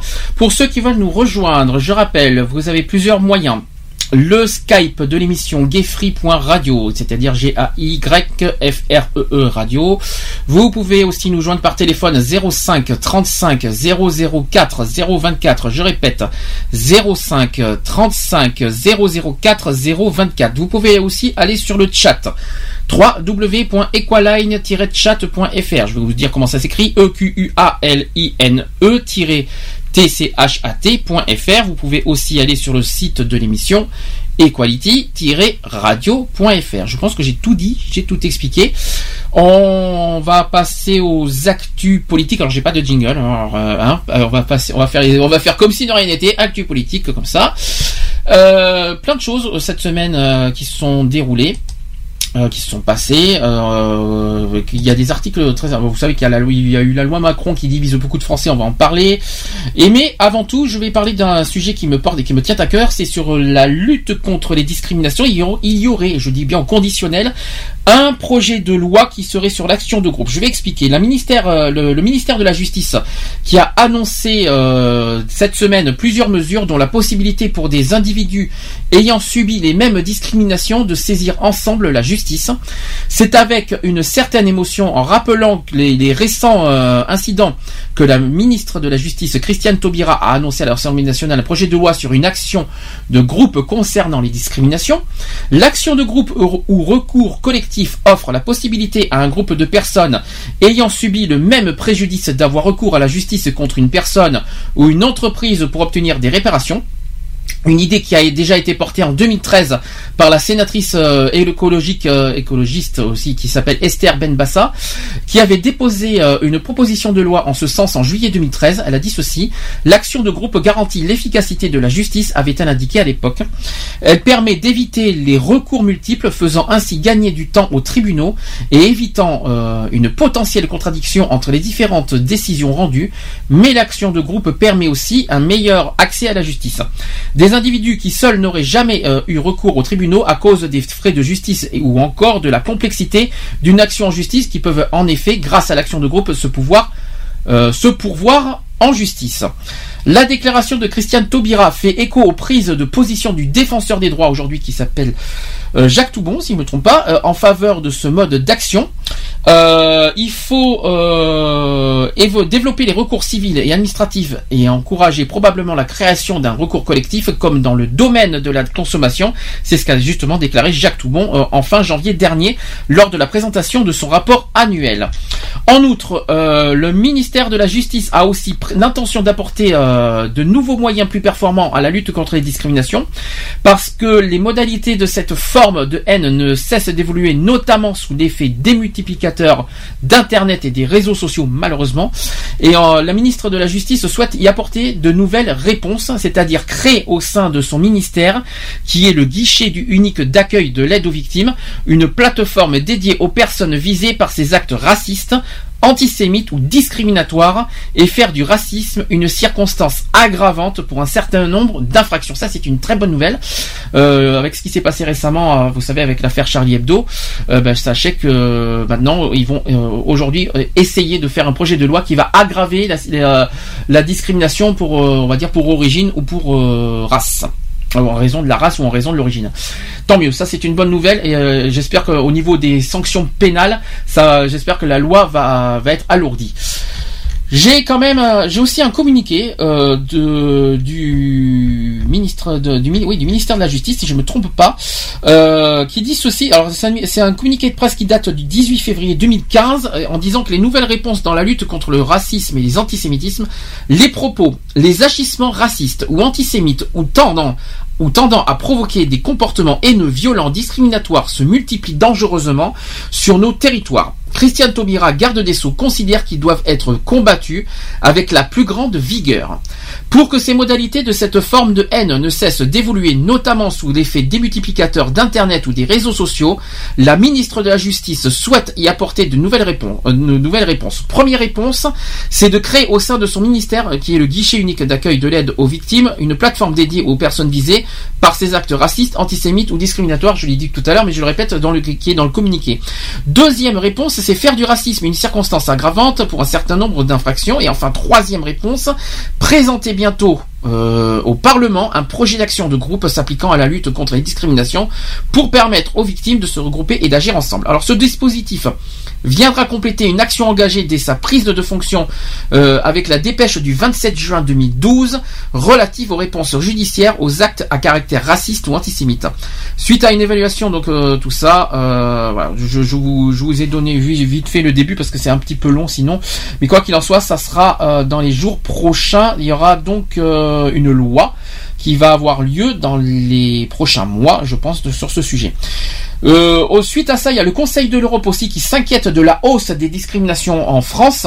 Le Conseil de l'Europe, euh, mardi 17 février dernier, a apporté dans son rapport après la visite du commissaire aux droits de l'homme qui s'appelle Nils, euh, j'ai pas, arrivé à le dire, il s'appelle Nils Muisnix, j'espère que je l'ai bien dit, qui en septembre 2014 à Paris et à Marseille, le document expose en fait la situation actuelle au regard du respect des droits humains et de la lutte contre toutes les formes de discrimination et relève des hausses préoccupantes. Voilà ce qui a été dit. Au cours de ces dernières années, les actes antisémites, anti-musulmans et homophobes ont connu une forte progression. C'est ce qui a été noté par le commissaire. Pendant la seule euh, première moitié de l'année 2014, les actes antisémites ont quasiment doublé. Tandis que le, le nombre de juifs qui ont quitté la France pour l'Israël a triplé par rapport à 2012. Ce qui était un signe de révélateur de leur sentiment d'insécurité en France. Le nombre croissant d'actes anti-musulmans dont près de 80% sont commis euh, contre des femmes et d'actes homophobes, lesquels se produisent au rythme euh, d'un tous euh, tous les jours d'ailleurs, même tous les deux jours, qui est également très inquiétant. Et il est impératif de stopper ces phénomènes et d'en sanctionner les responsables, y compris sur Internet. Très important de le dire. Euh, donc le commissaire aux droits de l'homme s'est aussi longuement intéressé à la situation des personnes handicapées et aussi également des Roms et aussi des gens du voyage, ainsi que celle des demandeurs d'asile. Selon le rapport, la France commet de, euh, graves manquements au respect des droits de, le- ces minorités, entre autres euh, Nils Musnix, qui critique sévèrement les propos euh, stigmatisants envers les personnes migrantes ou les Roms, proférés par des responsabilités politiques eux-mêmes, qui conduisent selon lui à une banalisation euh, du racisme dans la société et appelle les médias à se montrer plus vigilants dans le traitement de ces sujets. Le recours fréquent au champ lexical euh, de l'invasion n'est ainsi pas sans conséquence sur la perception que peut se faire le public de la situation. De même, la tendance à l'ethnique, ah, je vais pas lire celui-là, l'ethnicis- l'ethnicisation, l'ethnicité si vous préférez, des faits euh, divers euh, rel- relevés par le commissaire, comme par nombre de ses interlocuteurs, est de nature à entretenir des amalgames entre Rome et, et délinquance. Il rappelle que ceci aussi peut avoir des conséquences considérables et alimenter des nouveaux et mouvements violents à l'égard des Roms. Voilà, tout simplement. Donc c'est un sujet très intéressant que j'ai. On est revenu sur le sujet des discriminations. Ça fait quelques temps qu'on n'en avait pas parlé. Donc un projet de loi sur l'action de groupe, ça c'est déjà une bonne nouvelle. Euh, il va y avoir euh, plein plein de nouveautés. Puis par contre le Conseil de l'Europe qui s'inquiète, j'ai un, petit peu l'impression que la France va, risque d'avoir une nouvelle condamnation par le- l'Europe au niveau euh, des, Roms et au niveau des, gens du voyage. C'est bien parti pour vu la vu ce que le Conseil de l'Europe a dit comme dans son rapport. On va voir ce que ça va donner dans les dans les sujets euh, dans les euh, semaines qui vont suivre, voire les mois qui vont suivre. Affaire à suivre. Oui Cédric, est-ce qu'il est de retour? Oui, je suis revenu. Est-ce que tu as entendu le sujet entre temps Ah oui, j'ai entendu. Alors, est-ce que, est-ce que tu veux réagir euh, par rapport au, à, à cette nouvelle loi qui risque voilà, d'être euh, en cours de route dans, dans l'Assemblée nationale? Est-ce que tu trouves ça intéressant? Bah, moi, je, faut voir. Mais euh, un peu inquiet, mais il faut voir si, comment ça va, ça va aborder. Hein. Inquiet? Pourquoi inquiet? Bah, je sais pas moi. bah, comme, le, le but, c'est d'alourdir le- les, euh, les actes, discrimin- les, les Ah, actes les- discriminatoires. bah, euh, bah, bah, j'espère que c'est en bonne voie, parce que si, euh, si, euh, si ça passe, tant mieux pour nous. Parce que, j'ai tant mieux pour nous. Je suis j'ai- juste- me- Je suis juste un peu déçu sur un point. Quand j'y réfléchis, parce qu'il y a quand même 20, 20 discriminations. Moi, je voudrais que les, que les 20 discriminations soient punies à titre égal. Ah bah ça c'est sûr. Alors, ça- alourdir. C'est ça, moi je l'ai dit à suivre. Parce Donc, que si ils, ils mettent les 20, mais comme tu as dit, les 20 discriminations euh, dedans, tant mieux. Maintenant, c'est ça qui m'inquiète un tout petit peu juste pour ça. Voilà. C'est-à-dire que si ils alourdissent euh, la discrimination pour raison d'origine ou raison de la race, Pas de problème, mais je vous, mais dans ce cas, il faut que les autres discriminations suivent. Sinon, c'est pas, pas bon. Il faudrait que toutes les discriminations soient punies à titre égal. Toute discrimination doit être avoir les mêmes peines, les mêmes, euh, sanctions et les mêmes. euh, c'est, pas, c'est pas logique. D'accord, il s'est passé, il y a eu la- l'affaire Charlie Hebdo en janvier. Je suis d'accord, je comprends avec tout ce qui s'est passé, c'est normal. Mais ne pas négliger et ne pas mettre euh, à l'écart les autres discriminations qui méritent autant de sanctions. C'est ça qu'il faut se dire aussi, notamment sur l'homophobie, entre, autres d'ailleurs. Je Oui, tiens- notamment sur les actes homophobes. Je tiens aussi à le dire aussi, ça parce que et- notamment sur Internet. Par contre, ça, ce qui serait bien, c'est aussi qu'il y ait une loi claire, nette et précise sur les discriminations sur Internet. Parce qu'il y a une la loi la loi n'est pas tellement claire sur ce prin- sur le problème d'internet et ça, il serait bien ju- euh, judicieux je pense de faire une loi plus claire au niveau des discriminations que ça soit punissable sur internet parce que bon il y a les médias est-ce qu'internet est considéré comme un média? Pour moi c'est un support mais est-ce que c'est considéré comme un média internet? Mais Je pense pas. c'est ça qui m'embête parce qu'en fait la Parce loi qu'un média, c'est plus euh, une chaîne de télé. bah c'est pas ça, oui c'est plus ça, c'est plus la presse et, et les, les télés. Moi ce qui m'inquiète c'est qu'Internet n'est pas pour moi un outil média. Donc pour moi il faudrait qu'il clarifie beaucoup plus et qu'il qu'il mette euh, voilà qu'il clarifie beaucoup plus la loi sur les discriminations en mettant un peu en, en mettant en plus Internet et les réseaux sociaux sur la sur loi sur les discriminations. Parce que pour moi médias c'est effectivement pour moi c'est les infos c'est les journalistes c'est les presses c'est les c'est les infos télé.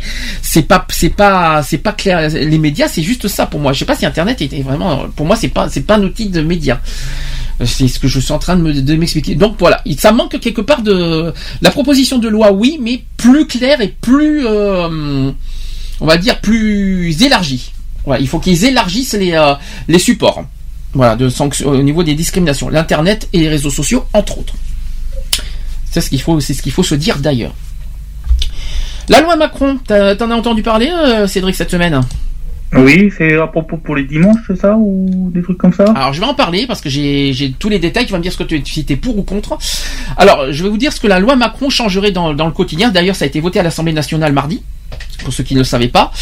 Euh, donc c'est un, texte qui est imposant, qui comporte quand même 200 articles. Je sais pas si tu le sais, qui va de la réforme de la profession de notaire à l'assouplissement des règles sur le travail du dimanche, en passant par un bouleversement du permis de conduire. Alors qu'est-ce que ça va changer pour nous? Alors je vais donner le premier point. Tu vas me dire pour ou contre. Premier point, si vous êtes salarié dans le commerce ou client du dimanche. La règle générale d'abord de 5 euh, de 5 par an, le nombre maximum d'ouverture autorisées des commerces le dimanche passe à 12.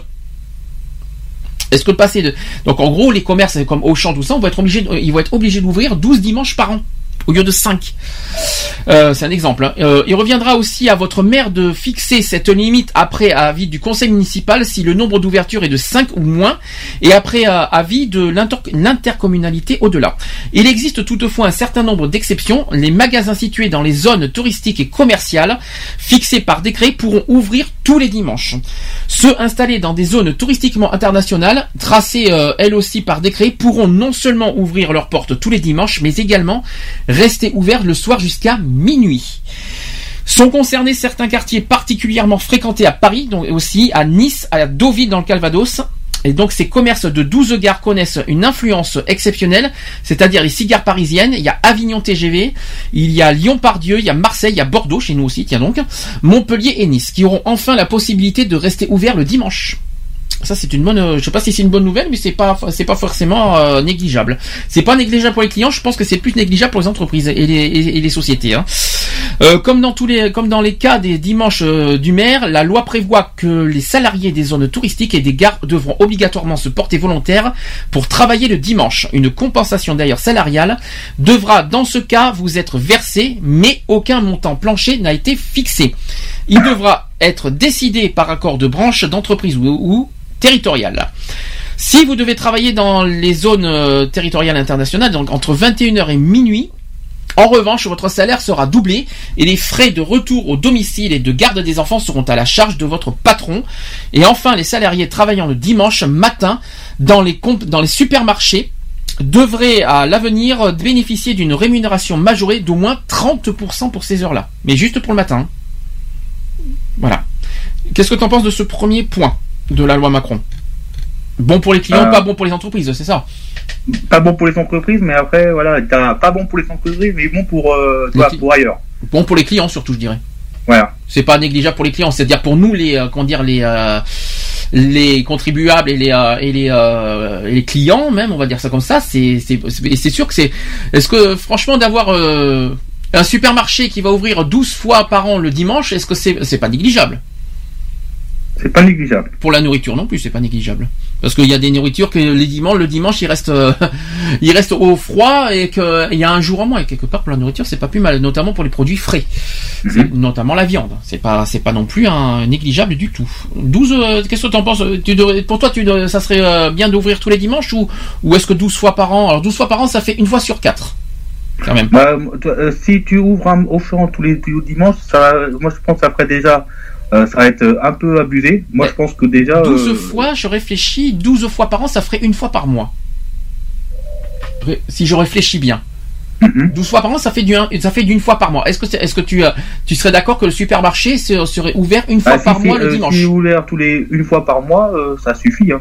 Ça, ce serait pas la peine de faire euh, tous les tous les dimanches. euh, un- En plus, si comme là le dimanche, des fois, euh, quand par exemple t'as as envie d'acheter un truc et c'est fermé, moi je pense qu'une fois par mois c'est déjà pas mal. En précisant qu'il y a des supermarchés qui sont ouverts le dimanche. Oui, mais t'as des supermarchés qui sont pas ouverts le dimanche. Le dimanche matin, par contre, pas l'après-midi. Voilà, le dimanche Leader- matin. je Leader. Price, par exemple, bien. Leader Ah, Price- Je précise le matin, pas le. Leader euh, Price euh, est ouvert le dimanche matin, par exemple. Voilà, Euh, par exemple, Auchan n'est pas ouvert le dimanche Ah, matin. non, du tout, non. En revanche, Intermarché il est ouvert le dimanche matin. Mais Et, bon, Leader, voilà. et Leader Price aussi, je crois, si je me trompe pas.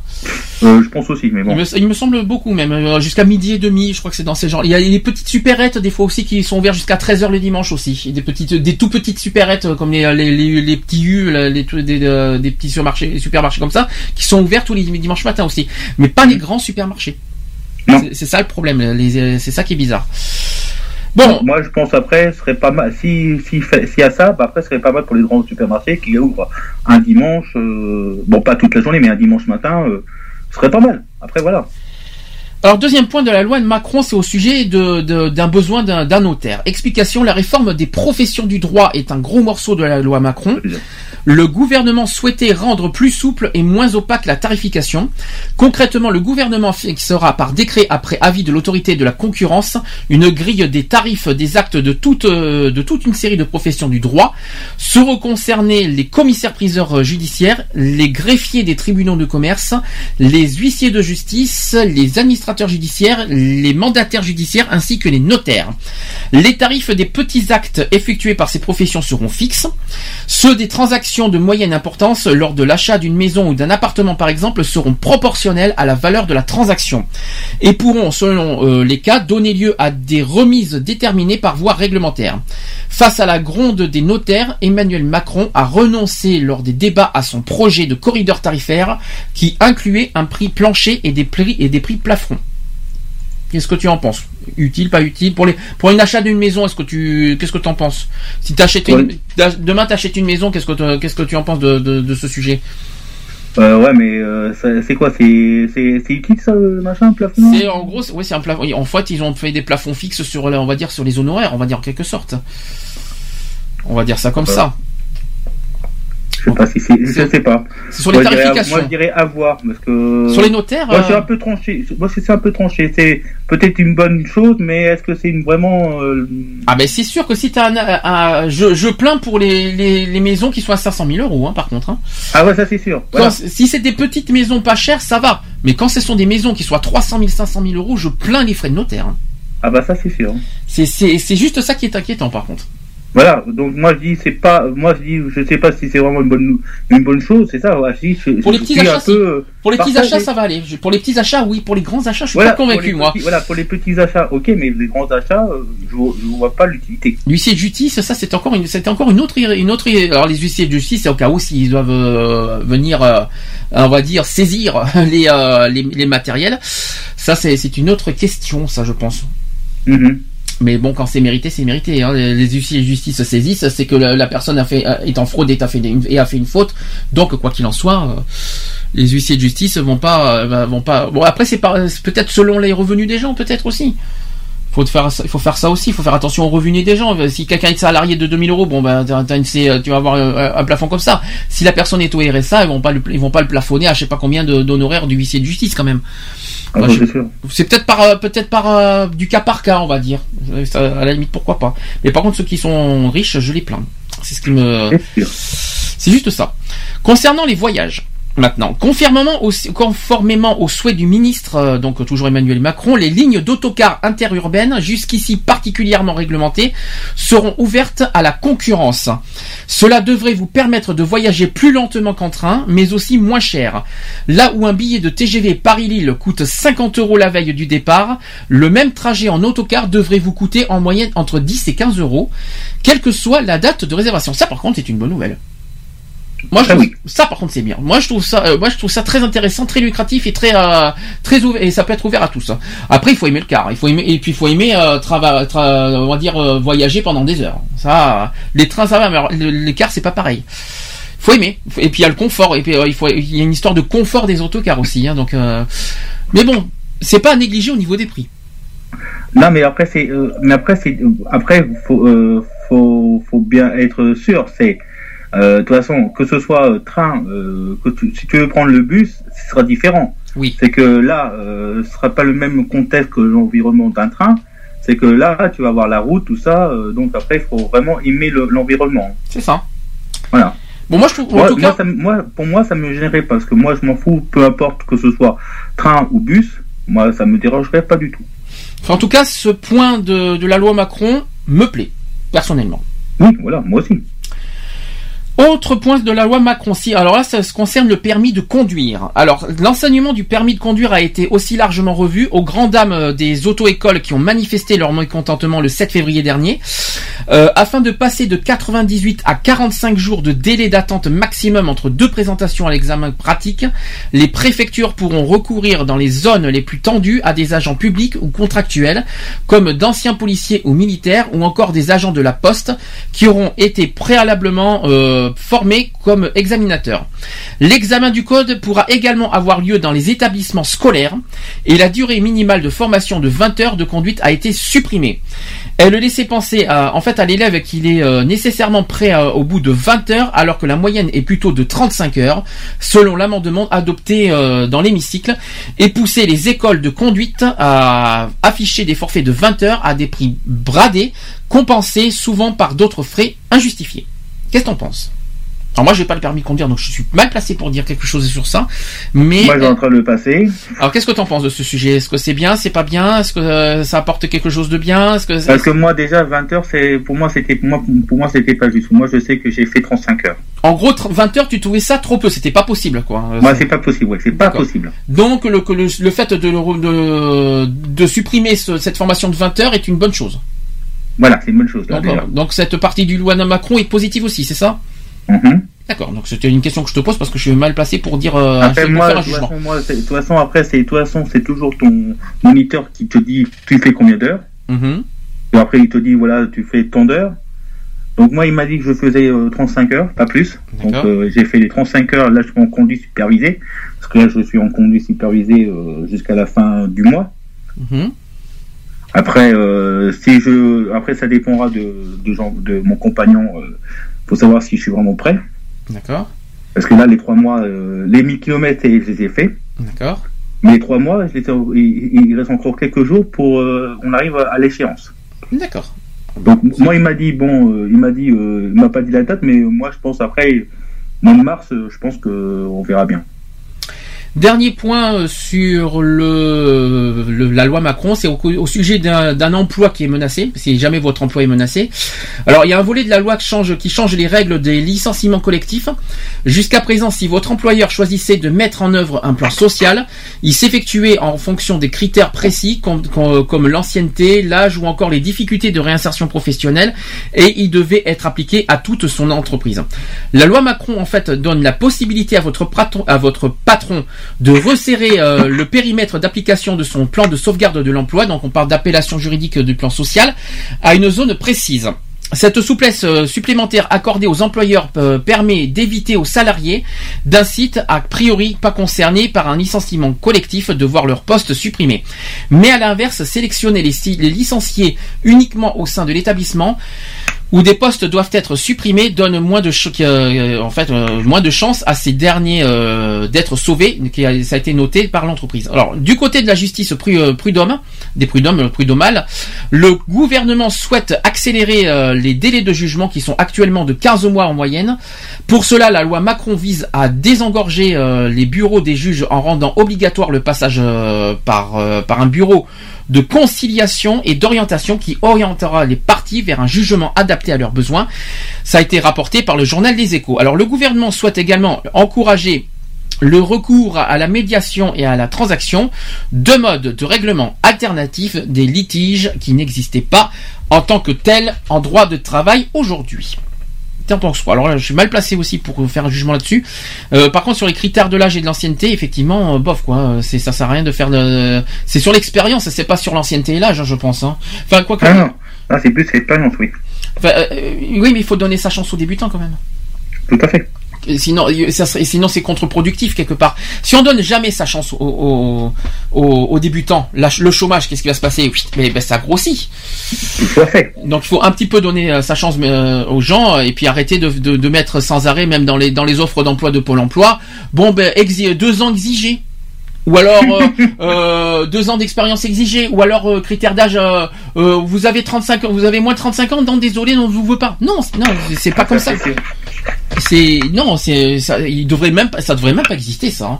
Les, les critères d'âge et les critères d'ancienneté, euh, tout ça, ça devrait même pas exister. D'expérience, bien sûr, mais bon, il faut arrêter d'exiger trop d'expérience parce que sinon, euh, sinon, euh, sinon, ça, ça, ça- on s'en sortira jamais. hein. Ça- ça- et puis c'est contre-productif de toute façon tout ça. Bon, ça c'est dit, ça c'est fait. Euh, il nous reste deux sujets, euh, un peu plus courts cette fois.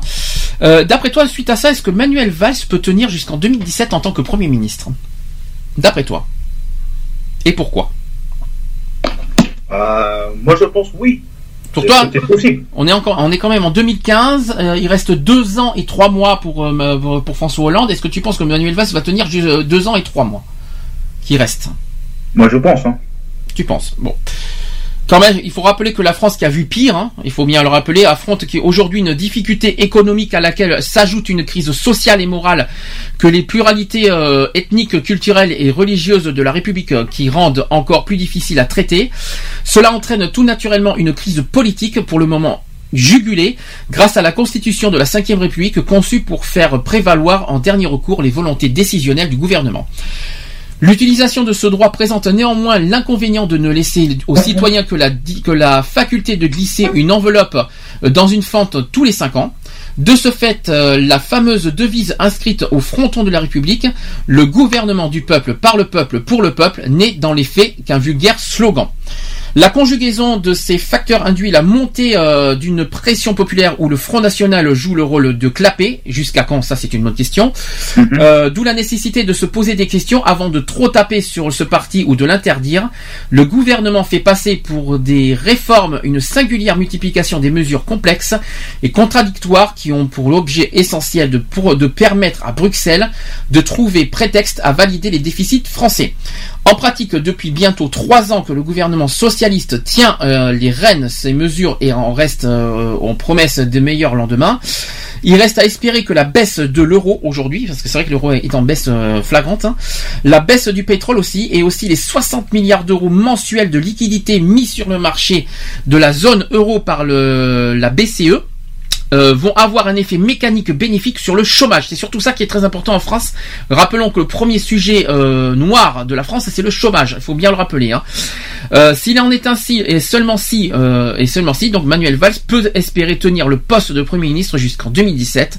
Mieux vaut par prudence attacher les ceintures, toutefois, parce que le chômage n'arrête pas d'augmenter, malheureusement, et sans cesse. Euh, est-ce qu'on y croit? Est-ce que d'abord, est-ce que la dette de la France va baisser? Est-ce que le chômage va baisser? Est-ce qu'on y croit? C'est ça la question. Euh, c'est ça la question, voilà. C'est ça la question et puis il faut, faut voir.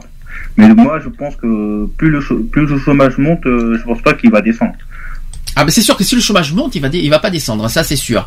Mais est-ce que est-ce que franchement si s'ils ont s'ils ont trouvent pas de solution pour faire baisser le chômage et faire baisser la et baisser, baisser je vais y arriver la dette en France, est-ce que oui ou non Manuel Valls va continuer en tant que premier ministre? Et c'est ça la question. Euh, c'est ça qu'on va, c'est ça, euh, c'est ça. Je dis, euh, il y a une bonne question et puis il faut voir. Et puis il faut après, euh, faut voir qu'est-ce qui va se passer aussi, parce que après, tu sais bien qu'il y a, il y a les conseils généraux. il y, a les il y a les départementales qui vont arriver en, en- en- dans un mois, donc c'est une bonne question. C'est pas déjà, il faut, déjà, je pense qu'ils vont attendre les résultats des départementales. Tout à fait. va en parler. J'ai un sujet à expliquer juste après euh, euh, au sujet des départementales. Je pense qu'ils attendent déjà les résultats des départementales. Selon les résultats, on va voir si euh, s'ils vont refaire un remaniement du, du gouvernement Valls ou peut-être carrément changer le gouvernement en général. Ça, ça, serait peut-être une bonne question. Euh, selon, je pense, les résultats des départementales. Alors, je ne sais pas si Valls va tenir longtemps le coup, mais il a intérêt de, de s'accrocher très très vite et faire surtout très vite pour euh, pour faire euh, changer euh, les, les donnes et, et faire changer les, les critiques, on va dire, au niveau du chômage et au niveau des dettes. Parce que pour l'instant, c'est pas malheureux. Pour l'instant, c'est pas gagné. On est on, a- on est au deuxième mois de l'année 2015. Pour le moment, les résultats euh, sont là. C'est pour l'instant mal parti que ce soit la dette et que ce soit le chômage. Le chômage a encore augmenté au, passage, hein, il faut pas l'oublier, Je- j'en ai parlé il y a pas longtemps, le chômage a encore augmenté, donc c'est mal parti, hein, euh, donc on va voir. Affaire à suivre. Ah c'est ça, exactement, c'est ce que c'est ce qu'il faut dire. Affaire à suivre. Dernier sujet politique. Euh, c'est au sujet justement des élections départementales 2015. Alors il y a le, euh, et heureusement merci que je vois ça parce qu'il manquerait plus que ça dans la tronche à supporter. C'est que le Front National et l'UMP ne veulent pas s'allier. Tant mieux. Manquerait- non, non, non, mais- non, mais- non, c'est que heureusement, il manquerait plus que il manquerait plus que ça que l'UMP vont s'allier avec le Front National. Alors là, je, vou- je voudrais bien voir ça de mes propres yeux. où je- alors, euh, moi, je peux t'expliquer où je suis. Donc moi, j'ai que deux listes. T'as que deux listes. Ah oui. Et des listes euh, de quel type Alors, alors un qui est en PS, Oui. Et l'autre UMP, je parie. l'autre UMP euh, centre droite. Voilà. D'accord, ok. Donc ce que je donc en fait le Front National qui cherche avec, euh, on va dire à, à, à- pas fusionner mais qui cherche un petit peu à attendrir l'UMP pour faire une fusion euh, contre le Parti socialiste. Ils ont c'est vrai, vrai que ça a très très bien marché entre le Front National et l'UMP contre le mariage pour tous, d'accord, mais il faut pas non plus exagérer non plus. Euh, si le Front National espérait de la comment dire de la compassion et de la de l'amitié de la- de l'UMP envers le Front National, je crois qu'ils ont un peu rêvé hein. Je sais pas je sais pas où est-ce qu'ils ont vu ça. Alors j'explique quand même à ce sujet, c'est que le Front National et l'UMP sont plus que jamais, quoi qu'il en soit, rivaux aujourd'hui. Euh, ils sont même au coup de coude même euh, au niveau des sondages. Euh, à un mois donc des élections départementales, il y a un sondage IFOP euh, pour Sud Radio qui a été publié le bah, hier.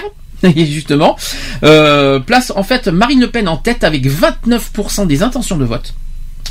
Euh, deux points devant le devant le l'UMP qui euh, deux points c'est-à-dire 27%. Donc euh, l'UMP serait à 27% et le Parti socialiste arriverait troisième avec 21% au niveau des élections départementales du mois prochain. Ce sont que des intentions de vote, je tiens à préciser. hein. En clair, si le taux de participation est suffisant, il faut recueillir 12,5% des inscrits. Les, les triangulaires seront euh, légion à l'issue du premier tour fixé le 22 mars, d'autant que le Front National sera présent dans près de 95% des cantons. C'est quand même énorme. À moins que des alliances soient nouées euh, entre les camps rivaux. À première vue, euh, pourtant, les discours des dirigeants sont très clairs. Nous ne voulons pas nous marier avec l'UMP, ça c'est ce que dit le Front National. Nous n'avons pas besoin d'eux, c'est ce qu'a lancé Marine Le Pen euh, jeudi soir devant 350 partisans réunis dans l'Essonne. Euh, Marine Le Pen qui a aussi répondu à Nicolas Sarkozy le matin même de, sur Europe 1 qui estimait qu'il n'était pas question d'une quelconque alliance avec le Front National tant, euh, tant que Nicolas Sarkozy reste président de l'UMP. Donc en gros, euh, il y a- il y aura aucune euh, euh, amitié entre Sarkozy et Marine Le Pen. Tant mieux et tant mieux. Euh, de quoi aussi inspirer cette réflexion à l'ex-candidate de la, de la présidentielle ça, elle, a dit ceci. Ça me fait penser au type euh, qui dit moi je ne veux pas me marier avec une telle. On répond oui, mais elle non plus, elle ne veut pas se marier avec toi. C'est ce qu'elle a souri. Bon, pourquoi pas. Donc la conclusion serait donc claire. Entre les 22 et 29 mars prochains, ce sont les deux dates des élections départementales. Il n'y aura aucune euh, transaction, je sais pas, aucune négociation euh, entre les candidats Front National et ceux de l'UMP et même toute la droite. Et pourtant, les choses ne sont pas aussi simples. Si les discussions entre état-major semblent bien exclues, les dirigeants du parti d'extrême droite se montrent beaucoup plus ouverts pour négocier directement avec des candidats. Ainsi, par exemple, je vais donner un exemple, Jean-Marie Le Pen, qui est président d'honneur du Front National, a ouvert la voie à de tels rapprochements. Quand, euh, quand on lui a demandé sur RTL euh, s'il était favorable à des alliances avec l'UMP, euh, Jean-Marie Le Pen a répondu ceci. Absolument, au cas par cas, si les candidats répondent aux deux, trois, quatre obligations que nous allons déterminer avec le bureau politique. Donc, a plus que ça, donc. Voilà. C'est un exemple. Est-ce que, qu'est-ce que tu en penses de ce sujet? Ce que j'en pense, euh, bah déjà, euh, que- qu'il n'y a pas d'alliance entre euh, l'UMP et le FN, déjà, bon, ça. Oh, Alléluia, parce que dis donc. On va dire Alléluia. Marine Le Pen est contre, Non. mais par contre, son père, il- Mais, il serait pour, hein, quand même. euh, Que le père qui dit autre chose différemment. Tout le temps, à chaque fois d'ailleurs. C'est- toujours la même chose, hein, mais bon, c'est tout ça. Toujours, et maintenant qu'il est plus président du Front National, il est libre de, de- de faire tout ce qu'il veut. Alors, de dire tout ce qu'il veut. Donc, euh, là, il, il se sent un petit peu trop libre de dire et faire tout ce qu'il veut. Alors, tu sais. euh, Mais bon, qu'est-ce que t'en penses, toi de- Tant mieux, parce qu'il manquait plus que ça que l'UMP s'allie avec le, le Front National. Alors là, ça serait, ça serait la catastrophe royale. Et puis, Ah, ça, sûr. Et ça rendrait pas non plus crédible le- l'UMP qui a toujours été contre le Front National, surtout. Tout à fait. Parce que il me semble, à mon souvenir, dans tout ce que c'est, que l'UMP n'a jamais été pour le Front National. Mhm. Ils ont, ils ont jamais eu d'alliance entre eux euh, de- pendant des, pendant toutes les, euh, toute l'histoire qu'on connaît. Il me semble, ah, sauf pour le mariage pour tous, par contre. Mhm. À part le mariage pour tous, est-ce que le, le Front National et l'UMP se sont alliés? Moi, je pense pas. Il me semble que non non plus. Allez, mais euh, de toute façon, c'est pas du jour au lendemain qu'il va y avoir une alliance. hein. Ils ont pas et puis le Front National, que c'est ce que Marine Le Pen a dit, il n'a pas besoin du UMP pour euh, pour euh, pour vivre, pour survivre et pour dire leur leur. Mais De toute façon, même elle, qu'elle croit qu'elle va être en première, de toute façon, c'est pas, c'est pas le parti, le Front National qui va être en tête, c'est plus la Sanson qui va être en tête, je le sens. Ben, l'UMP a tout à perdre à s'allier avec le Front National, parce que si l'UMP s'allie avec le Front National, on va dire que l'UMP se Front nationalise. Voilà. Donc en fait, ils ont tout à perdre l'UMP à, à, se- à- à s'allier avec le Front National. C'est-à-dire qu'ils perdent toute crédibilité dans leur politique, ils perdent toute crédibilité de leur manière d'être, euh, de leurs valeurs. Sachant, c'est pas parce que je dis ça, je suis pas de l'UMP, mais je, je dis quand même leur politique. C'est que s'ils font, s'ils s'allient avec le Front National, ils perdent toute crédibilité de leur Ah, bah, politique. Donc euh, ils ont, en gros, ils ont- en gros, c'est c'est le Front National qui a tout à gagner, mais l'UMP qui a tout à perdre. En gros, c'est ça en fait. C'est en fait, il- en fait, c'est euh, le Front National stratégiquement euh, cherche à, à- à avoir l'UMP pour gagner des voix, alors que l'UMP a tout à perdre finalement. Comme je t'ai dit, comme tu dis 95 pour 95 cantons euh, dans la mienne, moi je dis dans mon canton parce que moi euh, Vineuil euh, fait partie d'un canton avec d'autres d'autres cantons, mais moi j'ai que deux listes. Et en autre revanche, chose, pour le canton à côté, Blois, je pense qu'il y aura peut-être le Front National, ça c'est sûr. autre chose que l'UMP a oublié de ne doit pas négliger, c'est qu'il y a 2017 en vue. C'est en vue. Si l'UMP euh, veut rester crédible, bourre- bourre euh, si, sûr que si l'UMP veut rester crédible, ils n'ont pas intérêt de faire la faute, leur faute plus- la plus grave de, de, de cette de leur histoire, ouais. de leur histoire, de s'allier avec le Front National. Ça, c'est clair, net et précis. Ils font ça, l'UMP est détruit. Hein. Je, je dis franchement, et je peux vous dire que ça m'étonnerait que les partisans de l'UMP euh, seront d'accord avec ça aussi. Hein. Euh, ou alors, ou alors j'ai raté quelque chose. Hein. Euh, voilà, c'est juste ma, ma, ma façon de penser. Après, euh, chacun son sa manière, sa, sa façon d'être. On va faire une pause avant les actus LGBT. Oui. Ça sera no- no- notre notre dernière partie. Euh, Ah, le- bah, la Alizé, dernière partie, c'est déjà pas mal. Hein. Alizé avec Bi. Et Shaim avec Garçon manqué, ça fait très LGBT le, les titres. hein. Et, oui, euh, comme quoi, comme quoi après le sujet, j'ai La- après ça. D'ailleurs, la semaine prochaine, j'aurai beaucoup euh, pour le spé- comme, comme on va faire le, le coming out, on fera un, un spécial euh, euh, nouveau talent LGBT pour les actu pour les musiques euh, de la semaine prochaine. hein. Il y aura Ah que bah, des- c'est cool. ça ça qu'on veut- que je ferai la semaine prochaine. Allez, on se dit à tout de suite pour la suite pour les actus LGBT. C'est parti.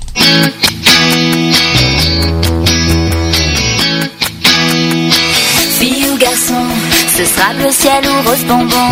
Garçon ou fille, bien sûr Pokémon ou Barbie. Garçon, garçon, ce sera caleçon et pantalon.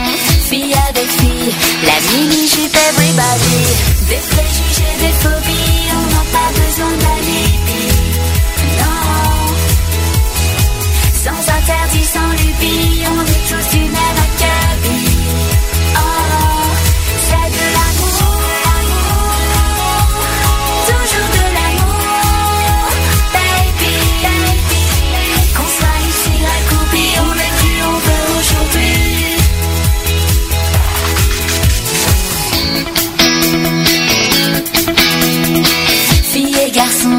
Ce sera shopping et ballon rond, garçons et filles, encore Zlatan et femme de Guy, mec entre mec, ce sera têtu et pec impec, femme entre femme, dans les cabines tout un programme, des préjugés, des phobies, on n'a pas besoin d'alibi, non, sans interdit, sans lubie, on est tous du même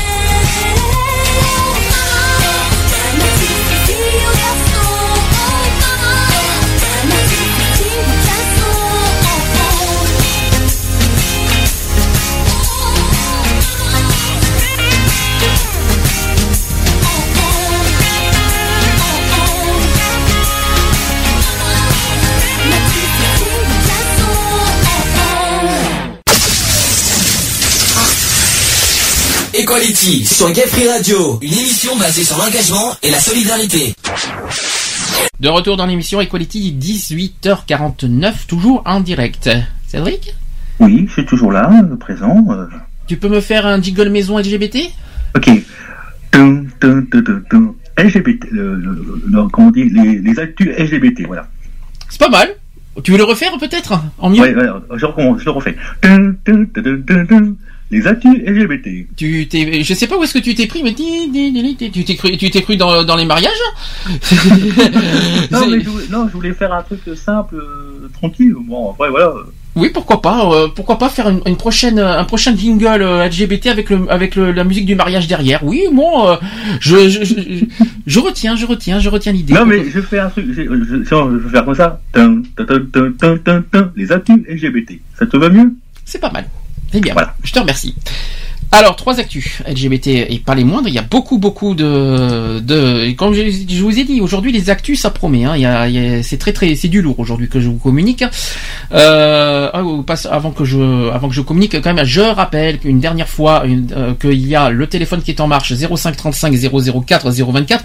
Nous, euh, même Lionel nous a pas appelé, mais on lui fait des bisous. C'est bizarre hein, au passage. Le chat www.equality-radio.fr et vous avez le Skype auquel vous avez aussi euh, Cédric qui est avec nous, gayfree.radio. J'ai tout dit. Allez, on passe aux actus LGBT. Première actu les attaques. euh, on parle des attaques antisémites. Est-ce que euh, aujourd'hui, on va expliquer comment vivent les, personnes qui sont à la fois euh, LGBT, c'est-à-dire lesbiennes, gays, bi et trans, et à la fois juives? Ça doit pas être gagné. Hein, ça doit pas être facile pour eux. Je vous, vous raconte pas. Alors, il y a une chercheuse qui s'appelle Martine Gross, qui est, il y a aussi des militants comme Sophie Lichten et Fred Bladou, ainsi que le porte-parole Beth Averim. Vous savez, Beth Averim, c'est l'association LGBT de Bretagne, si je me trompe pas. Euh, il y a aussi Franck Jaoui euh, qui livre en fait tous euh, tous ensemble leur ressenti sur les récentes déclarations et, attaques antisémites en Europe. Donc après les attaques survenues à Paris, c'est-à-dire suite à Charlie Hebdo en janvier, suite aussi aux deux fusillades qui ont eu lieu à Copenhague. Oui, parce qu'on en a pas beaucoup, on en a pas parlé, mais une grosse pensée aussi aux personnes victimes au Danemark. hein. Je pense qu'on a Danemark ou Pays-Bas, au fait? Copenhague. Copenhague Copenhague. Euh, Copenhague, c'est Danemark. C'est Danemark, hein, donc un gros, gros, une grosse pensée au Danemark, qui, euh, voilà, qui ont vécu aussi une atroce, euh, un atroce moment il y a, il y a, il y a très peu de temps, euh, c'est-à-dire il y a une semaine, le 14 février dernier. Donc on a. Parce une- que c'est- c'est c'était les Pays-Bas, ce serait, euh, ce serait pas Copenhague. Je sais pas, mais oui, je crois que c'est Danemark effectivement. Mais euh, voilà, une grosse pensée quoi qu'il en soit aux habitants dan- danois. Voilà, je sais pas pourquoi, mais on, a eu tous les, pays du monde ont une forte pensée pour la France euh, suite aux, à l'attentat de Charlie Hebdo. Je pense que nous on peut renvoyer la médaille au Danemark suite à ce qui s'est passé samedi dernier euh, suite à aux attentats. Donc euh, nous sommes Charlie effectivement, mais aussi nous sommes danois, c'est-à-dire comme les chiens si vous préférez. Euh, D'ailleurs, il y, a, un petit logo avec les chiens, euh, les, les, Danois. C'est- plutôt assez, euh, assez comique, assez, assez amusant pour penser au, Dan- au, Danemark. Je trouve ça, sympathique hein, comme image. Alors, l'une d'entre elles, en fait, visait une synagogue de la capitale danoise, donc euh, Copenhague, effectivement. La communauté juive a de nouveau été visée euh, ce week-end avec la profanation d'un cimetière à sa, Sarunion, qui est dans le Bas-Rhin, chez nous en France. Par ailleurs, les propos de l'ancien ministre socialiste qui s'appelle Roland Dumas, qui a été interviewé sur euh, RMC et BFM TV, euh, qui a évoqué l'influence de la femme, qui est juive. Euh, de Manuel Valls sur ce dernier aussi ont suscité de nombreuses critiques dont celle de Najat Vallaud-Belkacem ou Claude Barthelone. Alors comment les personnes juives de la communauté LGBT vivent-elles ces événements ou ces déclarations? Si les réponses sont variées, toutes les personnes interrogées par un magazine LGBT appellent un sursaut de la part de celles et ceux qui défendent le vivre ensemble. Nous en sommes partis, nous sommes là. Alors, alors, est-ce que, est-ce que, premièrement, euh, voilà ce que, voilà ce que vivent en premier les, les personnes LGBT et juifs. Alors aujourd'hui, il y a une histoire de visibilité. Est-ce que, est-ce qu'il faut être visible? Est-ce qu'il faut assumer d'être à la fois gay et juif? Est-ce que, est-ce qu'il y a une, est-ce qu'il y a, est-ce que c'est une honte de s'assumer et de se, de s'afficher en public juif et gay? Ou est-ce qu'il faut au contraire se cacher? Telle est la question. Qu'est-ce que t'en penses? Euh, déjà, moi, je, moi, j'assumerai, donc euh, moi, je me cacherai pas. Vraiment. Et si tu étais- Après, euh, ça dire- dépend, ça dépendra des gens. Donc c'est ça, tout est la question. C'est voilà. Alors, euh, en fait, euh, il s'imagine en fait que, la société les euh, en fait cette double personnalité, c'est-à-dire gay et juif, c'est-à-dire en gros ils se sentent vraiment euh, en gros haïs quoi, on va dire ça comme ça, détestés de la société. On parle de pédé radical juif et, ses repos, c'est ignoble. C'est les, propos qui sont dits sur eux, mais c'est quand même aberrant d'en arriver là quoi. Euh, c'est des humains en plus, alors je comprends pas. Euh, juifs, ah non, antisémitisme c'est les juifs. euh. Ah oui, ah, mais même, euh, même c'est des, c'est des personnes aussi, euh, comme. Oui, ce sont des gens bien sûr, mais malheureusement dès que dès que dès qu'on sait- dès qu'on sait qu'ils sont juifs et LGBT, mais voilà co- voilà comment on les, les gens considèrent comme radical juif et séropos. Moi je trouve ça dégueulasse. Il y a quand même quelqu'un qui dit je n'ai rien à cacher, mais mon étoile de David, je l'ai enlevée pour mettre à la place un petit ail. Et c'est la même chose pour mon copain à qui j'ai demandé de garder le pendentif sous ses vêtements. Entre le jeune juif qui s'est fait euh, buter à Copenhague et la profanation du cimetière, j'ai envie de pleurer parce que c'est horrible et injuste. À chaque fois, ces attentats visent des civils, pas l'ambassade d'Israël ou des représentants du pouvoir israélien, mais des civils. C'est donc en gros c'est sordide d'en s'en prendre à des civils. Quoi qu'il en soit. Donc Ah ensuite. c'est absurde. Ah, c'est vraiment, c'est absurde. Oh. Alors après, il y a le Betavrim qui, est- en fait, j'explique, c'est une association rassemblant des personnes juives et LGBT. Donc c'est pas, Mhm. j'ai confondu avec Braise. C'est pas, ils sont pas bretons en fait. Je me suis un peu, je me suis un petit peu gouré. Je confondu avec Braise en fait. Euh, c'est donc une association rassemblant en fait des personnes juives et LGBT qui ont, eux, qui ont un positionnement inverse. Ils ont dit ceci cette association. Ces euh, dernières années, je ne mettais plus euh, d'étoile de David et là, je l'ai remise pour donner de la force à une identité mise de côté et importante pour moi. En gros, ils assument. Bah Ils oui, voilà. Ils ça, ont- heureusement qu'il faut mieux assumer. Et co- comme je dis, c'est un peu dommage qu'il y a des gens qui, qui, euh, qui se qui réagissent comme ça, qui font du mal euh, comme ça, puis c'est n'importe quoi. Bon, En voilà. gros, quelle est, en gros, quelle est la solution? Être, être, euh, faire comme euh, l'association LGBT, être assumé et euh, afficher la croix de David, ou au contraire se cacher pour éviter les représailles et éviter les, euh, les, les attentats et Bah, se, et se c'est faire ça, dis, dépend, euh, ça dépend des gens. Tu, tu auras certains qui vont toujours être cachés et que d'autres qui sont comme l'association euh, qui vont. Donc c'est, c'est, je dis, c'est un peu, c'est un peu double, c'est un peu tranché. Moi, peu moi, je, moi, je dis, moi, je suis pour qu'on qu'on assume ce qu'on est. Oui, voilà. Mais, mais après, je dis, t'as des gens, t'auras des, toujours des gens qui vont être toujours cachés. Puis euh, non mais même imaginons qu'il n'y a pas la croix de David. Qu'est-ce qui empêche de dire de penser aux gens qui sont euh, de dire que euh, ah ben cette personne n'est pas juif. Il y a Ah bah peut-être pas- voilà. ça c'est pas parce que t'as pas la croix de David que les gens vont pas penser de toi l'inverse et, dire les dire et, et changer d'opinion. Non, mais je comprends ce que tu veux dire. Mais Ben, bon, euh, voilà. ils changeront pas d'opinion.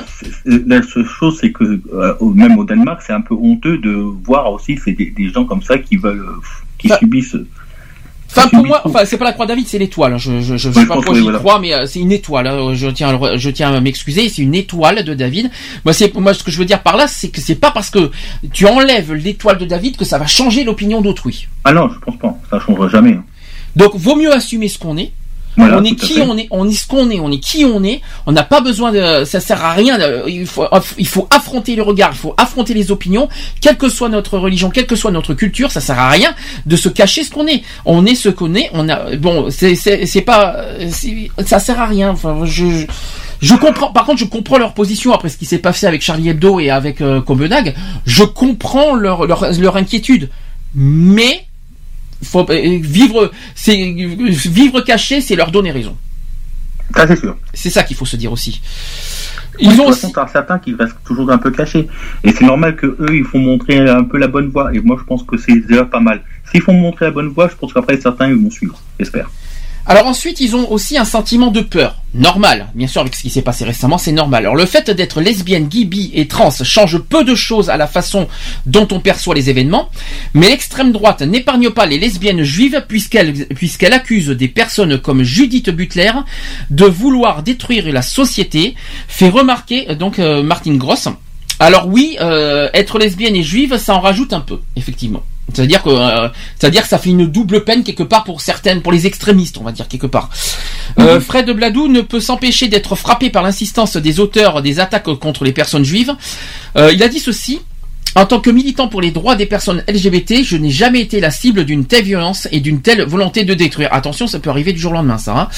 Euh, pour Franck Jaoui, les discriminations qu'elles se fassent au titre de l'homophobie ou de l'antisémitisme s'ajoutent aussi, euh, s'ajoutent, mais ne sont pas différentes. Alors, je vois, et bien sûr que si, pour moi, c'est différent. Et l'homophobie, l'antisémitisme, c'est deux, deux discriminations différentes. L'homophobie, c'est sur la sexualité. L'antisémitisme, c'est sur la religion. Donc pour moi, c'est effectivement, c'est différent pour moi. C'est très différent, oui. Euh, c'est pas du tout, c'est pas différent sur l'acte. Enfin, c'est à dire sur l'acte, euh, on va dire euh, les actes odieux qu'on a vus. C'est parce que que ce soit pour homophobie ou pour antisémitisme, l'acte reste le même. Mais attention, c'est deux contextes et deux, deux choses différentes. Donc euh, on peut, il y a des, il y a- C'est des contextes différents, c'est-à-dire l'antisémitisme, c'est pour la mais il religion. y a, il y a des euh, homophobes qui ne sont pas antisémites, tout comme le contraire, il y a des antisémites qui ne sont pas homophobes. mhm. Voilà. C'est pour ça que je dis attention, c'est pas totalement, c'est pas total- totalement pareil. C'est ça qu'il faut se dire aussi. Le porte-parole de, de l'association Beta Verim ne veut pas céder à la panique, mais chez les autres, la peur est présente. Une citation qui dit Je vis en zone rurale, donc je ne me sens pas directement menacé, mais j'ai peur pour ma mère qui vit en religion parisienne. Aller à la synagogue, c'est se mettre en danger. Ça, c'est ce que dit euh, Martine Gross. Euh, elle a dit euh, Il y a une autre citation qui dit Je ne me sens pas en sécurité en tant qu'homosexuelle femme. Je n'ai jamais été menacée ou en but à de l'hostilité, et pourtant, je suis une personne publique et j'écris des ouvrages. Voilà, ça c'était donc le deuxième point. Troisième euh, inquiétude chez euh, les LGBT juifs, c'est-à-dire partir ou rester. C'est-à-dire, est-ce qu'ils restent en France ou est-ce qu'ils peuvent ou est-ce qu'ils partent? Alors, euh, j'en ai un peu parlé tout à l'heure, qu'il y a beaucoup maintenant de, personnes euh, juifs euh, qui partent en Israël. Alors, imaginez des juifs et homos, ça doit être pire. hein. Alors, plusieurs s'interrogent, s'interrogent en fait sur leur avenir en France. Euh, Fred Obladou qui euh, a envie de partir, par exemple, pas en Israël, mais aux États-Unis ou au Canada. J'ai ce sentiment immense d'injustice à l'idée de me faire buter euh, parce que je sors de chez moi avec une kippa, indique le militant, c'est invivable. Mes neveux sont dans, une école juive et il y a des militaires en armes au milieu de la cour parce qu'il y a des, immeubles en vis-à-vis. Les enfants jouent au ballon à côté des, de soldats avec des armes de guerre et tout ça parce qu'ils sont nés dans une famille d'appartenance juive. Martine Gross se montre moins certaine sur l'idée de quitter la France un jour. Elle a dit ceci. Je ne suis pas sûr d'avoir envie de partir, mais on ne peut pas euh, évacuer cette question d'un revers de main. Jusqu'à quel point doit-on euh, craindre de se faire tirer dessus? Telle est la question. Donc, est-ce qu'on peut vraiment s'inquiéter euh, Est-ce qu'ils peuvent vraiment s'inquiéter d'être- d'un jour de se faire tirer dessus? Est-ce que oui ou non euh, Avec tout ce qui s'est passé à Copenhague et à Paris, est-ce que oui ou non euh, Oui, il y a une histoire de sécurité. Donc, en gros, aujourd'hui, ils sont, ils sont, tellement en insécurité qu'aujourd'hui, à quoi ça sert de rester en France? Et ça, on peut pas leur en vouloir. Ça, c'est, quelque chose, c'est, une situation et, et un, et un jugement qu'on, qu'on ne pourra pas en vouloir. Par contre, ça fera gagner les extrémistes et c'est ça le problème. Euh, ils seront très contents et très, très joyeux. En revanche, euh, voilà, ça fait, ça, on veut pas, on veut pas ça. Nous en France, on est un pays laïque, on est, un, on- est un pays de vivre ensemble. On n'est pas un pays de, de d'exclusion, euh, de, que ce soit de religion, que ce soit de sexualité, tout ce que vous voulez. On est un pays de vivre ensemble. On n'est pas un pays de, de, de, de, ça. Moi, c'est pas, c'est pas les juifs qu'il faut condamner. C'est les actes, euh, c'est les actes extrémistes qu'il faut condamner. C'est tout. Et les, et je pense qu'il faut condamner plus sévèrement les extrémismes euh, et, et les actes extrémismes en France. Euh, et pas uniquement le terrorisme. Le terrorisme, voilà, mais les extrémismes aussi, parce que les, idées, euh, le terrorisme se, se base sur des idées extrémistes. Et donc, pour moi, je pense que euh, l'extrémisme doit être banni, exclu, éradiqué et sévèrement puni en France. Et là, par contre, on pourra vraiment vivre ensemble. Parce qu'on peut pas vivre ensemble avec des extrémistes, c'est pas possible. Là, je te rejoins tout à fait pour les extrémistes, pour les éclaircissements. Là, je suis tout à fait d'accord. Et euh, dernier sous- point, c'est sur le sujet de la solidarité. Enfin, pour Martine Gross, le fait que des responsables politiques aient très rapidement réagi aux propos de, euh, Roland Dumas est un bon signe. Qui a, euh, voilà une citation qui dit La parole antisémite se libère, même à gauche, estime la chercheuse. Mais ce n'est pas surprenant car 50% de la population était prête à voter pour l'extrême droite dans le Doubs. Euh, à chaque fois que l'extrême droite avance, l'antisémitisme lui tient compagnie. Et quand la parole se libère, les meurtres ne sont pas loin. Donc, euh, et Sophie Lichten qui considère elle aussi que certaines euh, inhibitions ont disparu. Euh, Sophie Lichten qui a dit ceci les gens se lâchent depuis- l'ère Sarkozy. Le vivre ensemble n'est pas respecté. On a toujours ce fantasme que les juifs ou les juives ont de l'argent. Quant à Beth, quant à Fred Bladou, qui espérait une réaction plus vive de la part de la communauté LGBT, qui a dit ceci je n'ai pas le sentiment d'une communauté liée et soudée, ça c'est moins qu'on puisse dire. Ça c'est vrai, je suis d'accord avec vous, euh, ça c'est moins qu'on puisse dire. Euh, il n'y a pas de solidarité entre discriminés et persécutés. Il faudrait qu'on se mette d'accord sur le fait que des musulmans ne doivent pas être stigmatisés, mais on est dans un moment où plein de PD, oh, je, vous dis franchement, j'aime pas ce mot, hein, j'aime pas le mot PD, donc les, il y a ou plein de gays ou d'homosexuels vont au Front National. Donc Sophie Lichten et Franck Jaoui plaident également pour une meilleure éducation des jeunes, au sein des familles. Tiens, ça revient à ce qu'on a dit tout à l'heure, c'est marrant ça. Euh, des solutions pas très euh, éloignées de celles de la lutte contre les LGBT-phobies. Alors ça, pour ça, pour qu'il n'y ait pas de solidarité entre associations, ça c'est ce qu'on va évoquer dans 15 jours, le 7 mars, euh, ou le 7 ou 8 mars, j'ai pas la date exacte, mais quand on va en parler dans, dans 15 jours, la solidarité entre associations, je peux vous dire que ça va jaser, parce que ça c'est quelque chose que j'ai remarqué de ces derniers mois. La solidarité entre associations n'existe, est pour moi inexistante, mais vraiment inexistante. Très très peu au pire, mais alors à un point. Ça, c'est peut-être inexistence, peut-être dans ta région. Mais il y a certaines peut-être dans d'autres régions, peut-être qu'ils sont, Alors, peut-être euh, des liens peut-être existantes. Je vais te décevoir, je vais te décevoir, mais excuse-moi, est-ce que tu as vu euh, personnellement des petites associations LGBT en haut de l'affiche? Euh, lesquelles? Euh, Toutes Est-ce que tu as déjà vu des petites associations LGBT en haut de l'affiche Qui c'est que tu vois dans les médias Toujours les mêmes. L'inter-LGBT, SOS homophobie, le refuge, tout ça. C'est toujours les mêmes. C'est Oui, tout. voilà, Alors, toi. Mais Où est l'égalité, le vivre ensemble et la solidarité entre associations Là, comme j'ai dit, toutes les associations LGBT ont leur mot à dire, ont leur, ont leur, ont leur Et en place. plus, euh, en plus, inter-LGBT, c'est à Paris. De toute façon, les, les gros, c'est tous à Paris.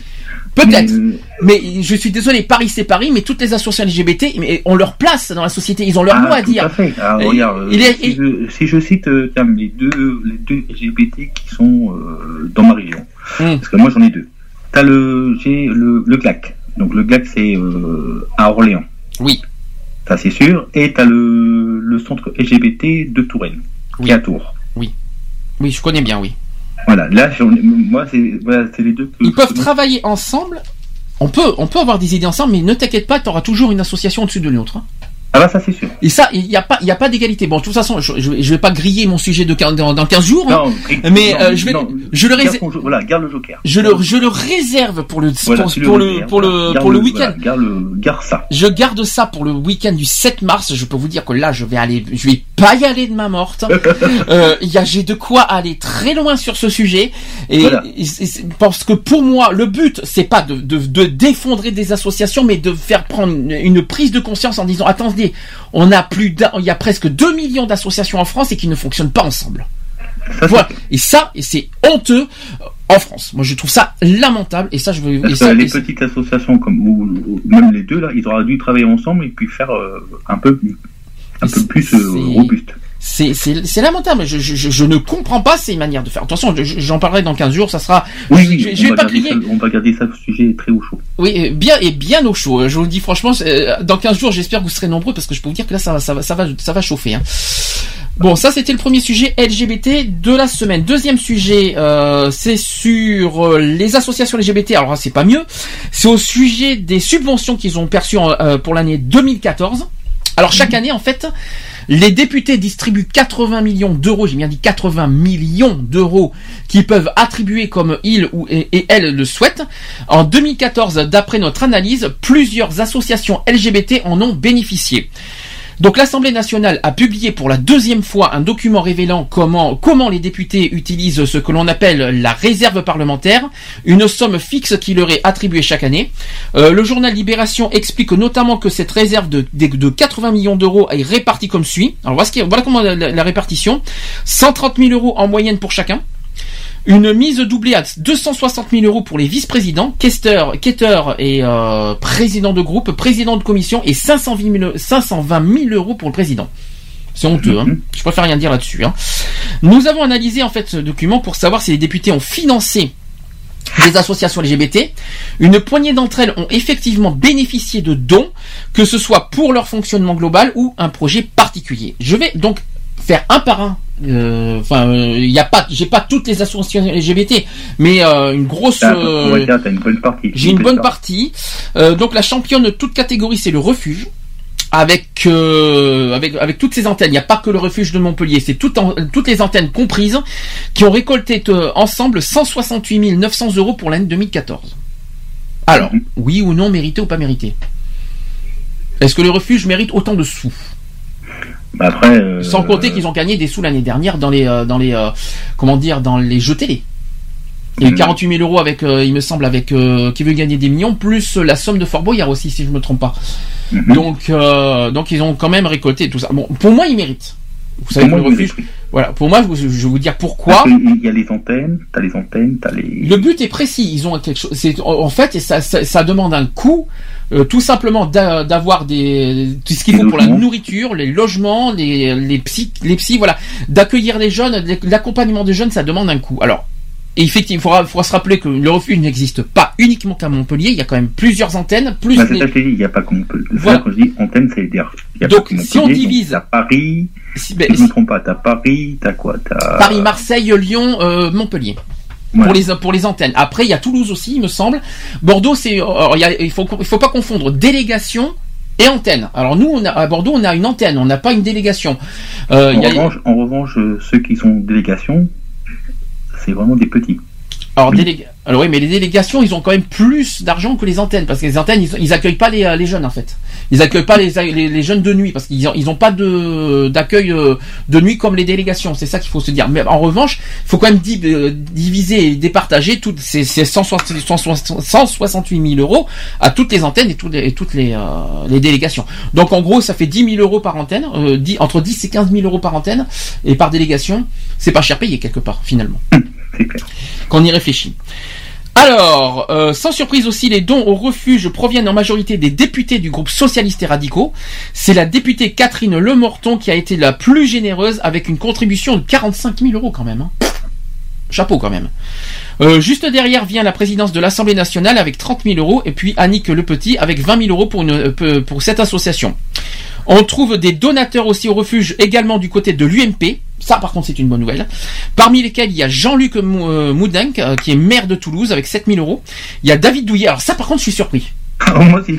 Alors là, alors là, je suis très surpris. David Douillet, qui, a- qui nous a fait tout un scandale avec le mariage pour tous, a osé donner 2000 euros au refuge. Avec toutes les horreurs que David Douillet nous a fait au mariage pour tous, mais, c'est un scandale. C'est beau, mais, je trouve ça scandaleux. Après toutes les horreurs qu'il nous a fait euh, à, la- à l'Assemblée nationale euh, sur le mariage pour tous, quelle honte. C'est, il essaie- il- s'il essaye de se racheter en donnant 2000 euros au, au refuge, c'est pas comme ça qu'il va se racheter. hein. C'est pas fameux. Hein. Oui, mais c'est mieux que rien. Ouais, voilà. Je ne, je ne cache pas que c'est mieux que rien. Il y en a qui le feraient pas. Il y a, il y a plein de, il y a plein d'homo- euh, de députés euh, qui sont contre euh, pas mal de choses homo- euh, sur les, les droits homosexuels qui, donnent- qui, donneraient euh, même pas quoi que ce soit. Mais quand même, David Douillet, après tout ce qu'il a dit sur les homos, euh, tu vois, le- le- notamment sur le tu, mot tu connais, tu connais un retournement de veste Voilà. Ah oui, mais non, non, pas ça. Non, mais là, je suis pas d'accord. Non, mais Ah, c'est voilà. pas. Moi non, aussi, mais- je suis pas d'accord. voilà. non, je, suis- je suis pas. C'est pas, c'est pas parce qu'il a donné 2000 euros que ça va pardonner tout ce qu'il a fait. Hein. Ah bah c'est sûr. C'est même pas la peine. Attends, c'est pas fini parce qu'il y a Bruno Le Maire qui a, gagné, qui a, qui a donné 1500 euros aussi au refuge. Mhm. Ça aussi, c'est plus une, euh, c'est pas forcément une surprise, mais Bruno Le Maire n'était pas forcément favorable aux droits homosexuels. Il y a aussi le groupe écologiste qui- qui a donné 10 000 euros. Bah. Le groupe écologiste, hein, pas, euh, pas un Oui, bah le groupe, euh, bah, c'est-à-dire. euh, Alors maintenant, j'ai le, le- les subventions des autres de- d'autres associations euh, LGBT. Alors la, la lesbienne and gay pride de Montpellier qui a eu 9000 euros. Euh, qui a- qui a- qui a- de Christian Assaf qui a lui aussi également donné refuge. Il y a Paris 2018 qui a reçu 5000 euros de Patrick Bloch du, euh, des radicaux de gauche. Il y a le centre LGBT de Nantes qui a reçu 10 000 euros de Marie-Françoise Clergeau de- des radicales de, aussi. Le centre LGBT de, le centre LGBT de Tours, tiens, c'est ce que tu m'as dit tout à l'heure. Ils ont reçu 5000 euros de Jean-Patrick Gilles. Euh, qui est du, CRC, euh, du SRC aussi. L'ADFH qui euh, a reçu 3000 euros du groupe éco- écologiste. Act Up Paris, ça par contre c'est une bonne nouvelle parce qu'Act Up, vous savez qu'ils ont été en danger l'année dernière. Euh, ils ont re- bon, je ne sais pas si ça va les aider à 100%, mais ça, ils sont en sursis quand même Act Up Paris. Ça c'est une bonne nouvelle, tant mieux parce qu'Act Up Paris, on, Up Paris, on en a besoin. C'est un, c'est un, c'est un, pour moi un- une association qui mérite d'exister et de continuer à exister. Je tiens à le redire. Donc Acte Paris, ils ont reçu 5000 euros de Denis euh, Baupin, qui est euh, aussi du groupe écologiste. Le collectif euh, Oui Oui Oui qui a eu 4000 euros de Sergio Coronado. La PGL a également eu été bénéficiaire d'un don de d'un don de 1000 euros de Christian Assaf. Et Sylviane Allo qui a eu, qui a attribué 2000 euros au Bascos. Bascos, c'est chez nous, hein, c'est dans les Pyrénées. 2000 euros donc au Bascos. L'association aussi de lutte contre le sida AIDS euh, et ses diverses antennes ont reçu un total de 102 000 euros quand même pour aide. Euh, les députés ont souvent donné euh, à l'antenne de leur département, à l'image de Vincent Feltès, Vincent Feltès qui est chez nous au passage et c'est à Bordeaux, qui a attribué 7000 euros à aide Gironde. 7000 euros à Gironde, c'est quand même pas mal. Hein. Euh, Catherine Lemorton qui a donné 30 000 euros à aide 31, c'est-à-dire Toulouse, ou encore Michel Desto qui a versé 8 000 euros à aide Rhône-Alpes. C'est quand même pas mal. D'après nos calculs, donc plus de 314 000 euros ont été distribués par les députés à ces associations LGBT, soit environ 0,4% du total de la réserve parlementaire. Parmi les grandes absentes figurent notamment le FSGL, SOS homophobie. Ça, c'est une surprise par contre euh, que SOS homophobie euh, n'est pas dans le dans la liste. C'est vrai que c'est une surprise ça aussi. Euh, ou encore l'autre cercle. Voilà, effectivement, SOS homophobie grand absent. hein. C'est plutôt assez étonnant quand même. Qu'est-ce que t'en penses, euh, monsieur? Bah, bonne nouvelle. Bonne nouvelle? Oui et non. Parce que les petites Voilà, associations bonne LGBT, nouvelle, oui, pour certaines, et non. Voilà, petites pour- asso- les petites associations LGBT, euh, pff, on leur donne pas leur chance, quoi. Voilà, c'est euh, c'est un peu bête. C'est pas parce que. Non, mais le problème, Non, c'est. mais c'est c'est un peu dommage qu'ils donnent pas de chance aux, comme tu dis, aux petites. Ben, Parce que c'est plus les petites qu'il faudrait un peu plus donner un peu d'argent. Ben, bon, le- en fait, on ne, on ne- on ne- je, ne, je ne suis pas en colère sur le fait que des grosses associations LGBT perçoivent des, des, des revenus. Je suis d'accord, il n'y a pas de problème. Mais il faut pas oublier qu'il y a des petites associations qui, qui se battent difficilement pour exister et survivre, qui n'ont pas les moyens pour avoir même pas un local et qui n'ont même pas les moyens non plus pour faire des actions concrètes euh, euh, parce qu'il parce que du parce qu'on n'a pas il n'y a pas de subvention. Il faut des subventions pour avoir des et actions. euh, c'est quoi l'association que tu parlais là euh, Bah, ils se sont- Up Oui, Act Up, ah, Act Up, oui, bien sûr, mais Act Up, euh, eux, ils méritent d'avoir des actions parce que eux, ils, sont- des militants comme nous, euh, qui, euh, qui, luttent à la fois contre le SIDA et aussi contre les discriminations, euh, et que ce soit LGBT ou autre. Franchement, Act Up à Paris, euh, oui. Eux, ils méritent franchement d'avoir ce sursis parce que euh, voilà, s'il y a bien une, une- une autre association qui mérite, bien sûr, c'est le refuge. Euh, Act Up à Paris, pour moi, il mérite amplement. Mais il y a des Act Up Paris, c'est pas une petite association, hein, au fait. Hein. Act Up existe depuis plus de 20 ans quand même, faut pas l'oublier. Mhm. Euh, mais ce que je veux dire par là, c'est qu'il y a des petites associations qui, qui se battent, qui ont du, du mal à exister, qui ont du mal à, à, à, à, à- à faire, on va dire, à aboutir des actions qu'ils souhaitent faire parce qu'il y a manque de moyens. Si on donne pas un petit minimum, que, ne, que ce soit quoi, même pas quoi, 500 000 euros, mais c'est beaucoup 500 000 euros, c'est beaucoup pour faire euh, pour, du matériel. Euh, On on demande pas 10 000 euros, on n'a pas de local pour avoir 10 000 euros, mais 1000 euros pour une petite action, pour faire une, grosse manifestation, euh, on va dire très très très on va dire sincère et voilà où est le mal d'avoir 1000 euros pour faire une, une grosse manifestation extérieure c'est pas méchant c'est pas beaucoup voilà, Mhm. je- je- voilà. Et Les, petites, les petites associations LGBT se battent. Euh, d'ailleurs, je transmets toutes mes amitiés et tous mes, euh, tous mes respects à, à toutes les, les petites associations, les associations LGBT qui n'ont pas beaucoup les revenus pour, sur- pour survivre et faire des actions. Je pense très très fort à vous. Ne vous inquiétez pas. Je tiens à le dire et qui, et qui ont plus de courage que les grosses associations, euh, associations LGBT d'exister. Et sans forcément passer par les médias d'ailleurs. Voilà, ça c'est dit. Alors, don du sang maintenant. Euh, ça par contre c'est une bonne nouvelle. Il y a la fédération LGBT qui propose d'exclure toute personne n'ayant eu plus d'une d'un partenaire en quatre mois. On a bien dit toutes les personnes, c'est-à-dire pas uniquement les LGBT, mais toute personne hétéro, comme homo, comme bi, tout, ce- tout ce que vous voulez, qui euh, en fait d'exclure toute personne, con- euh, toute sexualité confondue ayant euh, plus d'un partenaire en quatre mois. Ça, c'est une bonne proposition. Ça, ça c'est une bonne nouvelle. Euh, pour la fédération LGBT, les conditions d'exclusion appliquées aux personnes hétérosexuelles doivent s'appliquer de la même façon aux gays et aux bi. Ça, c'est quelque chose qu'on a dit il y a deux ans. Je sais pas si tu te souviens euh, qu'on avait fait un sujet sur le don du sang. On a fait un gros spécial sur le don du sang. On avait dit ceci que les, les interdictions aux gays doivent être pareilles que les hétéros, notamment sur le SIDA, par exemple. Parce qu'on dit, on dit beaucoup sur les partenaires, mais je pense que sur le sida, c'est pareil. Enfin, il y a, y, y, tellement de choses euh, sur les risques de voilà de contamination que, euh, ça concerne autant les hétérosexuels que les homosexuels. Euh, enfin, il y a une prise de conscience qui dit, un début de prise de conscience en dire attention, les homosexuels ont plus de risques, mais les hétérosexuels sont concernés aussi. C'est ça qu'il faut se dire aussi. Alors, au terme d'une rencontre nationale à Nice en janvier, la fédération LGBT a précisé dans un communiqué paru le 17 février dernier sa position sur l'ouverture du don du sang aux hommes ayant des relations sexuelles avec d'autres hommes, on parle des HSH. En 2012, la fédération associative prônait le dialogue avec le gouvernement pour faire euh, évoluer les critères d'exclusion. Euh, devant l'absence euh, d'évolution législative, l'organisation propose aujourd'hui de restreindre le don du sang aux personnes célibataires ou en couple stable, quelle que soit leur orientation sexuelle. À l'heure actuelle, les hommes ayant des, euh, rap- euh, des rapports avec d'autres hommes sont exclus à vie du don du sang. Il suffit d'une relation avec une personne de même sexe pour qu'un gay ou un bisexuel ne puisse donner son sang. Pour les autres, il faut respecter un délai de 4 mois en cas de changement de partenaire sexuel ou si on a eu un, ou si on a un partenaire occasionnel. Les autorités ont justifié cette distinction en s'appuyant sur le taux de prévalence de VIH euh, chez les HSH. Pour la fédération LGBT, même si certaines associations contestent les chiffres de l'Institut euh, de, veille sanitaire, ces chiffres sont importants et appellent à la prudence.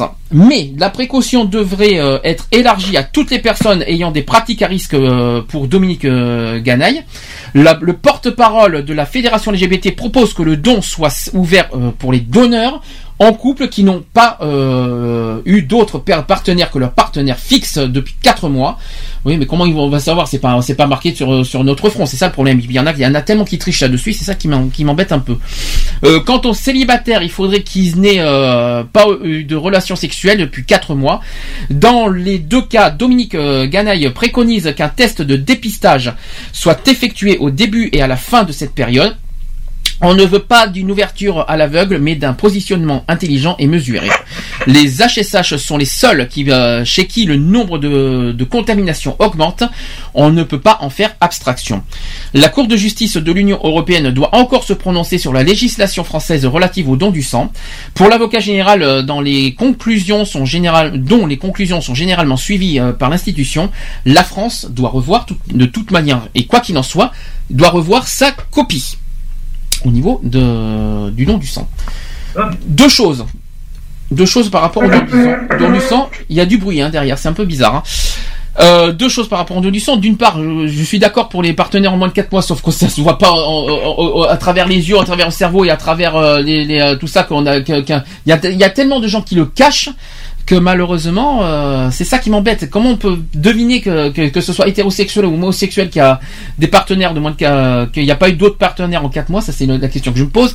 Mais il y a un, détail de plus qu'il va falloir mettre bien, qu'il va falloir bien prendre en compte, c'est que même si les HSH a- n'ont pas droit au don du sang à vie, c'est que pour moi les hétérosexuels, quoi qu'il en soit, doivent avoir aussi une euh, restriction du don du sang au niveau des risques, c'est-à-dire des IST, c'est-à-dire les, euh, les MST, les IST, euh, tout ce qui est VIH, tout, toute personne qui, ont, qui, ont, des risques ne doivent pas, quoi qu'il en soit, et même qui sont porteurs d'IST, de, MST ou qui ont des, des, partenaires justement de moins d'autres partenaires en moins de 4 mois, doivent effectivement être rejeté du don du sang, on va dire. Donc, ça veut dire, euh, je suis totalement d'accord sur euh, sur ça. Et puis en plus, je me demande si on ne devrait pas euh, obliger à faire un, une analyse, des analyses sanguines au début de, avant de faire du don du sang, parce que franchement, bon, ça coûte cher, je sais, mais vaut mieux prévenir, vaut mieux prévenir que que faire que, que de, que de se tromper, quoi. Ah bah ça. Enfin, de toute façon, sur le don du sang, on aura un gros, gros, gros sujet, je pense, à la fin de la saison. On aura un gros, gros sujet sur le don du sang, je pense. Bon, voilà, on a fini. Terminé. Euh, la semaine prochaine, j'espère que tout le monde sera de retour parce qu'aujourd'hui on a eu du mal. hein. J'ai pendant 4 heures et demie, euh, ouf, j'ai quand même essayé de faire tout ce que je peux. Euh, on fait des bisous quand même à tous ceux qui sont pas là. Donc Max, un, un- des bisous. On fait des bisous aussi à Lionel qui n'était pas là aujourd'hui. On l'excuse pour une fois. Il, il, a- il avait sa formation pro- professionnelle à faire.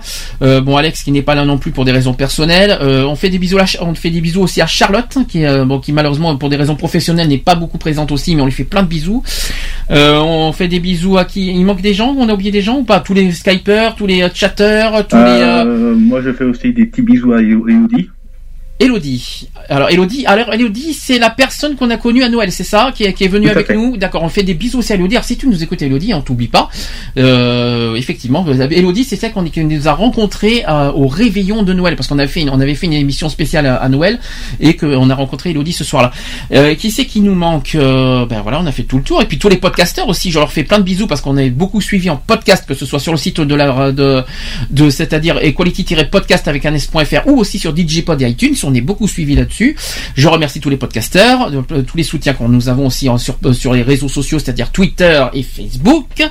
Je remercie tout le monde. Euh, je te remercie Cédric pour ton pour pour avoir Pour les quatre, pour les quatre et oui pour avoir représenté toutes ces personnes en un. hein, on va dire ça comme ça. Euh, bah, on- si tu représentais toutes les personnes en un, à mon avis, Bah, je pense que... mon corps il va pas subir toutes les personnes. C'est un petit peu aujourd'hui ce que tu as fait. J'espère que tout le monde sera Oui, de retour. en quelque sorte, mais bon, enfin bref. euh, Mais euh, quoi qu'il en soit, on se retrouve la semaine prochaine 15h avec un sujet très spécial, très attendu par beaucoup de, de, de nos euh, de nos intervenants, parce qu'on appelle on appelle les Skypers, on les appelle aussi les intervenants sur Facebook, euh, qui est le, le coming out. Alors j'espère je j'espère ne pas être seul pour coming out parce que je vais pas inventer vos vos anecdotes, hein. je vais je vais pas les inventer moi-même. Et je veux pas inventer aussi les autres personnes. hein. Voilà, et puis je- chacun son anecdote et chacun son vécu, chacun son parcours. Donc j'espère que tout le monde pourra témoigner de son anecdote la semaine prochaine à 15h, samedi 15h, sur le coming out. Tu sais ce que c'est que le coming out au moins? Oui, oui, bien sûr. Ah bon, tout va bien alors. Si tu sais ce que c'est que le coming out, ça me rassure. On- Donc on se, redonne- on se donnera rendez-vous la semaine prochaine, 15h, sur Gay Free Radio pour le sujet du coming out. On se retrouvera dans 15 jours et ça c'est un sujet encore attendu. C'est sur les associations. Alors ça, À, à mon avis, celui-là, je pense. celui-là que- aussi, alors celui-là, ça c'est moi par contre. Là, je peux vous dire que là, là, je, là, je risque d'y aller de bon cœur, je vous dis franchement. Allez, bisous, merci encore. Euh, on... Tu veux dire une- un dernier message peut-être? Non. Vite fait. Non, je voulais dire juste, euh, bah, à la semaine prochaine, voilà. Ah, alors semaine prochaine. Ben, c'est tant mieux alors. Allez, bisous à la semaine prochaine, 15h, ça, euh, samedi. bisous, bisous. euh, bisous, bisous, 28 février. C'est parti. Jingle de fin. Au revoir. Oh, ouais. Retrouvez nos vidéos et nos podcasts sur